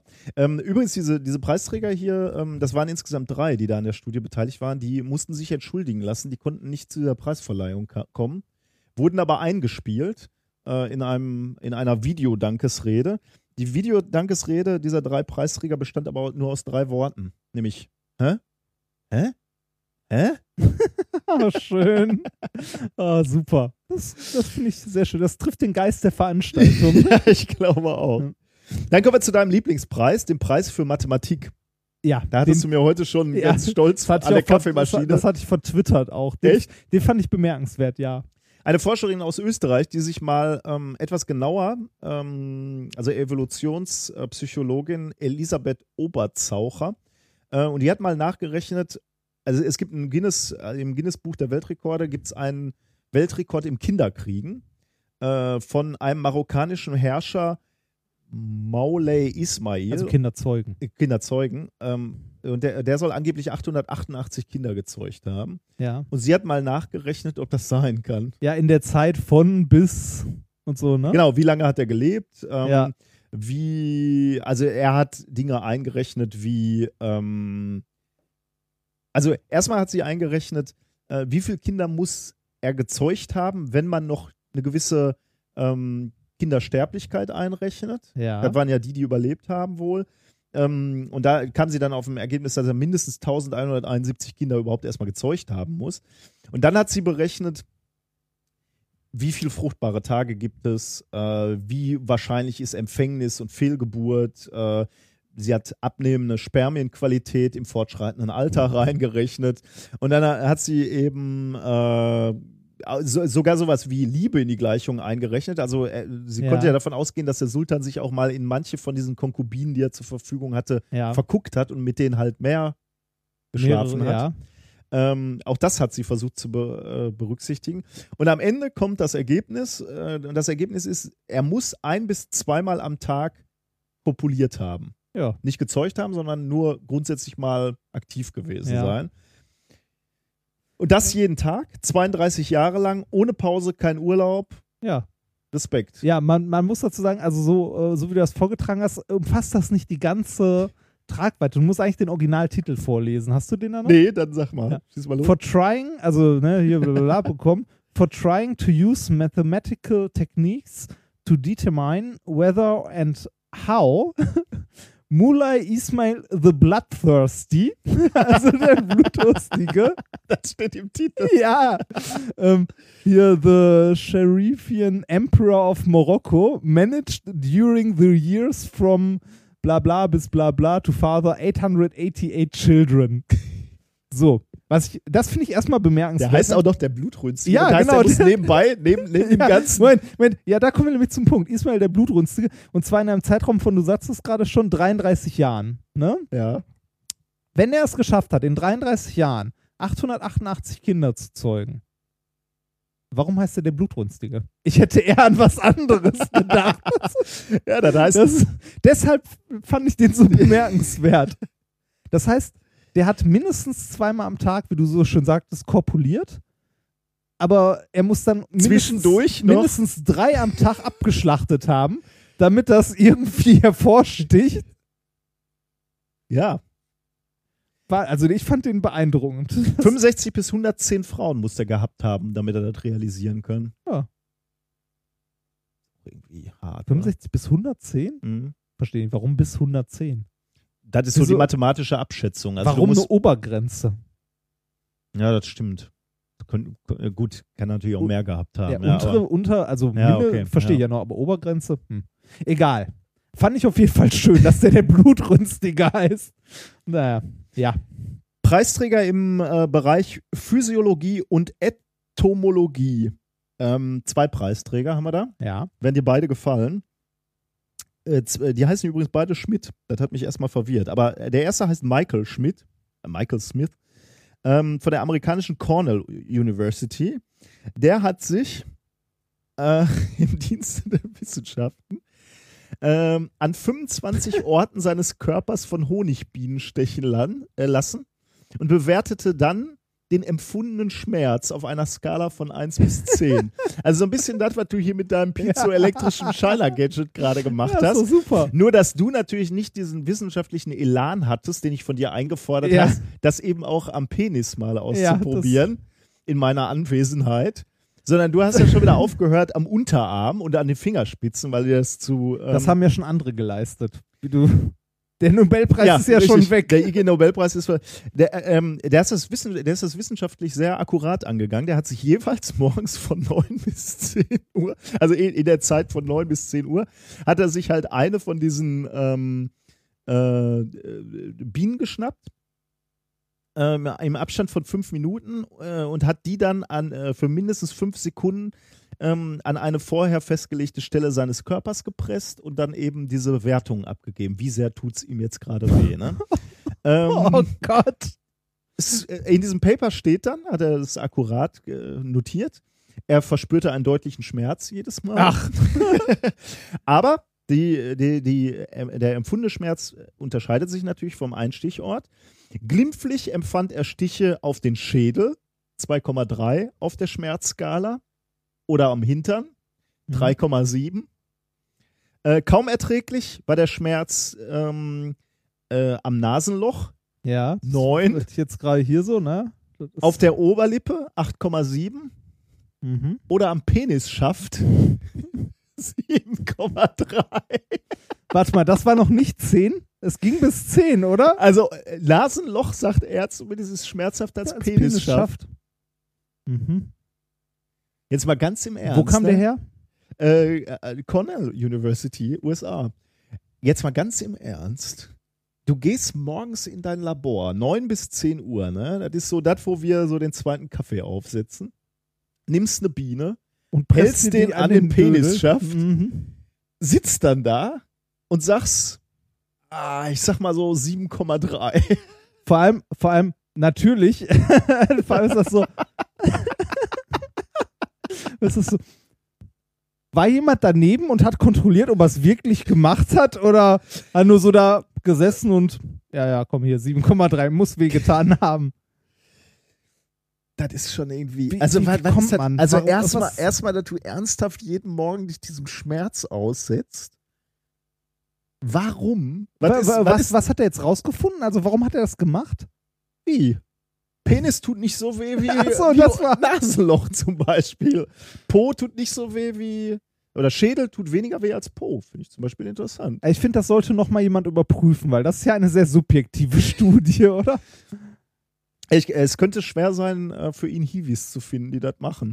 Ah, Du, du na, klagst na, ja na, hier na, schon über die Arbeitsbedingungen. Ja. Also ich, Überleg mal, ich würde morgens sagen, hier ist dein Bienenstock, halten mal rein. Ja, aber da gibt es wenigstens Honig. So einfach bist du zu Ja. Köder, ne? Ja. Das, außerdem ähm, war's. Äh, wa- kleine Frage, warst du mal auf so einer Tattoo-Messe? Wahrscheinlich nicht, ne? Nee. Ich war mal da. Da gibt es auch Leute, also zum, in diesem Tattoo-Bereich ähm, ist halt auch ziemlich viel so Piercing-Mensch, also Piercing äh, relativ viel unterwegs. Und es gibt sehr extreme Piercings, wie ich mal anmerken möchte. Für Leute unter euch, die äh, wirklich wissen wollen, was so extrem ist, googelt mal Prinz Albert. Kennst du das? Prince Albert ist durch die Eichel, oder? Ja. Also ist jetzt auch nichts, was ich unbedingt machen Nee, würde. möchte ich auch nicht unbedingt. Das ist so. Naja, auf jeden Fall ähm, gab es da auch Leute, die sich an Haken aufhängen. Ah ja, das habe ich neulich auch wieder gesehen. Ja. Ja. So ein Fleischerhaken durch die Haut und dann so irgendwo hinhängen. Die halt irgendwie dieses. Also, die mögen das irgendwie, diesen Schmerz. Meinst du, jeder Wissenschaftler hatte da Spaß dran so? ist der tätowiert? Kann ich dir nicht sagen. Ja, äh, aber, das macht doch kein normaler. Also, na, was heißt normaler Mensch? Aber das. Also ich mag Wissenschaft ja auch, ne? Aber irgendwo, Auch experimentelle Wissenschaft, Ja, ne? ja. Aber das, Ja. Schwierig, ne? Das, äh, wo ist der Unterschied zwischen dem und ich tauche meine Hand jeden Tag in glühende Kohlen und guck mal, ob es montags mehr weh tut als Dienstag? Wenn du ein Paper dazu schreibst, könnte das ein Erfolg werden.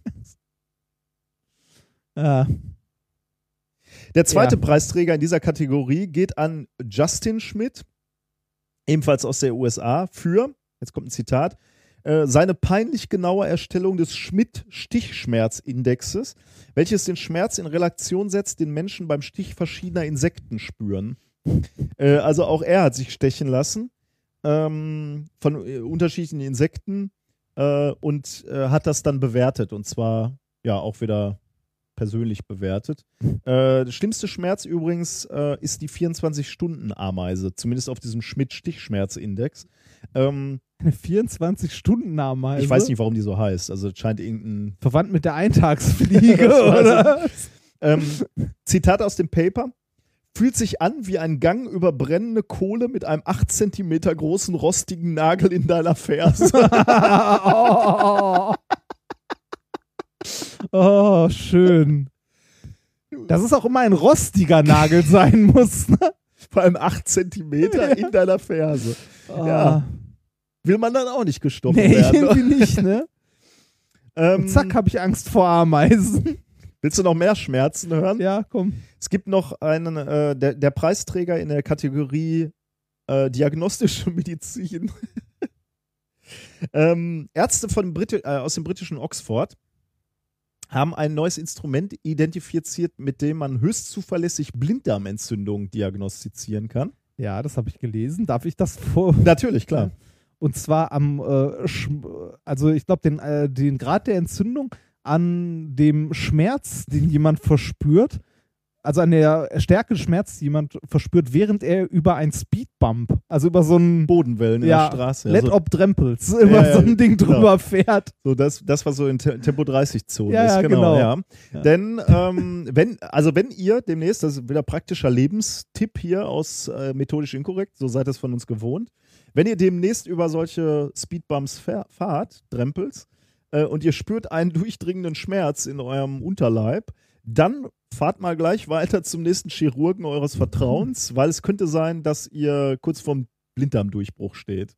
Ähm, tatsächlich motivieren diese Mediziner hier aus Oxford jetzt Medi ähm, andere Mediziner dazu, äh, bei der Diagnostik tatsächlich Leute zu fragen, seid ihr neulich mal über so Huckel, gefahren, und tat weh. und tat weh und wenn das so der Fall ist, dann ähm, wäre das Oh. ein guter Indikator dafür, dass da, dass da was nicht in Ordnung ist. Ähm, Preis für Biologie. Ich weiß gar nicht, ob wir darüber schon mal gesprochen haben oder ob wir das Video uns mal angeguckt haben. Das verlinken wir jedenfalls. Ähm, Preis für Biologie äh, an die folgende Beobachtung. Beschwert man ein Huhn an seinem Hinterteil, Ja, läuft es in ich etwa so, wie Dinosaurier ja, vermutlich genau, gelaufen sind, weil die halt einen massiveren Schwanz haben. Äh, haben sie auch mit Videos belegt. äh, sie haben als Gewicht äh, Hühnern einen Holzstab mittels Knetmasse am Beckengürtel befestigt, äh, was im Grunde genommen so aussieht, als hätten die so einen Klopömpel am. Das ist, doch, das ist doch irgendwann. Willst du das äh, Video nochmal sehen? Das ist doch irgendwann bei der Weihnachtsfeier äh, natürlich. nach reichlich Alkohol entstanden, oder? Hier das Das Video. Das Kontrollsubjekt, ein normales Huhn. Dinosaurier und Vögel sind doch irgendwie nicht, nicht nur verwandt, sondern sind doch irgendwie das ist das Gleiche oder Ja, so, ne? Das war das normale Huhn. Jetzt kommt das Huhn Das mit dem äh, Klopömpel am Hintern.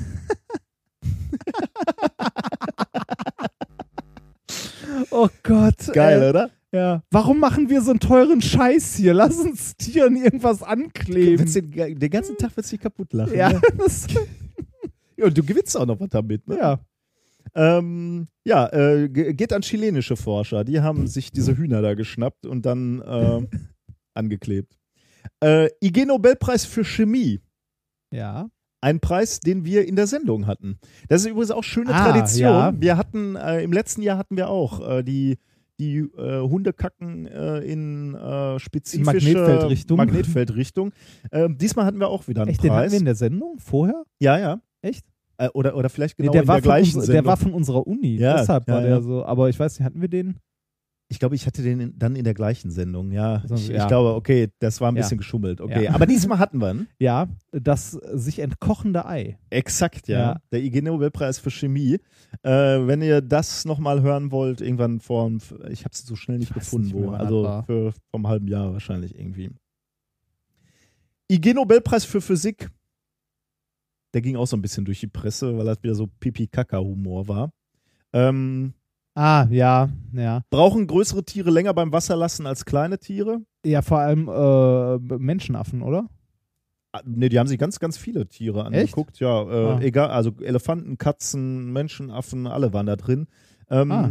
Forscher haben festgestellt, brauchen alle so mehr oder weniger 21 Sekunden. Äh, ich habe da mal in das Paper kurz reingeguckt. 21 Sekunden plus minus 13 Sekunden. Ja, das ist auch geil, ne? Das, das, auch, das ist so, okay, das hat ein Physiker gemacht. Das, ist so die gleiche Größenordnung. ja, passt. Äh, Wissenschaftler aus der USA und Thailand ähm, äh, haben, haben an dieser Studie gearbeitet. Mhm. Preis für Öko Ökonomie geht an die Polizei von Bangkok. Das habe ich auch gelesen. Sie bot ihren Polizisten zusätzlich Geld an, wenn sie im Gegenzug dafür keine Bestechungsgelder mehr annehmen. Super, ne? Ja. Ähm, Hier, nimm das, aber dann nimmst du keine Bestechungsgelder mehr. Nein, nein. äh, Preis in der Kategorie Management äh, würdigte die Erklärung, äh, warum viele wirtschaftlich erfolgreiche Führer äh, in der Kindheit eine Vorliebe dafür hatten, Risiken einzugehen. Ähm, also äh, anders gesagt, also es gibt irgendwie so äh, Man Manager, ähm, die sehr erfolgreich sind und dann hat man sich die Biografien angeguckt und stellt fest, äh, äh, viele davon haben Naturkatastrophen erlebt, also Erdbeben oder Vulkanausbrüche Mhm. oder Tsunamis oder Flächenbrand. Bei denen sie selbst aber nicht betroffen waren, also keinen Nachteil hatten oder so, ne? Irgendwie sowas war da doch. Mm, Ja, gehe ich jetzt mal, also zumindest haben sie überlebt, ne? Mal, ähm, ja, okay. Das, Also in der Studie äh, steht dann äh, der Satz, was dich nicht tötet, macht dich risikofreudiger. Also irgendwie so, wenn, wenn, wenn jemand schon mal so ein, so ein Erlebnis hatte, dann scheint er dich äh, nachhaltig risikofreudiger zu machen. welche Kategorie war das? Management. Management. Die Management. Kategorien werden ja auch immer neu Ja. definiert, je nachdem, welche, welche, äh, welche Preise da gerade zu ähm, auszuzeichnen gibt. Hm. Okay, ja, hier, ähm, bla, genau. Also die, die so in der Jugend äh, Naturkatastrophen und so erlebt haben, die für sie aber direkt aber keine, keinen Nachteil hatten, Ja, also ja. keine Auswirkungen hatten. Und da gab es noch einen Preis in Medizin nochmal. Ähm, Wissenschaftler für ihre Experimente zur Untersuchung des biomedizinischen Nutzens und der bio biomedizinischen Konsequenz von intensiven Küssen und anderen intimen zwischenmenschlichen Handlungen. Hm. Äh, Äh, oh, oh. da da äh, haben sie sich eben angeguckt, äh, was beim äh, Küssen passiert und, und äh, nachgewiesen, dass Küssen halt hilft bei Allergien, ähm, äh, weil, beim Küssen eben weniger von dem Immunglobin E ausgeschüttet wird, also so ein körpereigenes Eiweiß, was wohl allergische Reaktionen auslöst. Ähm, Wissenschaftler aus Japan. Ja, das waren die Preisträger. Preisverleihung Ja. äh, endete mit dem traditionellen, äh, mit den traditionellen Abschlussworten. Wenn Sie dieses Jahr keinen IG-Nobelpreis gewonnen haben und besonders dann, wenn Sie einen gewonnen haben, mehr Glück im nächsten Jahr. das finde ich irgendwie auch sehr schön. Ah. Ja, irgendwie, äh, wir müssen das nächste Mal mal zusammen. Ja, wir müssen oder? das live oder Ja, so. eigentlich Also müssen vor wir unser- es ist halt mitten in der Nacht immer, ne? Wir können ja auch so ein Ja. Hörertreffen machen und Oh dann ja, das mit coole Hörern Idee. zusammen Äh, gucken. ihr- Da können wir mal gucken. Vielleicht geht das im Unperfekthaus irgendwo auf dem Beamer oder so. Frage ist, ob wir da nachts. Ach scheiße, die machen ja irgendwann dürfen, zu, ne? Hier in der Uni. Ja, und dann. Wie haben wir einen Ja, Beamer? hier, hier wir Und haben ja auch so eine große, Jo, stimmt. großen Hörsaal. Oder nein, so ein. Das, das könnte, wir könnten das generell mal hier dem Gebäude, also unserer Institutsleiterin vorschlagen. dass wir den gucken wollen. Ne? Ja, so als, als Happening fürs, fürs gesamte Institut. Ja, wir halten das mal so im Hinterkopf. Erinnert uns im nächsten Jahr mal dran, dass, ja wir das, hin. ne? Dass, dass wir das in Erwägung gezogen haben. Ja, schön. Da sind wir durch eigentlich, ja, oder? da sind wir heute mal kurz. Naja. Ja. Ähm, haben wir heute was gelernt, mein lieber Padawan? Ja, dass du äh, viele Probleme hast, die du mit deiner Band versuchst zu kompensieren. dass du ähm, Ja, weiß ich nicht. Produzierst du Fraktale beim Schlagzeugspielen? Wir haben, glaube ich, geklärt, dass. Äh, die überlagert die sind. guten, genau, überlagert von anderen periodischen Störungen. Alkoholbedingte Störungen. Ja.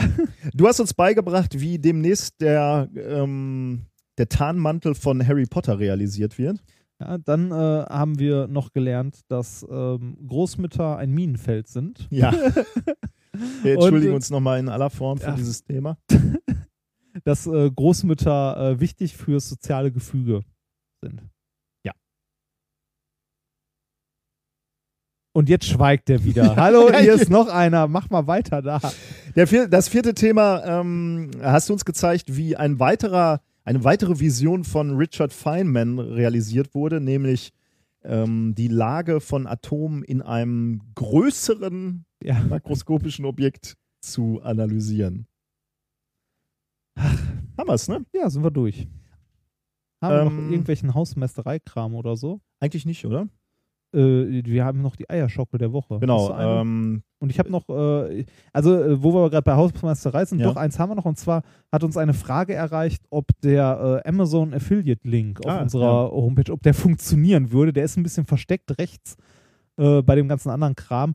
Äh, der ist auch noch nicht so lange da. Äh, ja, aber er funktioniert und das freut uns sehr. Also äh, wenn ihr irgendwie mal was beim großen A einkauft, ähm, könnt ihr gerne über diesen Link gehen. Das freut uns, dann bleibt ein bisschen Geld davon bei uns hängen. ist tatsächlich auch schon was angekommen, ne? Also Genau, wer- da ist, schon, da, ist schon, da ist schon was angekommen. Das ist, äh, wie gesagt, sehr erfreulich, weil irgendwie sowas wie jetzt über PayPal was spenden, flattern oder sonst was, da haben halt viele Leute keinen Bock drauf. Aber bei Amazon kauft halt eigentlich fast jeder ein. Und es kostet ja nicht mehr, sondern einfach nur von dem Gesamtgeld bleibt halt ein bisschen was bei uns hängen, anstatt. Also wenn, ihr- wenn ihr uns keinen Gefallen tun wollt, dann sch schädigt wenigstens Amazon.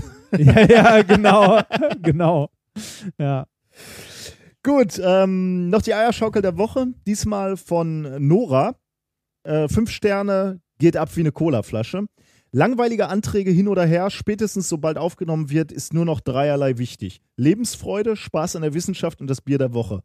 Alles, was die beiden dann erzählen, vermengen sie in ihrer lustigen und oft selbstironischen Art mit Alltagsgeschichten, nachvollziehbaren Vergleichen und viel herzhaftem Lachen.